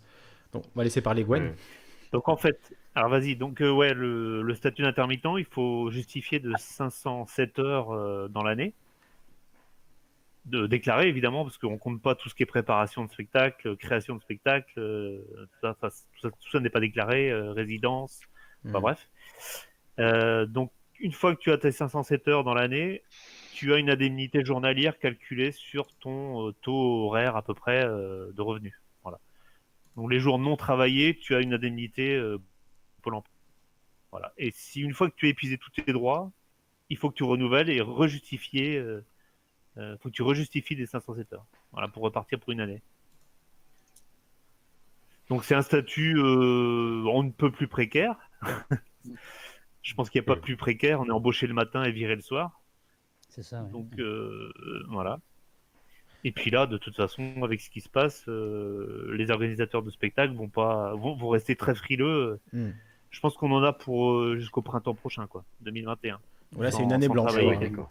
En gros, c'est une année blanche pour Année les blanche intermittents. pour, ouais. euh, Oui, parce Ouais, qu'eux exactement. aussi, eux aussi perdent de l'argent, donc ils n'auront plus les moyens de, de- de- bah, d'embaucher, hein, comme ils embauchaient. Exactement. Ouais, il faut savoir que le monde du spectacle, enfin de la, de la culture en, en général, c'est le deuxième budget de la France quand même. Donc il, y a- il va y avoir des milliers, voire des millions de gens euh, Mm. Affectés par ça. Quoi. Après, il y, a- il y a de grosses, grosses subventions aussi de l'État. hein. Il y a, a l'exception culturelle qui fait que l'État français essaye de, de- de financer. Ouais, mais les française. subventions, elles vont globalement, Bien sûr. les subventions, elles vont globalement aux grands théâtres et aux grandes structures, aux grandes compagnies. Et euh, c'est pas ça qui fait vivre euh, Oui, mais- le spectacle. Euh, Mais c'est pareil, hein, le- le- la, la plate taxe, le CICE, ça va, ça va aux grandes structures. quoi, C'est c'est à peu près la même chose. Exactement, copier-coller. Donc, euh, bah voilà, je ne sais pas ce que vous avez analysé de- du discours de Macron. Euh, moi, j'en ai retenu trois choses euh, très sommaires. Euh, je pense qu'il a fait d'abord un peu de calinothérapie. Hein, euh. je ne sais pas si vous l'avez analysé comme ça. Absolument. Absolument. Bravo, bravo. ouais. Donc il a, il a commencé par ça. Ensuite, euh, bah, il a fait de la charité, quoi, de la, de la compassion, des promesses pour les plus pauvres. euh, voilà, voilà, un peu de violon. Et puis, il a, pour finir, je pense qu'il a montré une nouvelle posture. C'est-à-dire une posture, euh, une, une fausse humilité. hein, bon, on n'est pas dupe, mais une sorte de vulnérabilité, Mm. une sorte de, de, de petit canard, vous voyez qui fait un, un semi mea culpa. Enfin, je sais pas, j'ai eu cette impression-là. On dit un Alors, je sais pas si c'est si c'est parce qu'il flippe ou parce que c'est une volonté de sa part de calmer la colère qui gronde. Je sais pas. Ah, il est en train de suer. Il est en train de suer Ouais. des fesses, à mon avis, ouais, je pense. Je pense qu'il flippe, hein, ouais, tout à fait. Mm. Donc voilà, c'était très sommaire vu que de toute façon il y avait zéro contenu comme d'habitude. Euh, Il n'y a pas grand-chose à analyser. Ouais, mais la date qui a été donnée du 11 mai, enfin, il y a quand même des choses assez étonnantes dans ce qui a été dit. hein. Euh, la date du 11 mai, avec réouverture des écoles, alors qu'on nous disait au début de la crise que c'était justement les enfants qui étaient les plus vulnérables, qui pouvaient ramener le virus à la maison sans forcément, eux, avoir beaucoup de symptômes et donc euh, répandre ainsi la maladie. Là, on nous dit, ben, dès le 11 mai, on va réouvrir les écoles parce que c'est important de réouvrir les crèches, les écoles, etc. Donc, euh, une espèce de retour en arrière complet. On nous a parlé aussi des tests qui commenceront à être faits à partir du 11 mai sur les gens qui ont des symptômes. Donc, encore une fois, la question des gens asymptomatiques, bon, elle est passée comme ça, alors qu'on sait bien que c'est ça un des facteurs euh, aggravants de cette crise. hein. c'est bien les personnes asymptomatiques qui transmettent le virus euh, sans, avoir de symptômes visibles. Donc, euh, il y a aussi plein de, grosses bêtises, quoi, on pourrait dire. hein. En fait, on ne, tire pas les leçons de ce qui marche dans les autres pays, on dirait. Ou en tout cas, avec tellement de retard que ça en devient dérisoire. Ouais, mais moi mon analyse c'est que c'est volontaire. De toute façon, euh, depuis le début, la stratégie, euh, c'est l'immunité collective euh, et puis le mensonge permanent. C'est-à-dire qu'on ment, on ment sur les masques alors qu'il y en a, on ment sur, les chiffres. Enfin bon, bref, vous connaissez la tactique de Macron, hein, c'est le mensonge permanent, tout en montrant l'inverse dans son discours. Alors, il a parlé un peu de l'immunité collective en disant que, euh, vu que trop peu de gens avaient été infectés par ce virus, on ne pourrait pas mettre en place l'immunité collective, enfin, elle ne se mettrait pas en place d'elle-même, euh, et du- que du coup, il fallait attendre un vaccin, sachant qu'un vaccin, c'est pas avant 12 à 18 mois hein, qu'on en aura un, s'il fonctionne, ce qui va être encore plus long à vérifier. Mi- Minimum, hein, hein. Minimum, minimum. 12 à 18 mois, c'est vraiment. C'est vraiment le minimum, c'est si on y arrive très très vite, ouais. Donc moi je pense que ça fait partie de sa stratégie de freiner au maximum euh, les, les masques et les tests et tout ça pour, euh, pour que le vaccin arrive et pour envoyer la balle à, à Big Pharma quoi. Enfin voilà, c'est ce que je pense. Ouais, moi je suis pas forcément euh, d'accord avec cette théorie. J'ai lu pas mal ça aussi, mais Ouais. c'est pas forcément quelque chose que je crois. Bon après c'est chacun euh, chacun voit la Ok, sienne. Moi, vas-y, j'ai- hein. parce que moi j'ai l'impression en fait que Big Pharma euh, n'est pas en train de tirer son épingle du jeu dans le sens où il y a énormément de euh, d'opérations chirurgicales, de, de- de maladies qui ne sont plus traitées puisque tout est concentré sur le Covid. Donc il y aura une perte sèche aussi pour Big Pharma d'un point de vue vraiment euh, pécunier monétaire. Euh, comme beaucoup d'autres entreprises, ils vont perdre de l'argent là-dedans, Big Pharma. À part ce- Ouais. la boîte qui va réussir à sortir le vaccin, et encore on ne sait pas quand, euh, Big Pharma, ils sont en train de, de perdre. Il y a plein d'opérations qui ne se font pas, donc plein de produits pharmaceutiques qui ne sont pas vendus. Tout est concentré sur le Covid, et euh, bah, quelque part, c'est pas forcément, euh, malgré ce qu'on pourrait croire en premier instant, c'est pas forcément eux qui tirent pour l'instant leur épingle du jeu. Après, c'est Ils vrai ont de que la ressource. ils ont de la ressource évidemment. hein, les grosses boîtes comme ça, ils ont, ils ont de l'argent J'ai de vu une côté, c'est étude. sûr. J'ai vu une étude qui va dans, complètement dans ton sens, euh, Lissandre. hein. C'est-à-dire que le- le- le- la vaccination de, de- de- de la population complète, euh, à la limite, euh, c'est pas super rentable pour eux parce que on ne pourra pas mettre des dizaines de milliers d'euros par vaccin.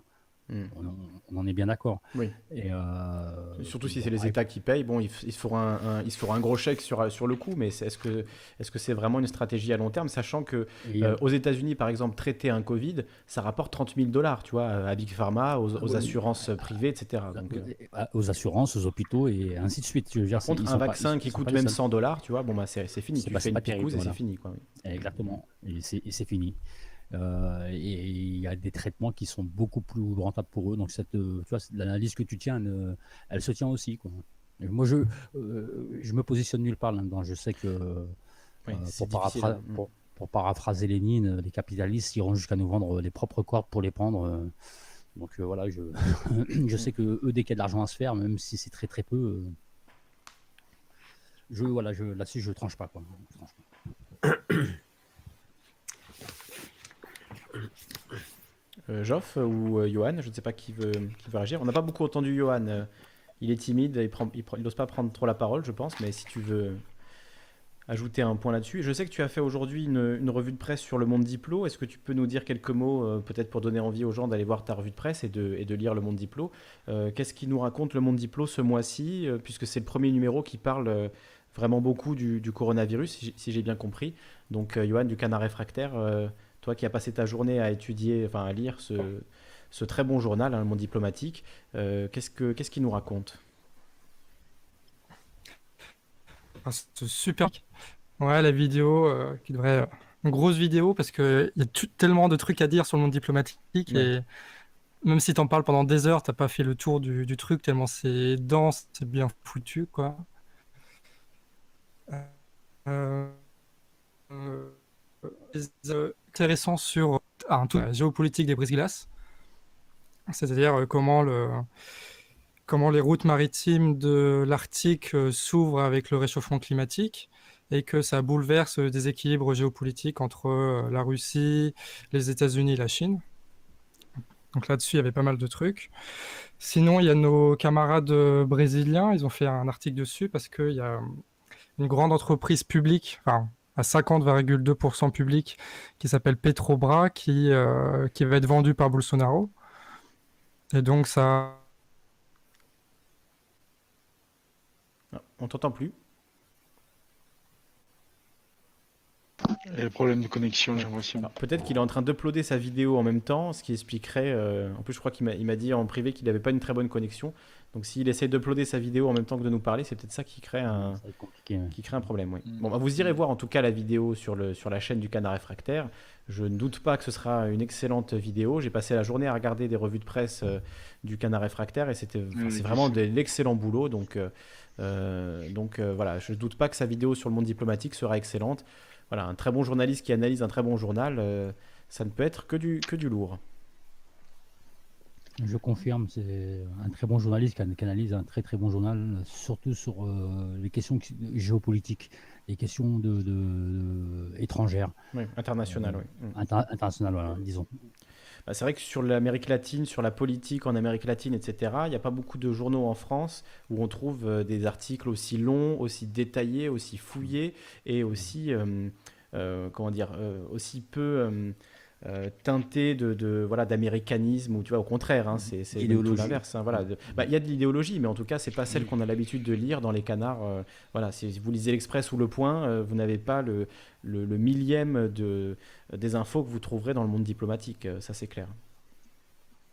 Et surtout, surtout que leur- leur- les attachés sont, sont souvent en- sur place, Ce qui n'est pas vra- vraiment le cas de l'Express ou du Point euh, quand, ils font, un- quand, ils font un papier sur le Venezuela, par exemple. Oui.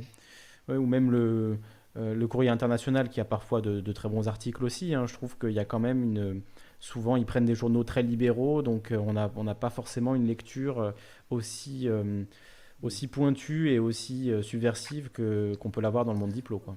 Oui, mais à la, à- à la décharge du courrier international, c'est qu'eux récupèrent les, des, articles existants déjà. Oui, Ils, les- oui, ils les font pas eux-mêmes. Après, le choix, euh, voilà, le choix éditorial est quand même présent. Il y a quand même une hiérarchie de l'info et un choix éditorial qui est fait. Gwen, tu voulais peut-être euh, Ouais. compléter euh, ce qu'a- ce qu'avait dit Johan? Non, il faudrait le laisser finir s'il revient. On va attendre, euh, on va attendre qu'il qu'il revienne. Alors, j'ai vu tout à l'heure que Mani voulait Ouais. intervenir. Euh, si vous voulez intervenir pour les auditeurs, les habitués, on va prendre que des habitués et que des gens de confiance parce que l'outil qu'on utilise ne nous permet pas de modérer en, en direct. Donc, c'est voilà, à, à la confiance. Euh, donc, euh, si vous êtes des habitués de Calivision ou de Canal Concorde et que vous voulez intervenir, vous venez me parler en privé et je vous donnerai le, le code pour, pour rentrer. Mais voilà, ce sera que pour ceux qu'on connaît bien et on ne prendra pas des petits nouveaux ce soir. Je le ferai lundi prochain et tous les lundis suivants, comme d'habitude. Mais là, ce soir, c'est un peu particulier. Euh, voilà, on est un peu entre nous, euh, mais sachez que, chers auditeurs et chères auditrices, euh, on ne perdra pas l'habitude de vous entendre sur Calivision, c'est le concept de la chaîne. Mais là, ce soir, vous l'avez vu, on est déjà nombreux. Alors, malheureusement, on n'est que des hommes et des barbus voilà, ce soir, mais, mais prochainement, évidemment, on accueillera des, des femmes euh, qui souhaitent Faudra- intervenir. euh, Il Bon, faudra même faire euh, peut-être une, une, une émission spéciale interdite aux hommes. Complètement. Je le dis à chaque fois, mais il va, falloir finir par la faire, celle-là. Euh, même si je voyais tout à l'heure euh, Lolotte qui disait sur le chat, peut-être que les femmes écoutent, analysent et se préparent à agir plutôt que de venir blablater euh, avec nous. Bon, c'est une autre, euh, une autre approche. Mais c'est vrai qu'on est un peu euh, voilà, entre, entre hommes ce soir. Alors, ce qui est, ce- qui est vrai, c'est que euh, socialement, dans, dans les rapports sociaux, alors je vais faire une digression hein, sur, euh, sur- sur les femmes, c'est que euh, on les écoute très peu. Et du fait qu'on les écoute très peu, elles prennent cette habitude de, de- de plutôt écouter Mhm. et de, et de, et- de ne pas intervenir. Mais oui, il y y, a une- il y a une- il y a une oppression de, de la parole. hein. Je ne suis pas tout à fait d'accord. hein. Je ne suis pas tout à fait d'accord avec ça. Je pense qu'il y a. Ouais. C'est une question de, de discours, de mode de, de discours et de pensée. Et nous, nous, nous- nous avons tendance à occuper le terrain Mhm. et, et- et à, à parler comme nous le faisons depuis des, des, des- j'allais dire des millénaires, très longtemps, euh, genre café du commerce. Elles sont beaucoup plus, elles sont beaucoup plus dans la dans la sensibilité des choses concrètes. C'est pas du tout péjoratif ce que je dis là, c'est une réalité. Au contraire, ouais. c'est plutôt péjoratif pour les hommes. hein. Il n'y a pas de cinéma féminin et masculin. C'est faux. Au premier coup d'œil, vous voyez, vous, vous voyez un film que vous ne savez pas de quoi il s'agit, vous reconnaissez tout, enfin tout comme moi, je reconnais tout de suite si s'il y a une patte féminine. Parce qu'il y a des détails qui ne trompent pas sur de la vie quotidienne que l'auteur, que ce soit un cinéaste ou, ou un artiste, va oublier parce que c'est pas son truc. Nous, on arrête. Les, les femmes parlent les, les femmes, les femmes vont parler de leurs mômes, de, de la façon dont. Mhm. Là, il faut faire bouffer les mômes, il faut se- s'en occuper des mômes. C'est toujours elles qui s'en occupent. Bon, il y a beaucoup de femmes en plus qui sont seules, mais c'est quand même. Objection, objection. Oui, oui, vas-y. Vas-y. Objection de Gwen. Ouais, ouais. Non, je pense que bah moi, mon expérience perso, euh, c'est moi qui ai élevé mes deux filles euh, principalement. hein, donc, euh, papa poule euh, et mon côté féminin, je l'assume complètement dans, dans le côté artistique euh, de mon boulot. Mais c'est vrai que dans les assemblées euh, de gilets jaunes, par exemple, euh, les femmes ont beaucoup plus de mal à prendre la parole. C'est ce que je disais. Et euh, les hommes, les hommes, euh, enfin, euh, gardent, gardent le terrain conquis, quoi. Donc ça, c'est vrai. Bon, par, par contre, celles qui arrivent à prendre la parole sont beaucoup plus directives et beaucoup plus euh, fortes, on va dire, que les autres. Euh, Ouais, mais- Matriarcales, même parfois. Oui, mais tout ça, tout, tout ça, tu vois, c'est- c'est c'est- c'est conditionné par des rapports, par des rapports entre Exactement, les humains. C'est-à-dire mais- que le- le- la facilité qu'on a nous à prendre la parole, c'est pas la facilité que la femme elle a. Alors pour, pour quelle que soit la raison, peut-être sensibilité, peut-être pas. Je... Moi là-dessus c'est pareil. hein, je...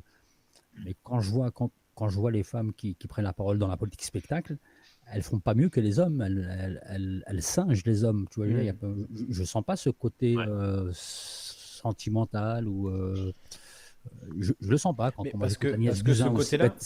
Non mais regarde par exemple, euh, enfin on va prendre un exemple, celui de Ségolène Royal, tu vois, quand, euh, quand elle a laissé parler un peu cet aspect qu'on pourrait qualifier de féminin, bon même si tout ça se discute, euh, on lui a beaucoup reproché immédiatement, on est dans le reproche, dans oui mais vous, vous laissez l'émotivité parler ou ce genre de choses, tu vois, donc euh, en fait quand un homme prend la parole, il est légitime de base, quand une femme prend la parole, à moins qu'elle ne singe la façon euh, effectivement de s'exprimer Mhm. d'un homme, eh bien on va lui reprocher d'être trop dans l'émotion, d'être Oui, trop dans oui. la colère, d'être trop dans ceci, dans cela, tu vois.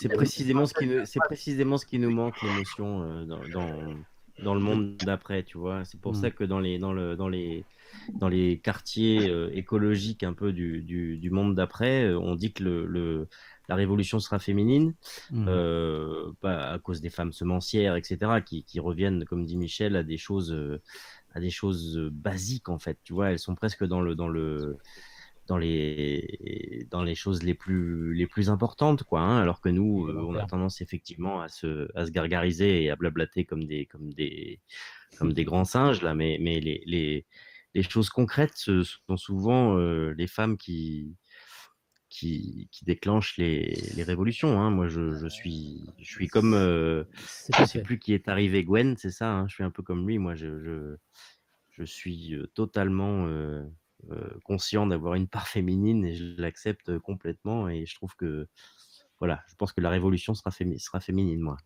Mais c'est un fait, c'est un fait historique. hein. Euh, à chaque fois que ça, a chauffé, c'est quand les femmes sont sorties. hein. Parce que, en- encore une fois, via leur conditionnement, si la femme qui est cantonnée à la maison euh, à, s'occuper des enfants, à s'occuper à faire à manger à son mari, se met à sortir dans la rue, c'est qu'on Mm. a atteint, on a atteint des, des degrés gravissimes de, de- de- bah, justement pour faire sortir celle qui, est, qui, est, euh, qui, a, qui a été confinée à rester euh, Mm. dans, son, Mm. dans son intérieur. hein. Oui, confiné, Le comme mot, tu dis. le mot qui a été le plus utilisé pendant le mouvement des Gilets jaunes, sur les, sur les, les forums, les, les groupes, etc., c'était le mot couille. Il fallait sortir ses couilles. Il fallait montrer ses couilles. J'ai dit plusieurs fois, j'ai dit, mais attendez, les femmes, elles font comment? Elles font comment? Et, et effectivement, il y avait une sorte de, de, de monopole des couilles, ça devenait très fatigant, quoi. D'autant que euh, dans ce cas-là, il faut les utiliser vraiment, quoi, et pas seulement derrière son Si- écran. Euh, Sinon, qu'elles aillent, qu'elles aillent casser des hommes et qu'elles les brandissent et qu'elles disent euh, c'est les miennes. Des Amazones. Voilà. Non, mais je crois que vraiment, là, il faut. euh, en plus, je disais tout à l'heure, on- il faudrait faire une émission spéciale, mais ça, ça a été fait. Ça a été fait. Non, il faut que nous soyons à égalité, là. À égalité. Live streaming has Qu'est-ce qu'il y a? stopped. Qu'est-ce qu'il y a? Le, le streaming a coupé apparemment du côté de, de Trop Fou, je crois. Bon, ce sont des Bon, choses qui arrivent. oui. Il Oui. faut qu'on soit, dans- il faut qu'on soit pas forcément dans l'égalité, mais dans l'équité, de Mm. façon à ce qu'on entende des voix féminines en plus, c'est pas seulement parce qu'il faut qu'on entende des voix féminines. Moi aussi, je peux faire une voix féminine. Je- Non, c'est juste qu'il faut une sensibilité féminine, des préoccupations féminines, parce que parce qu'elles sont, elles sont là, voilà, et puis qu'il faut les écouter parce que c'est très utile, très important, et qu'on se coupe de la moitié de, de- la, de la moitié d'orange. Michel? Humanité, oui. Ouais, est-ce qu'on peut faire une digression du coup sur. euh, tu parlais des couilles, là, avoir des couilles, donc c'est-à-dire euh, la lutte, quoi, en fait. C'est ça? Ah, l'affrontement? Oui, c'était c'était le lec- tu voulais dire. c'était le leitmotiv de beaucoup de gens sur- pendant le mouvement des Gilets jaunes au début notamment et même au printemps. C'était voilà, il faut qu'on sorte nos couilles. Nos, nos arrière nos grands-parents avaient des couilles. C'était c'était voilà, c'était une sorte de il faut aller prendre l'Élysée, il faut avoir des couilles. Ça n'arrêtait pas. Ok. Je trouvais ça. Euh, D'ailleurs, eh, oh, oh, euh, comment c'est? Force et honneur. Force et honneur. Force et honneur. C'est le, le geste des gladiateurs. D'accord? C'est le mot des gladiateurs dans un film. Force et honneur. C'était le mot de ralliement des Gilets jaunes. Moi, ça m'a. Alors moi j'ai un j'ai un petit point de vue du coup sur euh, sur la lutte. Moi j'ai pas l'impression d'être en Live lutte. En fait. Peut-être euh, en fâcher quelques-uns. Et je pense que quand on est en lutte, ça veut dire qu'on est prêt à perdre. Et euh, moi je suis pas prêt à perdre. Je suis prêt. bu- Live streaming is on. Oh là, who is on? Ouais, Who is coming? Ça, ça fait peur cette voix là. C'est une voix de femme, mais pas, Ouais. pas ce qu'on aimerait entendre. hein. Ouais, ouais. Elle va, trop elle va robotique. Il a relancé euh, Bon, ça remarche. Gwen, pardon, ça t'a interrompu du coup, ça t'a. Ouais, non, je disais, je disais que je me, euh, je me sentais plutôt en, en construction d'autre chose et en proposition d'autre chose. Donc voilà, c'était euh, c'est peut-être pour lancer un débat sur la lutte, parce qu'on parle beaucoup de lutte sociale, euh, lutte, lutte, lutte, lutte, on lutte tout le temps. On cherche des adversaires, on est dans le, un peu comme, Mar- comme Macron dans le vocabulaire martial, Oui, mais dans le je pense que le plus important, c'est de construire un autre modèle, en fait, Mhm. une autre façon de faire. D'accord. Là, je partage pas du tout parce que euh, le- le- c'est pas nous qui avons décidé de lutter. C'est qu'on on, on- on nous oppose une domination. Nous sommes dominés. Et pour nous en extraire, nous n'avons pas d'autre choix que de, que, de lutter. La, lutte, elle existe avec euh, l'humain qui se sédentarise. L'humain lutte contre la nature pour ne pas avoir à subir les conséquences de la nature. L'humain va lutter contre les envahisseurs, l'humain va lutter contre ses propres oppresseurs. On n'a pas d'autre choix. Et, euh, c'est pas c'est pas que ce soit un. Alors, euh, je veux bien entendre que, le langage guerrier de de lutte soit soit euh, comment dire, on va dire un petit peu violent. Mais la, la violence. Il est, anx- il est anxiogène, euh, surtout. Ouais, mais la violence, euh, mais c'est ce qui est anxiogène, c'est pas que si, si, si on vient t'agresser, euh, ce qui est anxiogène, c'est- l'agression. Tu comprends? La, la, la violence en- elle-même est anxiogène. Et la, et et seule façon que, que, que nous ayons, euh, nous, trouvé les humains à répondre à la violence, c'est bah, d'y répondre, justement. Et, et comment y répondre? Euh, Il n'y a pas d'autre façon que Donc de c'est de la défense, plutôt. Mais, oui, mais c'est de la lutte. Bah, c'est très comme hein, de de dire que. C'est moi, c'est justement l'art martial, c'est c'est c'est Ouais. la- l'aïkido quoi. hein, c'est on se sert de la de la force de l'adversaire pour le pour le, le mettre à terre. Euh, je pense que c'est un peu euh, ma, ma politique à moi, c'est de c'est c'est ça, hein, c'est de c'est de c'est de pas forcément euh, avoir une attitude de lutte, mais de mais de, de, de se servir de le de la force et de la violence de ton adversaire pour le mettre à terre quoi. Et c'est et, et pour moi Ouais, c'est ouais. ce que tu dis trop fou je, je, je l'entends parce que je sens le, le voilà je sens le la lutte euh, malgré tout euh, euh, euh, dans cette histoire. Mais mais je pense que hum, je pense que c'est une il faut vibrer quelque chose d'autre quoi hein. justement c'est pour moi la lutte elle est un peu éculée. Alors je comprends qu'il faille se, se battre mais je on, est- on- on- on est encore que dans, que, que, dans, que dans de la sémantique. Oui, oui, oui, mais tu sais, le, le, le- sur le, la, première, la, première- nature, on se bat pas, on se bat pas contre elle, on travaille avec, en fait, c'est ça. Il faut sortir de l'idée descartienne de, de, de qu'on doit la dominer. C'est, on, on travaille avec et bon, voilà. Non, Je, je... non, parce Nous que avons tous trois cerveaux. Nous avons tous trois cerveaux. Un cerveau reptilien qui est celui justement de la lutte pour la survie et, et Oui. pour, euh, pour, se- pour fuir, pour, se, pour échapper au danger. Il y a le Hum, cerveau mammiférien qui est celui des, des apprentissages. des habitudes et des apprentissages. Euh, et puis, on a le néocortex, qui est celui qui nous permet à la fois de, faire, de fabriquer la bombe atomique euh, et, et de peindre la Joconde. Tout ça coexiste dans chacun de nous, dans chacun de nous. Mm. C'est-à-dire Mm. que, effectivement, quand tu prends un coup de matraque sur la gueule dans une manif, c'est ton cerveau reptilien qui va réagir. C'est rien Mm. d'autre. Après, éventuellement, tu vas élaborer une stratégie de, de lutte. et Mais au départ, c'est ça. Et tout ça, il faut revoir Henri Laborie et euh, dans euh, Mon oncle d'Amérique, qui explique ça très très bien, euh, Laborie, en tant que biologiste. Euh, ce- ce- tout ce phénomène-là, on n'est pas unis, on n'est on pas, on est, on, on est multiforme, on est Ah oui. multifonction. Donc finalement, il faut tenir compte de tout ça dans nos aspects les plus intimes et dans nos aspects sociaux. Nous sommes à la fois, nous sommes à la fois des reptiles à certains moments. Effectivement, là, on voit bien qu'il y a une, il y a des, de l'adrénaline dans certaines manifs, c'est fabuleux. quoi. Il faudrait pouvoir mesurer l'adrénaline globale d'un- d'une d'une foule en manifestation. Et, et, ah, pareil pour les flics, pareil, et pour Mm. les forces de répression. Tout ça, effectivement, on est dans un vieux monde, on est dans des vieux réflexes. Le, le- le reptile, il est réflexe, hein, il est, euh, il cherche pas à comprendre. Quand vous voyez euh, un crabe sur, sur la plage qui vous montre ses griffes, ses, ses, ses pinces comme ça, et vous le dominez de, de, énormément, il, il s'en fout. Il y va, lui. Il sort ses, Mm. ses pinces, c'est comme ça. Là, on est forcément dans une sorte de violence, je dirais, euh, voilà, basique, euh, nécessaire. Mais, On est mort.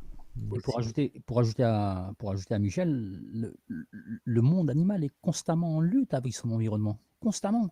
Le, le- le- le terme de lutter, ça n'est pas, ça n'est pas le, euh, il faut l'entendre, il faut, il faut bien l'entendre. C'est, c'est- c'est, euh, alors ouais, combattre, on, est dans le terme guerrier, mais, mais, mais lutter. Tu parlais de, de, l'aïkido, moi je te parlais de la lutte. La, lutte, tu peux regarder un combat de lutte sans, sans que les gens se portent des coups, mais ils, cherchent tous à s'immobiliser. Et une fois que tu as immobilisé la personne, tu ne vas pas lui porter des coups comme, euh, comme dans ce qu'ils font en MMA ou euh, où c'est de la violence pure. Ton corps, ton corps, constamment lutte pour de la survie. Euh, les, les- le- oui, le- tout, le, tout le vivant lutte pour sa survie. La première des luttes que fait un enfant en arrivant au monde, c'est de s'ouvrir les poumons. Il lutte pour de la vie. Il n'y a pas de truc péjoratif là-dedans. C'est- une question sémantique. Moi, moi le, le- le terme de lutte, je, je, je- je l'estime au-delà de, au-delà de tout parce que pour moi, la vie est un combat permanent, euh, est une lutte continue qui ne doit pas s'arrêter. Ouais, mais là, trop fou, on, on est en train de se battre contre un système, comme tu dis. Et les armes sont inégales. Mm. Donc, qu'est-ce qu'il faudrait faire? Il faudrait peut-être apprendre euh, à connaître les armes de l'adversaire avant de se battre. Peut-être, peut, peut-être. je balance un truc comme ça. Non, peut- peut-être, peut-être leur tourner le dos, peut-être. Mais tout ce que tu pourras faire contre ce système, je dis bien contre, pour le contrer, euh, ça apparentera de la lutte. Pour moi, hein, pour moi, après, après, si tu veux utiliser euh, le, le- comment, comment- c'est quoi le terme qu'il a, a utilisé là aujourd'hui, Euh, le terme à la mode que tout le monde utilise, euh, la résilience, magnifique. Ah, mon Dieu. Alors ça, c'est un mot Non, voilà, c'est un pardon. mot qui est mis à toutes les sauces, à toutes les sauces. Et euh, depuis que machin, comment il s'appelle, euh, le biologiste, euh, C'est Cyrulnik, non? Hein, comment? Cyrulnik, euh, Boris Cyrulnik, qui a parlé de résilience. Cyrulnik l'a sorti dans son bouquin, euh, il est mis à toutes les sauces, c'est un petit peu comme lâcher prise. Lâcher prise. Lâcher prise. hein. Comme ça, qui sont, euh, quand tu es accroché à une branche au-dessus du vide, si tu lâches prise, tu te. Donc il faut un peu, euh, il faut, euh, voilà, il faut, dé- je reviens toujours à ça, il faut débarrasser les mots de leur gang, de, de mode, de, de- de faux, de faux amis, etc. Parce que Mm. c'est pas possible. D'euphémisme. Résilience, C'est un mot à la mode. Ça ne veut rien dire. Ça ne veut rien dire. Moi, si je peux intervenir sur, le, euh, sur la, la notion de résilience de Boris Cyrulnik, j'ai eu un débat avec un ami euh, là-dessus. Euh, la résilience pour Cyrulnik, pour moi, c'est euh, pour lui être résilient, c'est pouvoir faire repartir l'économie. euh, c'est sa, c'est sa seule définition de la résilience. Et je suis pas du tout, du tout, du tout d'accord avec cette idée-là parce que c'est encore une fois, c'est emprunté à- au monde d'avant. euh, euh, les, les, les possibilités d'un, euh, qui sont complètement différentes dans la, dans la vision du monde d'après. Quoi. Donc, euh, je suis peut-être un, utopiste euh, à la con, mais, mais, mais, euh, mais il a écrit des choses magnifiques, Cyrulnik. Je suis d'accord que c'est un, un gars euh, probablement euh, génial euh, à d'autres endroits, mais, mais là, sa, sa notion de la résilience, je suis pas du tout d'accord avec. Il a participé au débat, au grand débat, hein, invité Oui. par, par, euh, il, a, il, a, il a été invité, il est intervenu dans le grand débat. Ouais. J'estime qu'il y avait, pour certaines personnes, un honneur à n'y point paraître, comme dirait Léo Ferré. On Oui, parle bien sûr, bien. Thank you, Satan. Pour ton honneur à, n'y- à- à- à ne paraître jamais à la télévision. Et bien là, il y a un honneur à ne paraître jamais au grand débat et aux- aux enfumages organisés par le pouvoir. Ça Mhm. aussi, ça fait partie des luttes. Et il faut que nos amis, nos amis politiques, nos amis euh, philosophiques, cessent d'aller. BFM est infréquentable. Mais vraiment, au même titre que les fascistes, ils sont infréquentables. Donc, on ne les fréquente pas. Point. On se démerde autrement. À ce propos, Ça, à le ce- truc. il faut être radical à ce niveau-là. Moi, non, je dis, je n'ai rien à faire. Je ne sais pas, écrire un bouquin, j'en ai écrit, etc. Je n'irai pas dans ces médias-là. C'est c'est comme ça. Il y a des gens qui l'ont fait. Il y a des ac- des acteurs, des acteurs. Ils se démerdent très bien sans, sans les médias. Ils fonctionnent autrement. Il y a, je ne vois pas pourquoi on va donner du grain à moudre à BFM. Non, on ne pratique pas BFM. Point. Terminé. Moi, pour moi, ça fait partie des luttes essentielles. Surtout, qu'aujourd'hui, on les a, nos médias. Je veux dire, c'est Canal Concorde, c'est le Canard Réfractaire, c'est ce qu'on peut créer par nous-mêmes grâce aux Bien outils sûr. qui nous sont donnés aujourd'hui. Donc, euh, on peut, on peut s'en passer hein, de, de leurs médias, on peut s'en passer, de même de la radio publique, de la télé publique et autres. hein. de ces gens-là, il y a aussi le besoin d'être dans un beau studio avec le café, euh, tous les week-ends qui arrivent, et le machin euh, voilà, tu es quelqu'un. Tu es quelqu'un. Donc, cette espèce de narcissisme-là, ça aussi, il faut s'en débarrasser. Alors, J'en parle. des, des visions avec, avec mes pauvres vidéos, mais tu vois ce que je veux dire. Mais dans l'es- dans- dans l'esprit de la lutte ou du combat, tu prends le mot que tu veux, euh, il s'agit quand même de ne pas collaborer. Le mot collaborer, il a une connotation quand même. Mm. historique. On ne collabore pas. Voilà. en, tout cas, quand on collabore, on Non, mais le parallèle est bon. euh. Ouais, pardon. Ouais, trop fou, vas-y, ou comme tu veux. Non, non, non, je disais juste que euh, quand tu collabores, tu ne luttes plus, tu n'es plus dans le combat, tu acceptes. C'est un peu, c'est un peu ce que je reproche à la résilience. La résilience, c'est un petit peu, ben, on va, on va arrêter de lutter, on va arrêter de combattre, on va essayer de vivre avec nos oppresseurs et d'essayer de comprendre nos oppresseurs, ce qui les, ce qui les, ce qui les motive, pourquoi ça les motive. J'ai pas le temps pour ça. Je vous le dis sincèrement, j'ai pas le temps de réfléchir à pourquoi mon oppresseur euh, euh, veut m'oppresser et pourquoi dans mon environnement il y a un oppresseur. J'ai pas le temps. Je suis comme un animal pètes- tu sauvage. lui pètes la gueule. Non, pas forcément, pas forcément. Je réfléchis, euh, je réfléchis à ce qu'il ait le moins de, de, de prise sur moi. Je réfléchis à ce qu'il ait le moins de, de, de, de, de- de conséquences sur ma vie.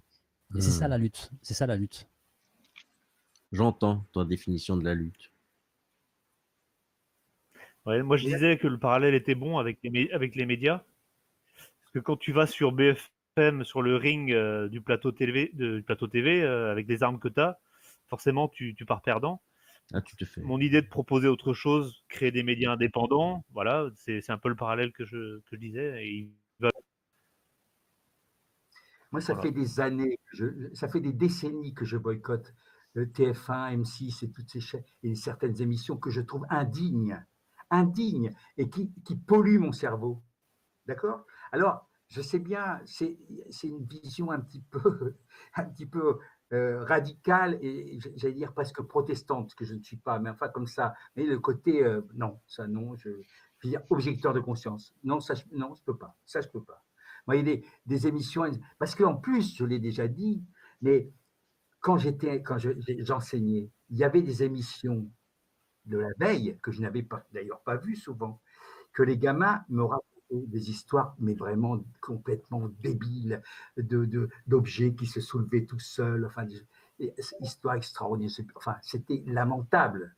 Simplement, moi, je perdais du temps le lendemain à déconstruire tout ça, à expliquer que c'était non, c'est pas possible. Ce- C'est voilà, exactement comme, à une époque des kung-fu, euh, les gamins se filaient des coups de latte dans les tibias, bleus. Et je leur disais, mais attendez, au cinéma, ils font pas, ils se donnent pas des vrais coups, ils font semblant. D'accord? Donc faites semblant, mais arrêtez de vous, de vous faire des bleus, de vous faire des bleus de mortels au, au- tibia. De la même façon que j'ai dû me battre contre McEnroe. Pourquoi? Parce que si tu veux, McEnroe, il, il- il insultait l'arbitre, il faisait, il faisait le show, il était le spectacle, c'était plus un sport, Mm. c'était un showman. Et donc je devais dire au gamin, non, on ne jette pas sa raquette à la gueule de, de son, de son adversaire. Voilà. Vous voyez le boulot que c'est Mais c'était quotidien. Je dis, et bizarrement, ça a commencé en 84. Étonnant, hein en 84, j'ai vu des changements dans les cours de récréation. C'est-à-dire que le gamin pris sur le fait, euh, ah non, c'est pas moi, monsieur. Comment ça vient de te voir? Non, c'est pas moi.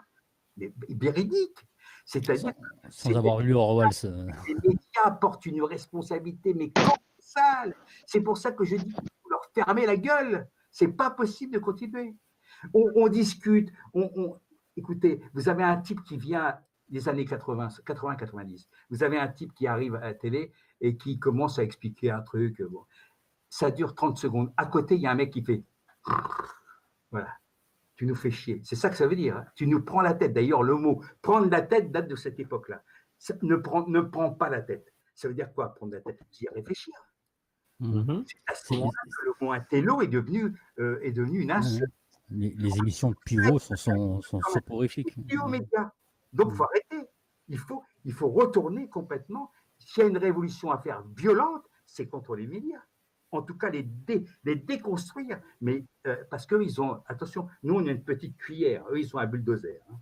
Donc, euh, le bulldozer, il faut le mettre en panne. Il faut le mettre en panne. Il faut qu'il soit plus alimenté ou qu'il n'ait plus rien à pousser. Voilà, c'est tout. Donc, d'où la politique de la terre brûlée, de l'effacement. Ils sont où les gens? Ben, Ils sont plus là. Ils sont plus là, on est ailleurs. C'est l'an 01 quand même, hein faut pas oublier. La chaise vide. Ah, c'est fini. euh, non, non, moi je prends pas le train pour aller bosser, j'y vais plus. Voilà, c'est fini. C'est ça. le truc.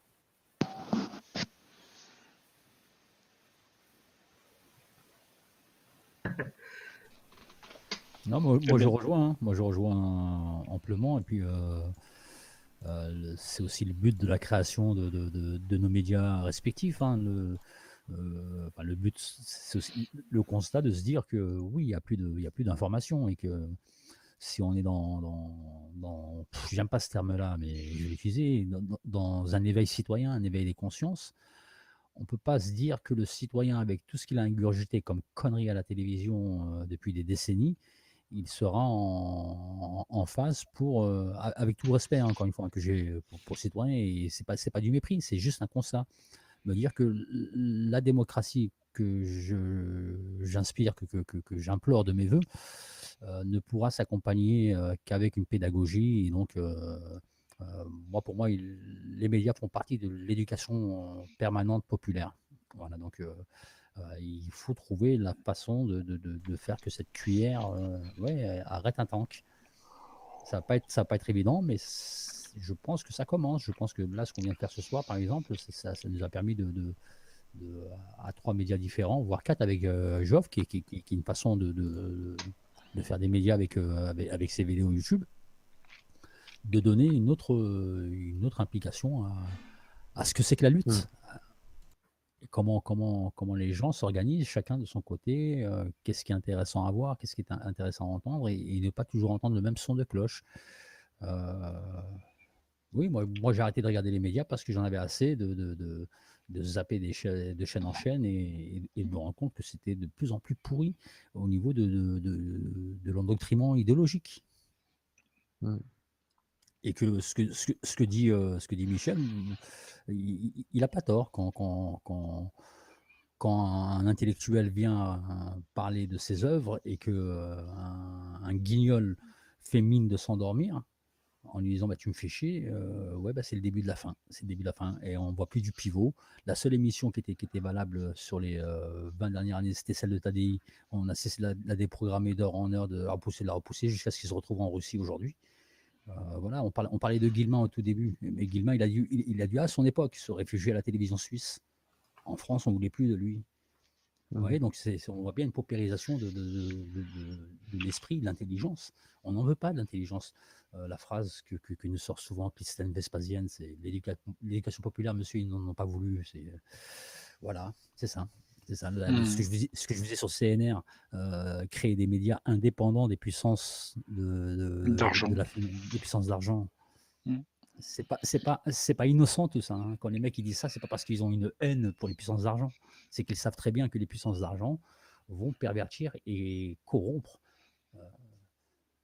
l'information, qui Mhm. est de qui est de l'éducation. On peut pas faire, on peut pas, on peut pas faire de démocratie sans information pure, pro- probante, euh, sourcée, euh, multi- mu- multiples et diverses. Mais là aussi, il faut un peu balayer devant notre porte parce que finalement, à une certaine époque, les comités d'entreprise envoyaient les gens euh, au, au Théâtre national populaire, à, à Chaillot ou ailleurs. dans- dans- voilà. Et puis, tout ça a été remplacé par quoi? Par Disneyland. Ça change tout. Ça change tout. C'est-à-dire que le, le travail d'éducation populaire qui a eu lieu pendant des années, pendant, on va dire depuis la guerre, la fin de la guerre, Mm. puisque euh, milieu des années 80, c- ce travail d'éducation populaire que Onfray a essayé de recréer d'ailleurs, euh, on peut discuter euh, sur mais je veux dire qu'il a, il a tenté ça, il a tenté, et d'autres avec lui, plein de gens essayent d'apporter quelque chose. C'est-à-dire que moi, avec ma modeste euh, petite caméra, je peux, voilà, je fais connaître tel ou tel poète, tel ou tel écrivain, etc. C'est mon boulot. C'est mon boulot même si j'ai arrêté de bosser, c'est mon boulot. Je continue et je, je, je n'arrêterai jamais parce que c'est très important. C'était quoi la, la- la phrase de, du directeur de, de TF1 C'est de vendre du temps de cerveau. Cerveau disponible. Disponible pour, pour la marchandise, pour, pour la publicité. C'est-à-dire que le produit qui est vendu par TF1, ce n'est pas les émissions de télé qu'ils font, c'est le temps de cerveau disponible qu'ils mettent à disposition des marques. C'est très important cette phrase. Qu'on on répète souvent le temps de cerveau disponible, mais je suis pas sûr que. Enfin, moi-même, je, je l'ai compris ce que récemment vraiment ce que ça sous-entendait, enfin ce que ça voulait dire. C'est-à-dire que le produit que vend TF1 en tant qu'entreprise, le produit vendu par TF1, c'est du temps de cerveau disponible. C'est-à-dire, c'est on met à l'aise le cerveau des gens pour qu'ils soient réceptifs à des messages publicitaires. Et c'est ça le produit qui est vendu par la télévision. C'est-à-dire, ce n'est pas faire des belles émissions, c'est pas Colanta le produit TF1. Mm. Le produit de TF1, c'est vous, le cul sur votre canapé, quand vous avez l'esprit assez dilaté pour recevoir de la merde en barre, quoi. Voilà, hein, de la publicité, des messages publicitaires qui vous feront acheter euh, différentes marques. Je vais pas citer de marques, mais voilà, toutes les marques qu'on voit dans les publicités. Et c'est le cas de YouTube aussi, d'ailleurs. hein. Le produit de YouTube, c'est le temps de cerveau euh, des, des, des spectateurs. Euh, C'est malheureusement, on n'en est pas Ciblé. sorti. hein. C'est ciblé. On Ah, accepté parfaitement ciblé. lâchement- on a accepté lâchement que des œuvres cinématographiques soient tronçonnées par de Mm. la pub. C'est juste in- inadmissible. Imaginez que demain, ça va venir, hein, ça- d'ailleurs, ça vient déjà dans, dans le- Mais imaginez que demain, vous, ayez, vous ouvrez votre livre, un roman, je ne sais pas, n'importe quel roman, et, vous avez 12 pages de pub ou de, de, de- voilà, de pub. Ouais, ouais, ouais. C'est ça. Ben- C'est-à-dire qu'une œuvre cinématographique est une œuvre avec, avec une volonté, une intention artistique, cette œuvre, elle est tronçonnée, saucissonnée de façon à ce qu'on y injecte euh, de la pub. C'est juste ignoble. C'est ignoble. Voilà. On l'a laissé faire. On a laissé plein de choses faire. On a, on a abandonné, on a abandonné en race campagne. On avait les moyens au début. On avait les moyens parce qu'au début, vous savez, hein, la, chaîne qui fout de la pub, eh ben écoute, euh, terminé, boycott, on va le dire. Je boycotte TF1, je boycotte TF1, je boycotte M6. Ouais, quand tu es Ouais. seul à le faire, tu as l'air d'un con. Hein. Enfin, tu as l'air d'un con, pas dans ta tête, mais c'est un peu, un peu difficile. Ça dure quand même depuis longtemps. hein. La privatisation de TF1, la chaîne nationale française, la meilleure, elle est privatisée en 87 Mm. Européenne. La première chaîne Europe. première chaîne européenne. Elle est privatisée, on vend à un marchand de Hmm. C'est une forfaiture culturelle, intellectuelle. Monsieur, comment il s'appelle Euh, euh, Bouygues. Non, mais non, non, mais les, les Ah. deux fonctionnaires, Chirac et son ministre de la Culture. On les- Euh, euh, comment il s'a- euh, comment- le, le- le- le frère du type qui picolait le très bon acteur. Ah, Léotard Léotard. Bon, Léotard, Léotard devrait être passé, il, il- il devrait être euh, jugé cela, parce que c'est une forfaitière culturelle. Ce type-là avec Chirac, Chirac, ouais, très bien Chirac, hein, euh, hein, manger des pommes. Oui, mais ces mecs-là ont commis ce crime-là. Moi, je dis crime. Et Je- avec euh, l'aide de Bernard Tapie, c'était le, le travail de Pierre Carl qui avait montré comment Bernard Tapie avait formé et leur avait expliqué voilà, on va faire de l'opéra, on va faire des trucs éducatifs, on va faire des trucs pour les enfants, ça va être génial, ça va être une chaîne du mieux disant culturel. Et en fait, bon, TF1 aujourd'hui, c'est la poubelle, quoi. C'est c'est quand même dingue. hein. La télé poubelle, hein, on l'a inventé pour TF1 ce Mais- mot quand même. À ce, propos-là, moi, je, je- je vous conseille, alors j'oublie son prénom, mais un livre qui s'appelle TV Lobotomie, euh, d'un gars qui s'appelle Démurger, alors je ne sais Oui. plus comment il s'appelle. Alors, euh, Alors, moi, je l'avais, je l'avais lu ce Ouais. livre et je, je l'ai trouvé intéressant, mais hum, il y avait quand même des choses qui m'avaient gêné. C'était euh, l'idée qu'effectivement, la, la télévision, alors il y a sans doute beaucoup de vrai, mais l'idée, c'est un peu comme cette critique souvent qu'on fait contre les jeux vidéo, tu vois. Les, les jeux vidéo, Mhm. ça rend les gens abrutis, ça les débilise, etc. Et en fait, c'est, c'est peut-être un petit peu hum, méprisant pour les gens. Il y a. bah, moi, je, Ouais. je crois qu'il y a quelque chose d'un peu gênant dans ce discours-là, ce de qui- dire finalement les gens sont tellement bêtes que de regarder un écran, ça les rend Non, encore plus bêtes et encore plus serviles, tu vois. Ce qui est Mais c'est bon, voilà. C'est je pas ce que. Alors moi, c'est pas ce que j'ai. C'est pas comme ça que tu j'ai l'as retenu, compris. oui. Mhm. Ouais, parce que ce, ce- ce- gars-là est quand même un, un neuroscientifique Oui. et qui, qui, euh, qui condamne ses collègues qui, qui ont Mhm. été se vendre hein, aux télévisions. Et le, le truc, il est qu'il il y a, il y a forcément des, il y a des fonctionnements. Alors lui expliquera mieux que moi. Il a même fait des conférences. hein, Il y a des fonctionnements du cerveau Mhm. qui sont de l'ordre de l'inconscient. Et les, les, les, les, chaînes de télé et les publicitaires vont, vont embaucher des neuroscientifiques qui vont mettre euh, ces failles du cerveau au service de la vente de Coca-Cola pour euh, comment il s'appelait ce mec-là, je me souviens plus. C'est ce que j'en retiens. Tu veux dire. Alors après, c'est vrai qu'il est, il, est beaucoup focalisé sur le fait que euh, oui, les écrans ren- rendent bêtes, les écrans rendent bêtes. Il s'appuie sur quand même des données. hein.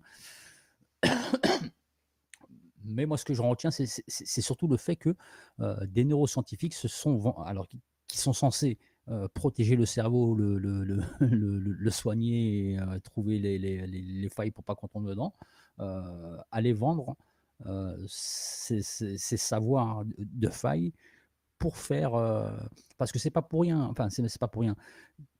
Quand, Michel te dit euh, je comprends pas comment on tronçonne un film, ben, les neuroscientifiques t'expliquent pourquoi ils le, coupent à tel moment et pas à un autre parce que ton attention est, est- est vraiment focalisée et c'est là où ton cerveau devient le plus disponible. Et quand dans cette phrase, de- je me je me souviens toujours plus de son nom de ce patron de, de TF1, il, il Lelay vise- Pa- Patrick Lelay, il vise très très juste, très très juste. C'est-à-dire que le moment du- de- où ton cerveau est le plus disponible, c'est à ce moment-là. Et pour ça, il n'y a que des neuroscientifiques qui peuvent le définir. Et voilà, donc, donc, bah, euh, c'est pour ça que je, je propose. Associé de- à des marketeurs. hein. C'est pas euh, que les, les- les neuroscientifiques sont pas, euh, ont pas pour, euh, ont pas pour, euh, on va dire, travail de base de- d'enfumer les gens. hein. C'est- parce qu'il y a des marketeurs derrière que, que les neuroscientifiques sont, se dirigent Oui, leurs études là-dessus. hein. Mais ils acceptent d'aller là-dessus. Oui, oui, ils non, mais ils acceptent. Pourquoi? Parce que, parce que la planche à billets, elle tourne. et Parce qu'il y a de l'argent, oui. Mais c'est pas leur but. C'est pas, c'est pas le. Et donc des, des, s'insurgent contre ces, euh, ces- ces collègues qui, euh, qui, qui ont accepté d'aller euh, Ouais. euh, voilà, C'était juste la parenthèse. Ouais. Ça, c'est un autre débat, cette histoire de science. C'est-à-dire qu'on oublie par exemple qu'il y a des gens dans leur labo qui ont inventé des bombes à fragmentation. D'accord? Hmm. C'est pas les politiques qui, ont fait, qui ont fait le taf. On leur a demandé, mais il y a eu des gens qui ont accepté de fabriquer des bombes à, des bombes à billes, des bombes à fragmentation, des bombes au phosphore, des trucs pour décapiter les gens ou les rendre pires, ou pour les rendre infirmes à vie. Il y a quand même là aussi la notion d'objection de conscience, c'est quelque chose de très important. C'est très important. Si vous participez, moi je cite toujours l'exemple de, de, de Céline parce que c'est un exemple qui me tient à cœur, évidemment, puisque je suis célinien comme d'un point de vue littéraire. Et évidemment, le mec est absolument coupable, à chier, euh, à cause des, des pamphlets, etc. Mais je dis, attendez, si Monsieur Céline avait dû imprimer tout seul ses bouquins, à la porte, comme moi, il m'est arrivé de le faire. Euh, je suis désolé, mais euh, il, a, il a fallu la complicité d'un éditeur, d'un imprimeur, d'un relieur, etc., etc., d'ouvriers du livre qui ont participé à cette aventure-là. D'accord? Ça s'appelle l'objection de conscience. Je refuse de prêter la main à ça. J'en veux pas. D'accord? Ça, ça Mm. fait partie des luttes aussi. C'est-à-dire que l'objection de conscience, c'est une notion très. Alors, attendez, l'objection de conscience, c'est utilisé par qui? Par les médecins, par exemple, qui ne veulent pas avorter, qui ne veulent pas faire d'avortement. Eux, ils peuvent faire valoir leur- la clause de conscience. D'accord? Mais le type qui, qui- qui imprime une merde, l'imprimeur, l'ouvrier du livre, qui imprime, je ne sais, je- je sais pas, allez, minutes, mais, mais je, je cite minutes, voilà, mais il y a pire aussi. Euh, lui, il, peut très, il pourrait très bien dire moi, non, je ne participe pas à ça. Je participe pas à ça. Je suis désolé, mais moi, non. Je n'y vais pas. Ça, c'est des choses sur lesquelles il faut réfléchir. Là, c'est ce que disait euh, Boris Vian avec le lampiste. Hein? Un lamp- le lampiste, le, le- le dernier de la, de la- des, des emplois de chemin de fer, euh, qui s'occupe des lampes.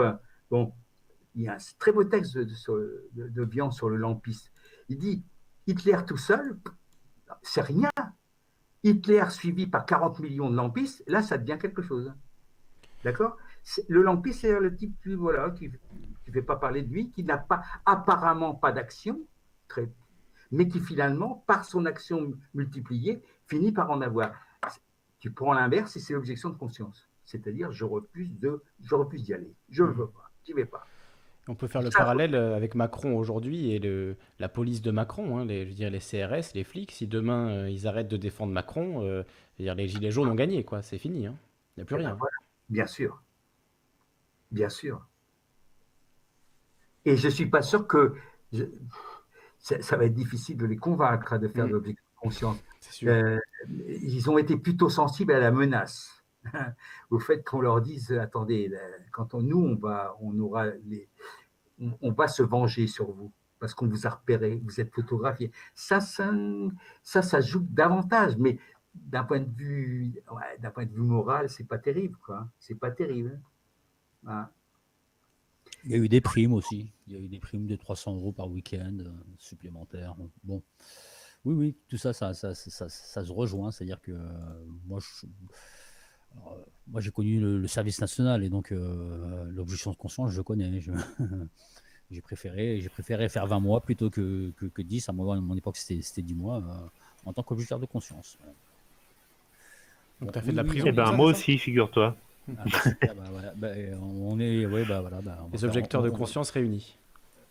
Ah, ben un, quatri- et un troisième, euh, Michel, Ouais. il n'y en a pas, il y a pas de quatrième Non? Bah, moi, je l'aurais fait suis- si- s'il y je avait eu. suis P4. Non, j'ai essayé de faire P4 et je suis, je suis passé Ah. Y5. Moi, je pense que s'il y avait C'est eu. mes le- yeux qui m'ont sauvé. S'il y avait eu le, le service militaire à mon époque, euh, je l'aurais fait, mais enfin voilà, j'ai été sauvé par Chirac euh, qui l'a enlevé euh, quelques années avant que ce soit mon tour, donc euh, bon voilà, j'ai pas eu à le ouais. faire. Ben, moi, moi, ça m'a même permis de, de trouver mon boulot, en fait. Ouais, ouais, ouais, ouais. Comme quoi. Ah, oui. T'as été planqué dans Parce j'ai fait mon objection de conscience dans une salle de spectacle. Ah, voilà. Ah, Ah, Non, ouais, non, non, quoi. euh, salle de spectacle. Ouais, tu pouvais le faire. ouais. Ouais. Ça, c'est beau. Bah, moi, j'ai travaillé pendant 20 mois pour, pour, Voilà. pour un service jeunesse euh, de ma ville, donc euh, c'était pas plus mal. Quoi. D'accord, j'ai cru que tu avais fait 20 mois de prison à cause de ça. En fait, tu pouvais dire finalement.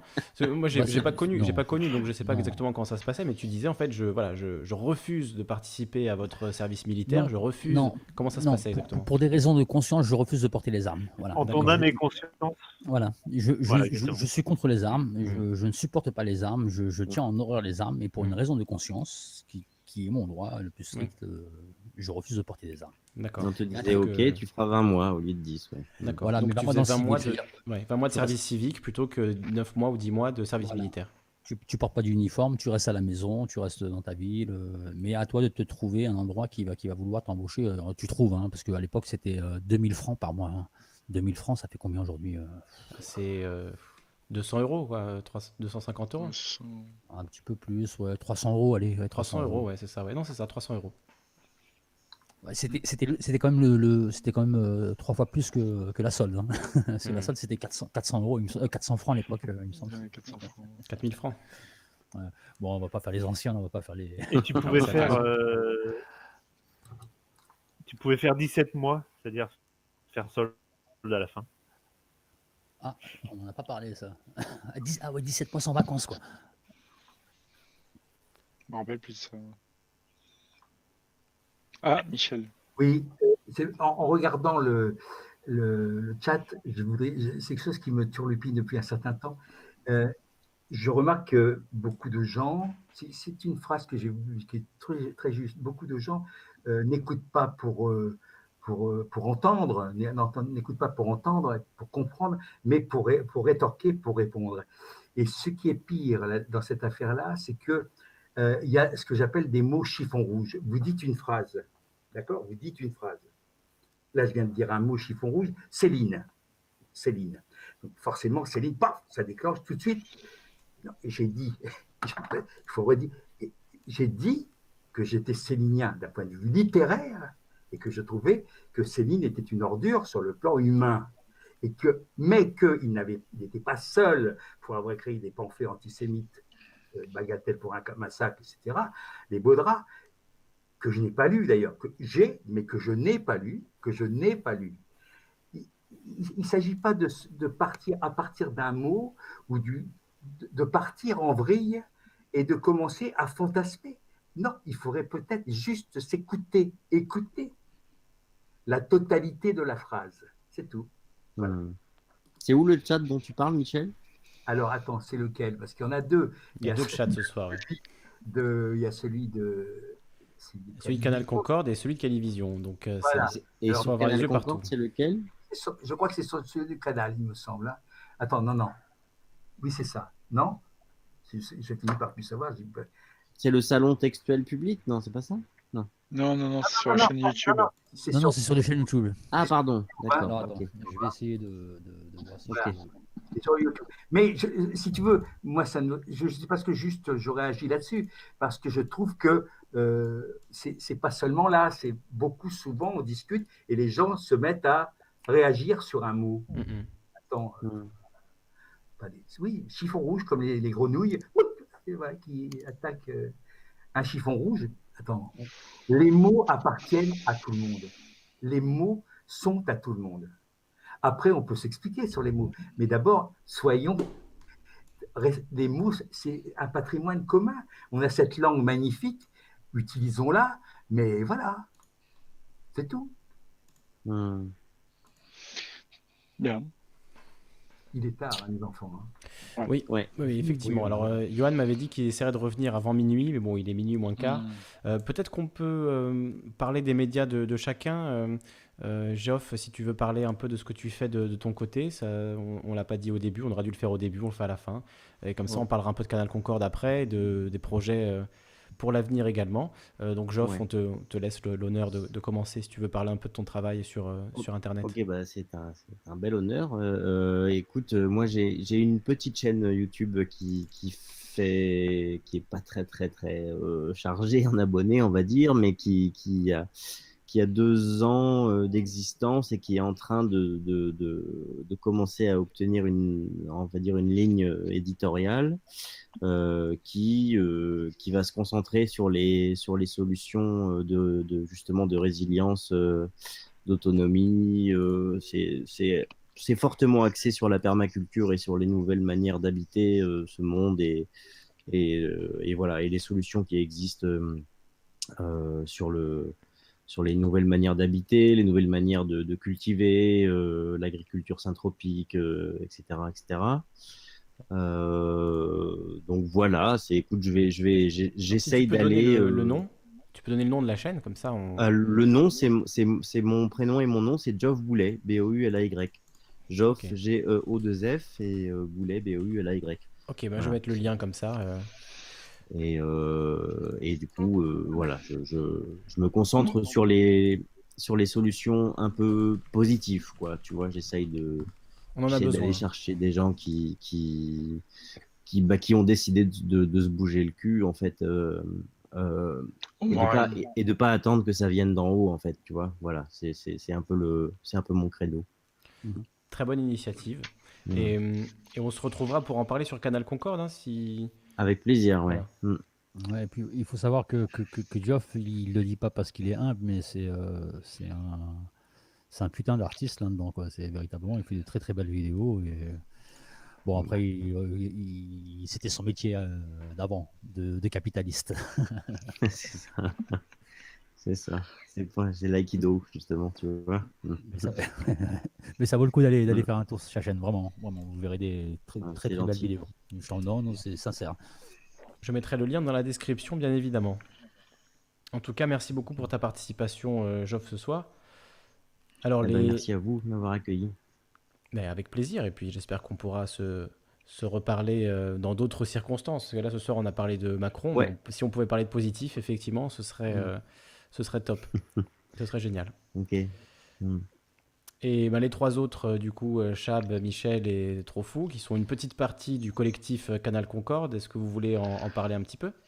Mais il y a, d'abord, on va parler de Michel, qui, qui lui a aussi. une- C'est vrai, euh, oui, Michel a sa chaîne. Je mettrai le lien également. Ouais, voilà, on connaît Michel, on connaît Geoff parce qu'il a sa chaîne, on connaît aussi Michel parce qu'il a sa chaîne. Et nous, notre, notre philosophie aussi, c'est- de ne pas recevoir les gens pour, euh, pour les recevoir et puis les laisser partir dans la nature. Quand on a quelqu'un, on, on le tient jusqu'au bout. Voilà. Et donc voilà, je vais laisser Michel parler de sa chaîne un petit peu. Oui, euh, mais je vais pas parler longtemps parce qu'on vient de me reprocher que je parlais trop. Euh, ah, justement, ça tombe bien parce que je ne fais que des trucs de- qui ne dépassent pas 7 minutes. Ça ne dépasse pas 7 minutes. Euh, pour des raisons techniques et puis je, parce que moi-même, quand ça devient trop long, j'ai du mal. Euh, donc voilà. Donc c'est alors il y a une partie de littéraire avec des poèmes, des chansons, des, des textes, et puis une partie gilet jaune euh, plus offensive et parfois avec des coups de gueule, et puis parfois aussi des trucs marrants, euh, parce qu'il n'y a pas de raison de se faire du mal. Voilà. Donc si vous trouvez que Michel parle trop ce soir, allez voir ses vidéos, vous verrez qu'il parle pas beaucoup. Il sait être concis également. Et en plus, il est très productif. hein. Je crois que tu fais quasiment une vidéo par jour, si c'est pas plusieurs par jour parfois, euh, Michel.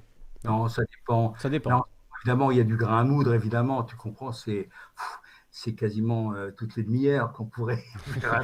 Non, non, mais euh, oui, il y a du grain à moudre, mais il y a, des- il y a- non, non, euh, j'ai trouvé il y a pas longtemps, il y a deux nuits, j'ai trouvé un texte absolument sublime, Le Dieu de, de Spinoza, c'est très court, et c'est magnifique, et ça n'a rien à voir avec la politique, c'est juste une question d'ordre philosophique, et c'est beau, bien écrit, euh, joyeux, enfin voilà, ça fait du bien. Donc de temps en temps, un petit texte, un, un petit poème, euh, une petite perle comme ça, un petit bijou, ça peut être, ça fait, ça peut juste faire du bien. Voilà. Si vous voulez retrouver ça, j'ai mis le lien et je le mettrai dans la description. Je viens de le mettre dans le chat et je le mettrai également dans la description, la chaîne de, de Michel Debray. Et hum, du coup, euh, on- bah, je, je peux m'inclure dedans également, puisque comme tu dis, est trop fou, euh, voilà, on s'est rencontrés par les, les vidéos que, que je fais et moi aussi j'ai intégré ce, ce collectif qui se veut le plus large possible. Et euh, bon, on va, on va finir d'ailleurs avec la diffusion de la charte. Je pense que ce serait une très bonne conclusion de cette émission. ouais, Je ouais, la diffuserai ouais. après. Donc si tu veux nous dire un mot sur le travail de Canal Concorde, un mot sur, sur la charte, je sais pas qui de toi ou Chab veut, veut en parler, ou peut-être Michel. Bah, vas-y, Chab, vas-y, Chab, puis je rajouterai si. Bah, alors, je vais, je vais peut-être commencer par euh, la chaîne. Oui. Donc, euh, ben, suite au mou- mouvement des, des Gilets jaunes, on a, on s'est rencontrés sur euh, différents, différents chats, différents supports, et de, de cette réunion, on, on a décidé de, de monter ce, ce média. Euh, on cherchait, on cherchait une, ligne directrice. Qu'est-ce qui, pouvait nous, réunir et, euh, et essayer de, de monter euh, un projet, un projet pérenne et, et à la fois constructif. Si ce n'était que de faire au départ une radio. Et puis on a vu que techniquement faire une radio c'était assez compliqué. Donc du coup, on s'est rabattu sur YouTube, qui était le plus facile. Et de là, on a réfléchi à des sujets. euh, qu'est-ce qu'on, sur, quoi on pouvait travailler, si ce n'est euh, l'actualité des Gilets jaunes et euh, au départ. Et au fur et à mesure, comme tous les Gilets jaunes, on a commencé à discuter entre nous et, on a commencé à s'apercevoir que finalement, il y avait des tas de, soucis, de problèmes euh, dans la société et, on ce qu'on vivait était, devenu insupportable. Donc, du coup, on a, on décidé de travailler sur ces sujets, d'essayer de trouver euh, des personnes qui pouvaient nous aider à, à trouver des solutions. Donc, on s'est basé sur euh, les solutions que l'on pouvait apporter sur ce média. Voilà. Tu veux rajouter quelque chose, Trofou Ouais, ouais, ouais, ouais, je veux- euh, oui, pour, juste pour rajouter, parce que euh, parce qu'on s'est aussi penché sur des gens qui avaient trouvé une forme de solution. Il y a, il y a de ça aussi. No- no- notre but, c'est aussi de de, de, de- pas broyer du noir, de pas se dire euh, tout est pourri, tout est fichu, et, puis euh, les reptiliens vont tous nous manger. Euh, c'est se dire, bah, il y a des choses qui se passent en France, en France et dans le monde, mais nous, nous, nous, on s'occupe de la France et, euh, et on est aussi parti du, con- du constat que, ces gens-là, euh, euh, sans flagornerie, hein, étaient, étaient merveilleux, étaient, euh, parce qu'ils étaient, pour la plupart tous bénévoles ou avaient tous changé de, de- de style de vie, de comportement, et qu'ils s'organisaient et qu'ils étaient dans l'action. Et ce qui nous paraissait, nous tous, utile, c'était des actions qui n'avaient pas de, de relais. Et on s'est un peu, enfin tu seras d'accord avec moi, hein, on s'est dit, oh, bah, pourquoi ne pas, ne pas nous mettre au service, et d'ailleurs c'est comme ça qu'on le présente, au service de projets, euh, en étant le relais de ce qui se fait, de ce qui existe déjà. Voilà, c'est à peu près le... On pourrait en rajouter, hein, on pourrait en rajouter, et puis voilà, c'est comme ça qu'on c'est comme ça qu'on opère. On essaye de trouver des gens porteurs de projets. D'ailleurs, euh, à ce sujet, si vous avez des projets, si vous avez des... euh, venez en discuter avec nous sur notre Discord. sincèrement, c'est le, principe, il est d'être le plus large possible, comme, euh, comme l'a expliqué Cali. Alors, je vois Mani Euh. qui, dit, qui dit dans le chat qu'il ne peut pas passer sur Canal Concorde parce qu'il n'est pas d'accord avec tout. Donc je l'invite à, re- à rejoindre le Discord de Canal Concorde. Euh, il, le, il le trouvera facilement. Je lui donnerai le lien, il n'y a pas de problème. Ouais, ouais, Et ouais. qui viennent discuter. hein. Je veux dire, on discute quasiment tous les soirs ensemble. Il n'y a, absolument aucun souci. Surtout que Mhm. Mani, euh, c'est quelqu'un que je connais bien et qui euh, voilà, euh, aime raisonner, aime discuter, aime philosopher. Mhm. Donc je pense qu'on aura de, de longues discussions intéressantes. Tu es évidemment le bienvenu, euh, Mani. Il n'y a aucun souci. hein. Mais on n'est Ne pas tous d'accord entre nous, hein, déjà. hein, Exactement. c'est- Bah, hein. difficile d'être d'accord à 12 en même temps. hein, puisque Ouais, là, vous êtes, vous êtes là tous les trois, mais on peut citer euh, voilà, Kael, euh, Adèle. Oui, il y a aussi des femmes hein, qui, qui participent à Canal Concorde, pas que des barbus. Et donc, euh, effectivement, Il y a, y a Seb, il y a la Seb, Goron, Tigibus. on- voilà, on peut- Carto, qu'il faut citer. euh, Carto, évidemment. J'en j'en oublie, bah, il y a Michel qui est avec nous, il y a Rosa qui passe nous voir de temps en temps. Et on Une essaye de qui grandit en permanence. monde, hein. Oui, on essaye de remplir, de, de trouver du bon de plus en plus. Quoi. Le- notre but, il est de nous étoffer, de ne pas rester entre nous, parce qu'on sait que si on reste entre nous, justement, il y a ce risque de, de, de, de faire un peu d'entre-soi, de, de, de- de diffuser que des choses qui nous intéressent, qui nous, euh, qui nous, euh, qui nous parlent le plus. Hmm. Donc plus on sera nombreux et plus... euh, c'est un peu comme la démocratie. hein. C'est plus on est nombreux à élaborer un texte, plus on, on est nombreux à réfléchir sur, sur, sur un texte, et plus on avance d'angles différents. C'est ça qui est important dans, dans, dans- dans le génie collectif. Et justement, euh, on, va parler d'un projet très intéressant mercredi dans l'émission euh, mercredi soir. C'est euh, l'équipe de Captain Fact qui viendra sur Canal Concorde pour qu'on puisse parler de comment s'informer à l'ère du numérique, à l'ère du déluge d'informations, comment vérifier les informations, les recouper. euh, et ça va être un travail très, in- enfin c'est un travail très intéressant qu'ils font et ça va être une très bonne émission à mon avis sur euh, tous ces sujets de voilà de fake news, comment euh, vérifier les infos dans, dans les médias, les, les- les fake news, les complots et autres, comment démêler le vrai du faux sur Internet. C'est un, un super boulot qu'ils font, donc moi je suis ravi qu'on les reçoive. En plus, vous m'avez donné un peu le, comment dire, un peu un rôle d'animateur dans cette soirée-là, Ouais, donc euh, je suis, je ravi animé, de, je suis ravi d'avoir, euh, d'avoir, de- d'animer cette émission et, et je pense que ça va être un, un beau moment. Donc euh, rendez-vous mercredi soir sur la chaîne de Canal Concorde en direct pour, euh, pour parler de tout ça. Lissandre, Mais- toi, tu as une chaîne? Bah ouais, Ouais. j'ai la chaîne Calivision sur laquelle on est en ce moment. euh, en- Ouais, mais, aussi. mais, mais comme, on, on est aussi, sur la Canal nôtre, on, vrai, on oui, sur la nôtre, on, on va te demander de te présenter, euh, Alessandro. Eh ben, je me présente pour, Pour ceux euh, qui ne connaîtraient euh, pas. Alors peut-être qu'on va présenter le canal réfractaire avant, le canal réfractaire qui. euh, Ah oui, Gwen est revenu, d'accord. Bah oui, je crois que, Ok, ok. je crois que Gwen est là. Gwen, est-ce que tu veux nous parler du travail du, du canard réfractaire et de, et de votre boulot euh, qui est très important aussi? Alors on aurait aimé plus entendre Johan, mais comme il était en train d'uploader la vidéo du jour, euh, sa connexion étant assez fragile de base, euh, on ne l'a pas très bien entendu, ça a fini par couper. Et en plus, je crois qu'il a un problème avec son routeur. Enfin bon, c'est une catastrophe pour, de son côté. Donc on refera une émission avec le canard réfractaire un peu plus au calme quand on aura, euh, voilà, pour parler de, de plein de sujets parce que vous faites un, un super boulot. Vous êtes un média papier du coup euh, sur YouTube, mais aussi un média papier. Donc est-ce que tu peux nous parler un peu de votre démarche, de votre travail? Il y a toute une émission sur Canal Concorde euh, pour ceux qui voudraient avoir la complète, mais là en quelques mots, est-ce que tu peux nous parler un petit peu de, de ce boulot-là que vous faites? Ouais, alors euh, ma connexion elle est pas top non plus, c'est pour ça que j'ai été déconnecté tout à l'heure. Ok. Euh, donc le canard réfractaire, c'est issu euh, du mouvement des Gilets jaunes principalement. hein, de- c'est là qu'on s'est rencontrés. Euh, ça a d'abord été un média qui couvrait certains lives, certains événements, certaines actions, euh, Gilets jaunes, climat, euh, enfin euh, différents mouvements. Et puis c'est devenu euh, un journal euh, numérique, on va dire, sur Facebook, sur euh, YouTube. Et puis c'est enfin sorti euh, en version papier. Donc on en est à la deuxième version seulement, février et mars. Et là, il y en a, euh, je sais pas, 500-600, disait Johan, qui sont restés en stock à cause du confinement. Mais le premier s'est très bien vendu, euh, 500 exemplaires. Le deuxième, 1000. Euh, voilà où on en est à peu près. Éditorial, euh, ben, à vous d'en juger, mais euh, elle est assez claire, je pense. Donc, le ligne éditoriale, on pourrait dire, euh, moi j'ai l'impression, après, je, je, je connais pas votre travail euh, à fond pour l'instant, je suis en train de découvrir. Euh, j'ai découvert avec l'émission que vous avez fait euh, chez Canal Concorde, et euh, je dirais que vous êtes assez proche de ce qui peut se faire du côté de Fakir Press. Voilà, on parlait du monde diplo tout à l'heure, euh, on sent des. euh, comment dire, une, une communauté d'esprit avec ces médias-là. Euh, est-ce que, est-ce que Ouais, des êtes- accointances. ouais. des accointances, oui, exactement. Est-ce que vous êtes d'accord avec ça ou pas? C'est vrai que c'est un peu ce que Johan euh, a comme modèle pour l'instant, Hmm. mais euh, je compte bien euh, orienter la chose différemment aussi et donner ma patte, Bien sûr.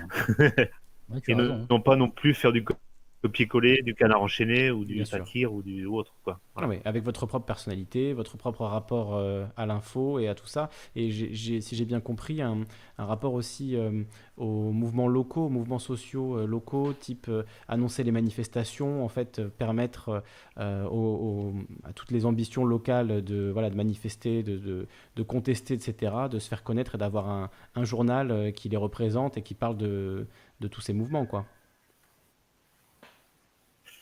Exactement, en parallèle du canard, on a créé aussi l'agenda réfractaire, c'est-à-dire que c'est un agenda qui recense toutes les ce que entre guillemets, il n'y a pas l'image, mais euh, lutte euh, sociale, euh, locale. dans les dans les Côtes d'Armor globalement. Voilà. Mais on peut petit à petit euh, voir plus loin. On espère que ce projet vous portera loin et, et dans la France entière. En tout cas, vous êtes les bienvenus quand vous voulez sur Calivision. Vous êtes comme à la maison, vous venez euh, sans taper, il n'y a aucun souci. Vous revenez euh, vraiment quand vous voulez vous, pour nous parler de vos projets, pour nous parler de ce que vous voulez. Il y a vraiment euh, avec un grand plaisir. Je découvre votre travail avec euh, ouais, une- un grand plaisir ces jours-ci. Donc, euh, donc vous êtes comme à la maison ici. Il n'y a vraiment aucun problème hein, quand vous voulez. Oui, je pense que je pense que le- Super. Pour l'instant, c'est vrai que c'est Pardon, c'est vrai que c'est Johan qui tient un peu la baraque en ce moment parce que le confinement fait qu'on peut pas trop se voir, se concerter, tout ça. Forcément. Donc il s'est résolu à faire que des revues de presse. Mais euh, dès que le déconfinement euh, se profile, je retourne sur le terrain et Myriam aussi qui est avec nous euh, retournera sur le terrain et continuera à faire son boulot. Ouais, et des revues de presse, euh, c'est pareil, encore une fois, euh, vous, allez- vous allez me prendre pour un flag runner, mais euh, d'une d'une qualité exceptionnelle. Je sais pas pour ceux qui les ont vus, franchement. euh, Non, c'est du super je- boulot, c'est clair. Je trouve que c'est ouais, c'est très très bien fait, quoi. Vraiment, ça vaut, ça vaut le coup de- de- d'aller voir ce qu'ils font. Même, même plus, moi je, enfin, je me reconnais dans cette démarche-là. Mais il y a pas que ça. Il n'y a pas que ça en plus. Non, bien sûr, aussi- bien sûr. J'avais Mais vu c'est- notamment. Ouais. moi, j'ai- en fait, c'est maintenant que j'y pense, j'avais découvert en fait avec la conférence que vous aviez filmée de Chouard et Lepage, qui ont fait une conférence ensemble. Et c'est vous qui aviez diffusé Mhm. ça euh, il y a Mhm. quelques semaines, quelques mois de ça. Exactement, tout à fait. C'était une conférence qui avait eu lieu dans le centre Bretagne, euh, à Rostrenin, organisée par nos amis Gilets jaunes de Rostrenin, n'est-ce pas? Et euh, c'est Myriam, qui est notre euh, troisième acolyte du canard, qui avait aussi fait le lien euh, entre Chouard et Lepage, qu'elle connaît bien, Ah oui, et donc qui avait donné lieu à cette réunion un peu unique. oui, complètement, oui. Mm, mm. Voilà. Ouais, parce que moi je les croyais donc nous, on avait euh, couvert, euh, on avait couvert l'événement. euh, Moi, je les croyais brouillés, euh, Lepage et, et Chouard, tu vois. Donc, euh, j'avais j'avais découvert ça avec plaisir. euh, le... Non, mais t'as trop, t'as trop regardé BFM, je pense. Ouais, je crois euh, c'est ça. Ouais. Je me suis fait trop ouais, complètement. J'ai lu, j'ai regardé trop les mainstream médias. C'est c'est sans doute ça. Non, mais en tout cas, c'était une super conférence avec vraiment les deux approches qui se complètent et c'est c'est vraiment un super Mm. travail même de, de, ben, de captation que vous avez fait, de, montage, etc. Donc, euh, vraiment à, à voir si vous l'avez pas vu cette conférence et à découvrir toute la chaîne du, du canard réfractaire, leur canard également, le, le jour- leur journal papier. Euh, même si bon, moi, je suis pas dans les Côtes d'Armor, donc euh, Exactement, n'oubliez Faudrait pas le journal papier qui est, euh, qui est gratuit en PDF en ligne, puisqu'on peut pas le diffuser en papier. Donc, euh, Et voilà, voilà. Que dire d'autre? Ben, sur, euh, sur quel support résumé, je crois. On- On le trouve sur Facebook, sur, euh, sur un, vous avez un site, vous avez. euh, Sur YouTube et sur euh, le canardréfractaire.org aussi, le, le site. D'accord. ouais, ouais, sur le site ca- canardréfractaire.org. D'accord. Super chaîne, moi je suis abonné. Mm, Super chaîne, ouais. Mm. Et bien pour finir, euh, je vais te dire un mot de ma chaîne du coup, vu que je suis chez sur Chez Canal nous Concorde. aussi, un peu. Oui. Hein, tu pardon, euh, trop fou?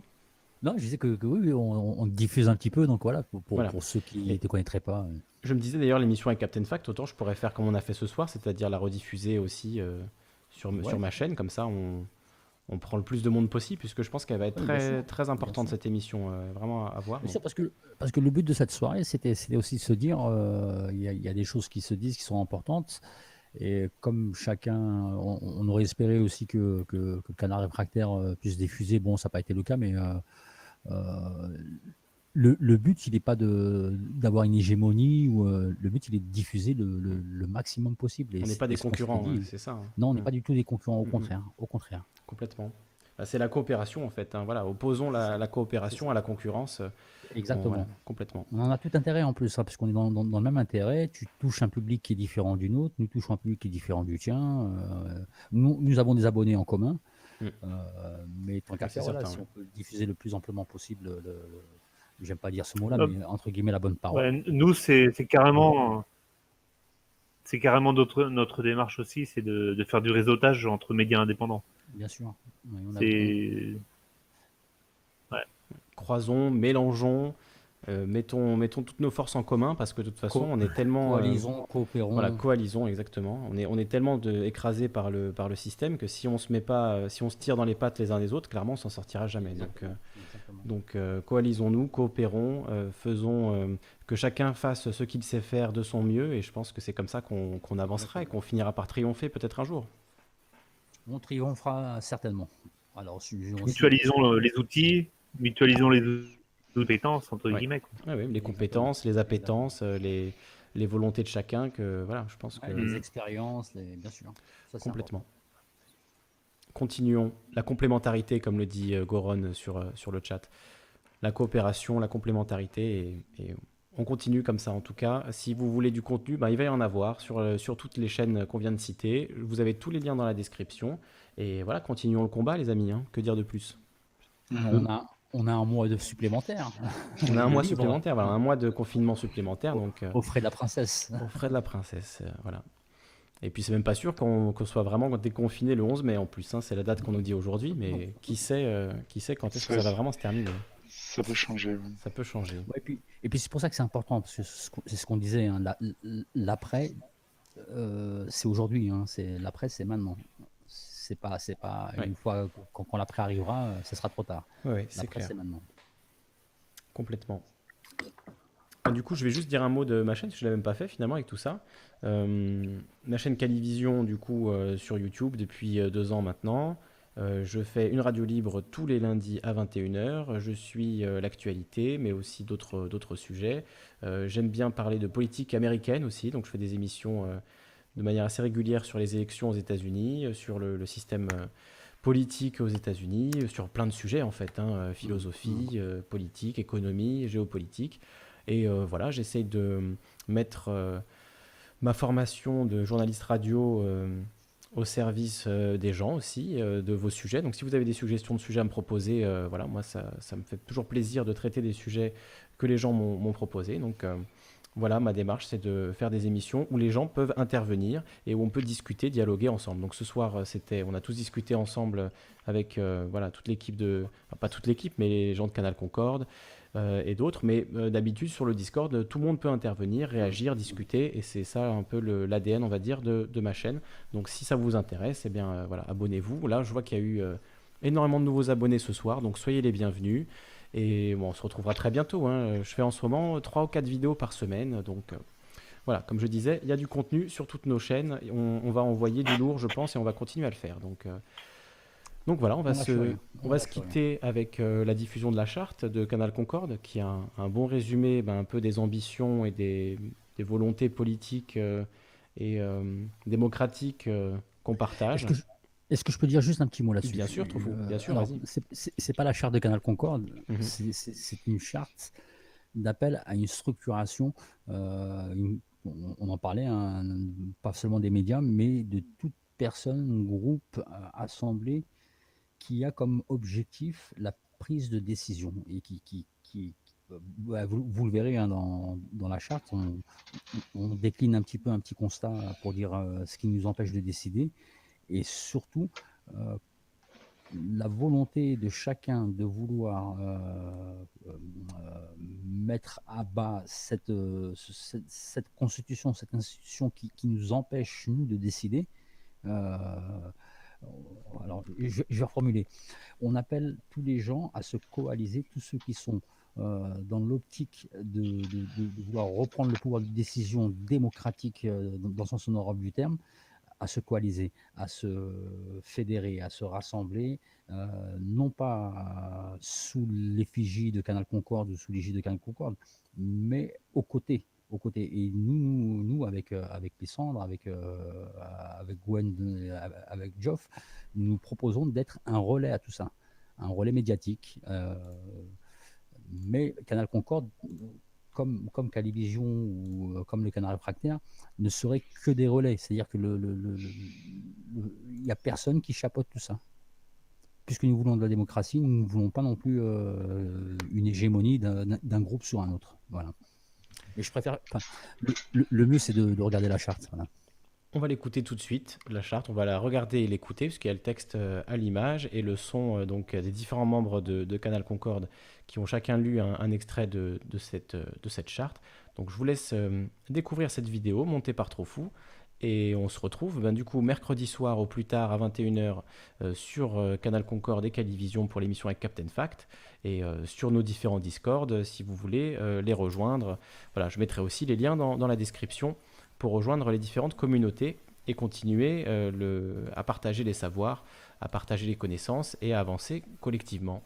Messieurs, on s'arrête là, ça vous va? Vous voulez rajouter un mot? Ouais, Très bien. Merci à vous. Merci. À mais-. Merci remercier tout le monde, merci le chat, merci les chats, merci euh, Trofou aussi, encore une fois, qui techniquement nous a encore sauvés. Ça a été dur, ça a été dur. Et euh, merci, ben, merci de, de- d'avoir euh, donné du temps et de, de la volonté pour faire ce, ce qu'on a fait ce soir. Hmm. Merci à vous. Merci. Merci. J'ai remis ma caméra pour vous dire au revoir. Ah, bah, attends, j'enlève le. J'avais mis le logo de- du canal réfractaire. Ah, tout, le monde, tout le monde met la caméra pour se dire au revoir. Sauf, sauf que la mienne ne marche pas. Voilà. Super. Bon, bah écoute, trop fou restera anonyme sans visage ce soir. On t'a vu au début, trop fou. Ouais. Des bisous à tout le monde, passez une très bonne nuit Salut. et on se retrouve très vite. On, on écoute maintenant la charte pour une structure humaine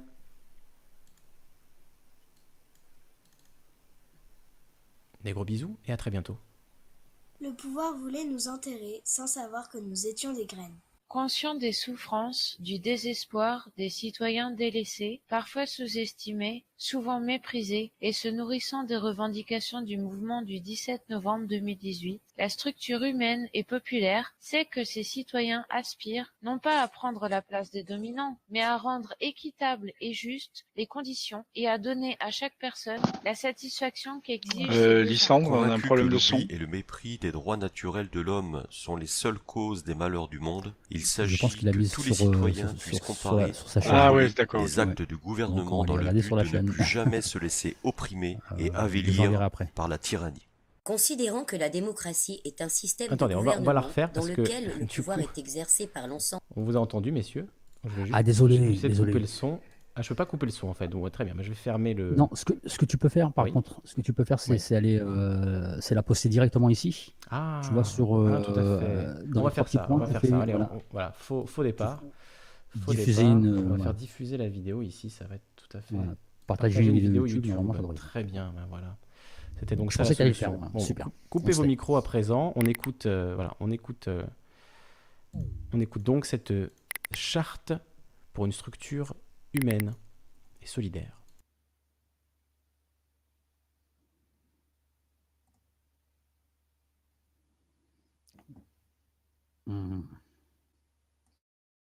Méprisés et se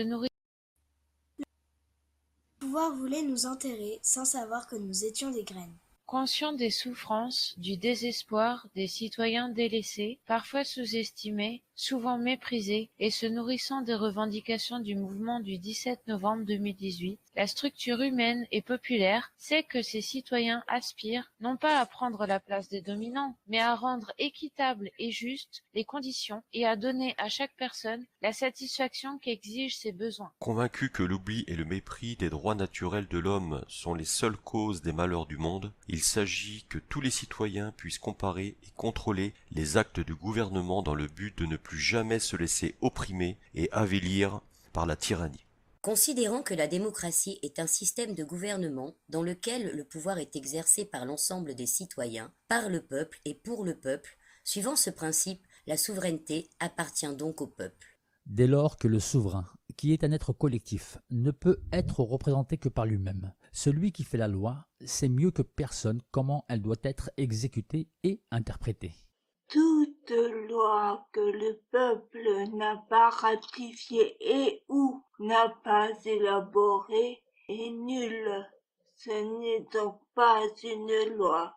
En interpellant la démocratie représentative, le mouvement des Gilets jaunes et la structure humaine et populaire n'attaquent pas la démocratie en soi, mais en interrogent les dysfonctionnements car une démocratie doit être directe et ses représentants ne pourraient agir sans le consentement plein du peuple. Ces représentants doivent accomplir leur mission essentielle, accueillir le consentement de tous ceux qui les ont élus et non pas comme en pratique, c'est-à-dire prendre des décisions seuls après leur élection. Ce fonctionnement ne saurait perdurer car il n'est pas démocratique. Étant rappelé qu'un peuple a toujours le droit de revoir, de réformer et de changer sa constitution. Une génération ne pourrait assujettir à ces lois les générations futures sans leur consentement. Considérant que les institutions de la Ve République sont la seule cause dans l'aggravation des inégalités sociales et la destruction de notre environnement naturel, il y a urgence à instaurer des institutions instituantes et révisables. Il y a oppression contre le corps social lorsqu'un seul de ses membres est opprimé. Il y a oppression contre chaque membre lorsque le corps social est opprimé. L'émancipation doit être l'œuvre des citoyens eux-mêmes. Cette lutte devant être permanente, devront être écartés de toute finalité, de nouveaux privilèges ou des monopoles de classe, devront subsister seulement et uniquement l'établissement de droits et de devoirs égaux, ainsi que l'abolition de toute domination par des classes, y compris par un quelconque pouvoir représentatif. Il n'y a pas de devoir sans droit, ni de droit sans devoir. Cette constitution du peuple en structure humaine et populaire est indispensable pour assurer l'éclosion d'une révolution démocratique, sociale et citoyenne.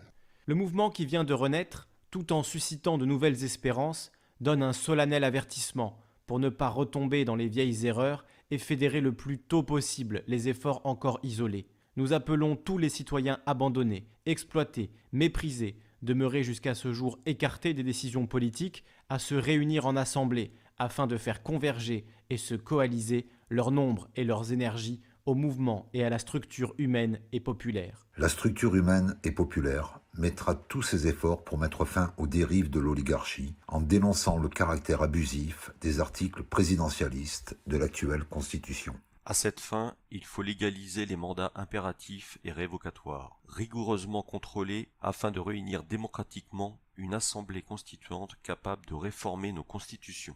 La structure humaine et populaire déclare que certains principes universels de la Déclaration des droits de l'homme et du citoyen actualisée ouvrent aux citoyens la possibilité de s'affranchir de toute forme de despotisme. Nul ne peut, par l'accumulation de tous les moyens, quels qu'ils soient, priver autrui de l'instruction nécessaire pour son bonheur. L'instruction et l'éducation doivent être communes le patrimoine historique de la protection sociale acquis dans l'histoire par de longues luttes insistantes, fermes et par le sacrifice de vie humaine de ceux qui n'ont jamais rien eu d'autre pour survivre que leur force de travail, est un patrimoine politique issu de l'héritage du Conseil national de la résistance et qui doit être inscrit au programme et dans les manuels de l'éducation nationale. Notre mouvement citoyen démocratique, structure humaine et populaire, est ouvert à tous. Femmes et hommes, actifs, privés d'emploi et retraités, handicapés, quels que soient leurs statuts sociaux et professionnels, leur nationalité, leurs opinions politiques, philosophiques et religieuses. Chaque membre s'engage à opposer son énergie et sa persévérance forgé par des décennies de privation et de soumission aux dogmes et pressions de la finance divinisée, à la création de réseaux de lutte, d'action de résistance, de diffusion de savoir et d'information. Le mouvement s'administre et décide de son action dans l'indépendance absolue à l'égard des puissances d'argent, des gouvernements, des partis politiques, des sectes philosophiques ou religieuses, des influences étrangères, ou autres groupements extérieurs. Le mouvement, qui par sa nature même et sa composition rassemble des citoyens d'opinions diverses, doit faire preuve de l'esprit le plus large pour maintenir une unité sur des bases inaliénables. La terre n'appartient à personne, ses fruits sont à tous. Nous sommes du peuple. Nous n'avons jamais été que cela. Nous ne voulons être que cela. Nous méprisons quiconque a la prétention d'être quelque chose de plus.